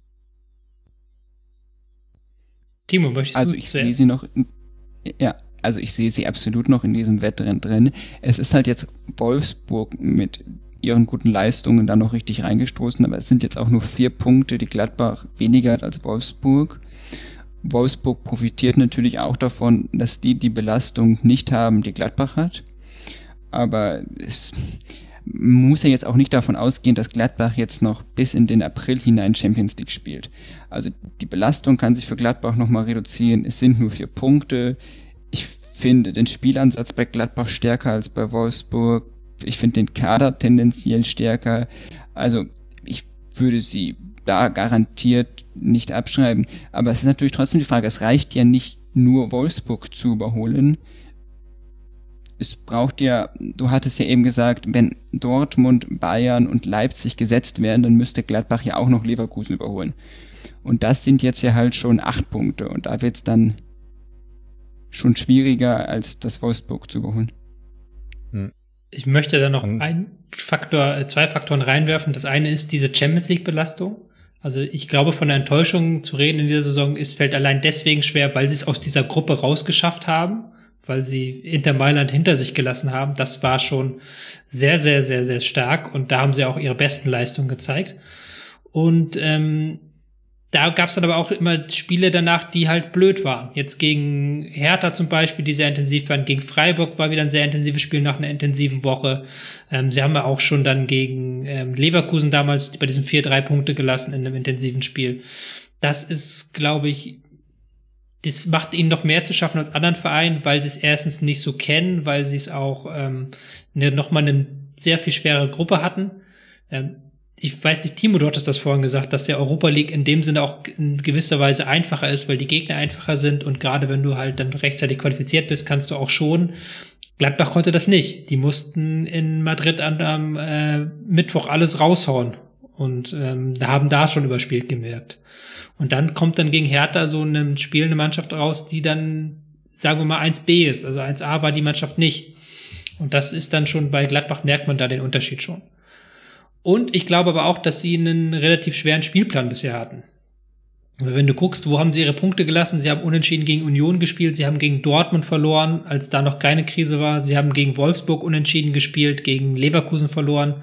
Die einzigen unnötigen Punktverluste waren quasi jetzt gegen Augsburg, Freiburg, Hertha, die du wiederum über die Belastung erklären kannst sie haben jetzt äh, für den Rest der Runde kein so mega schweres Programm. Also das sind alles Spiele, die kannst du als Gladbach eigentlich gewinnen, bis auf das, ähm, solltest du als Gladbach vielleicht auch gewinnen, bis auf das Bayern-Spiel dann Anfang Januar. Ähm, die kommenden Gegner heißen nämlich Frankfurt auswärts, Hoffenheim zu Hause und dann Elversberg Pokal. Da kannst du schon noch einen richtig schönen Saison, äh, einen Jahresausklang machen.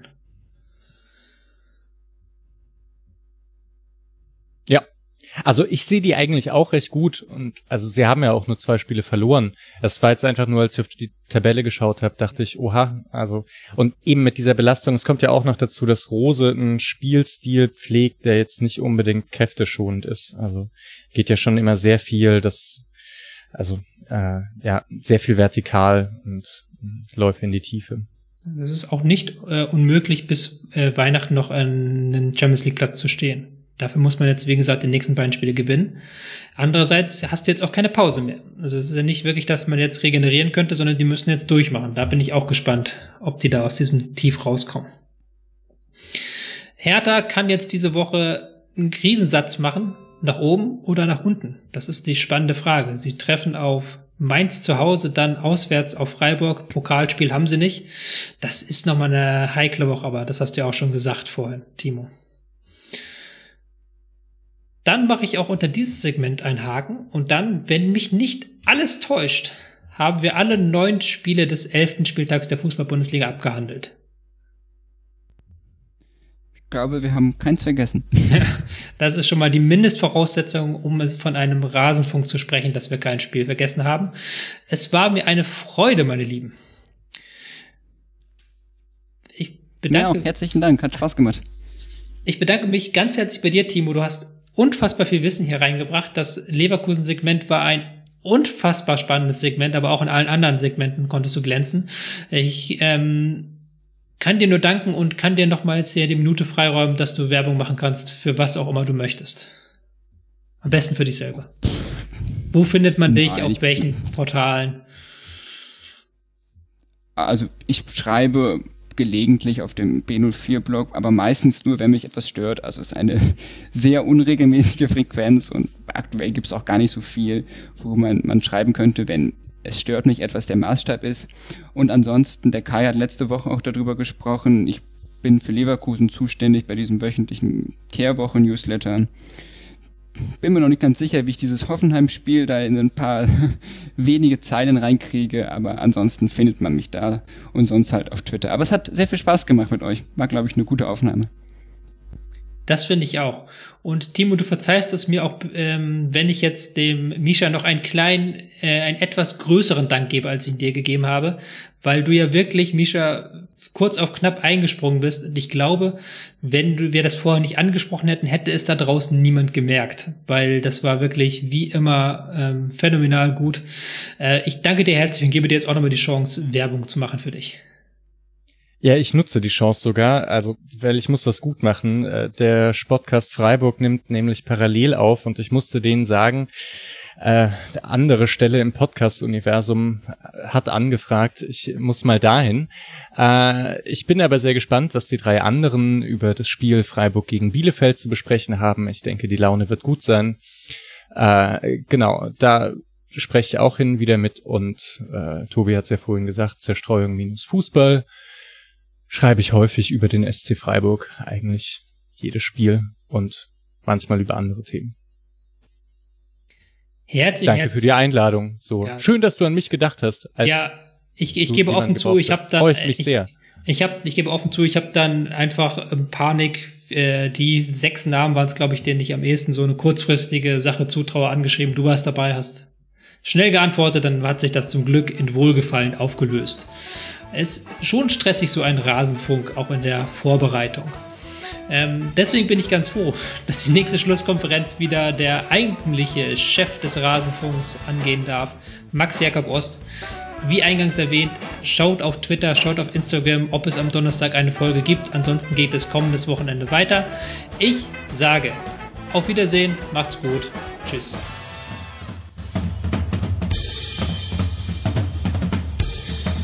Das war die Rasenfunk-Schlusskonferenz. Zurück in die angeschlossenen Funkhäuser.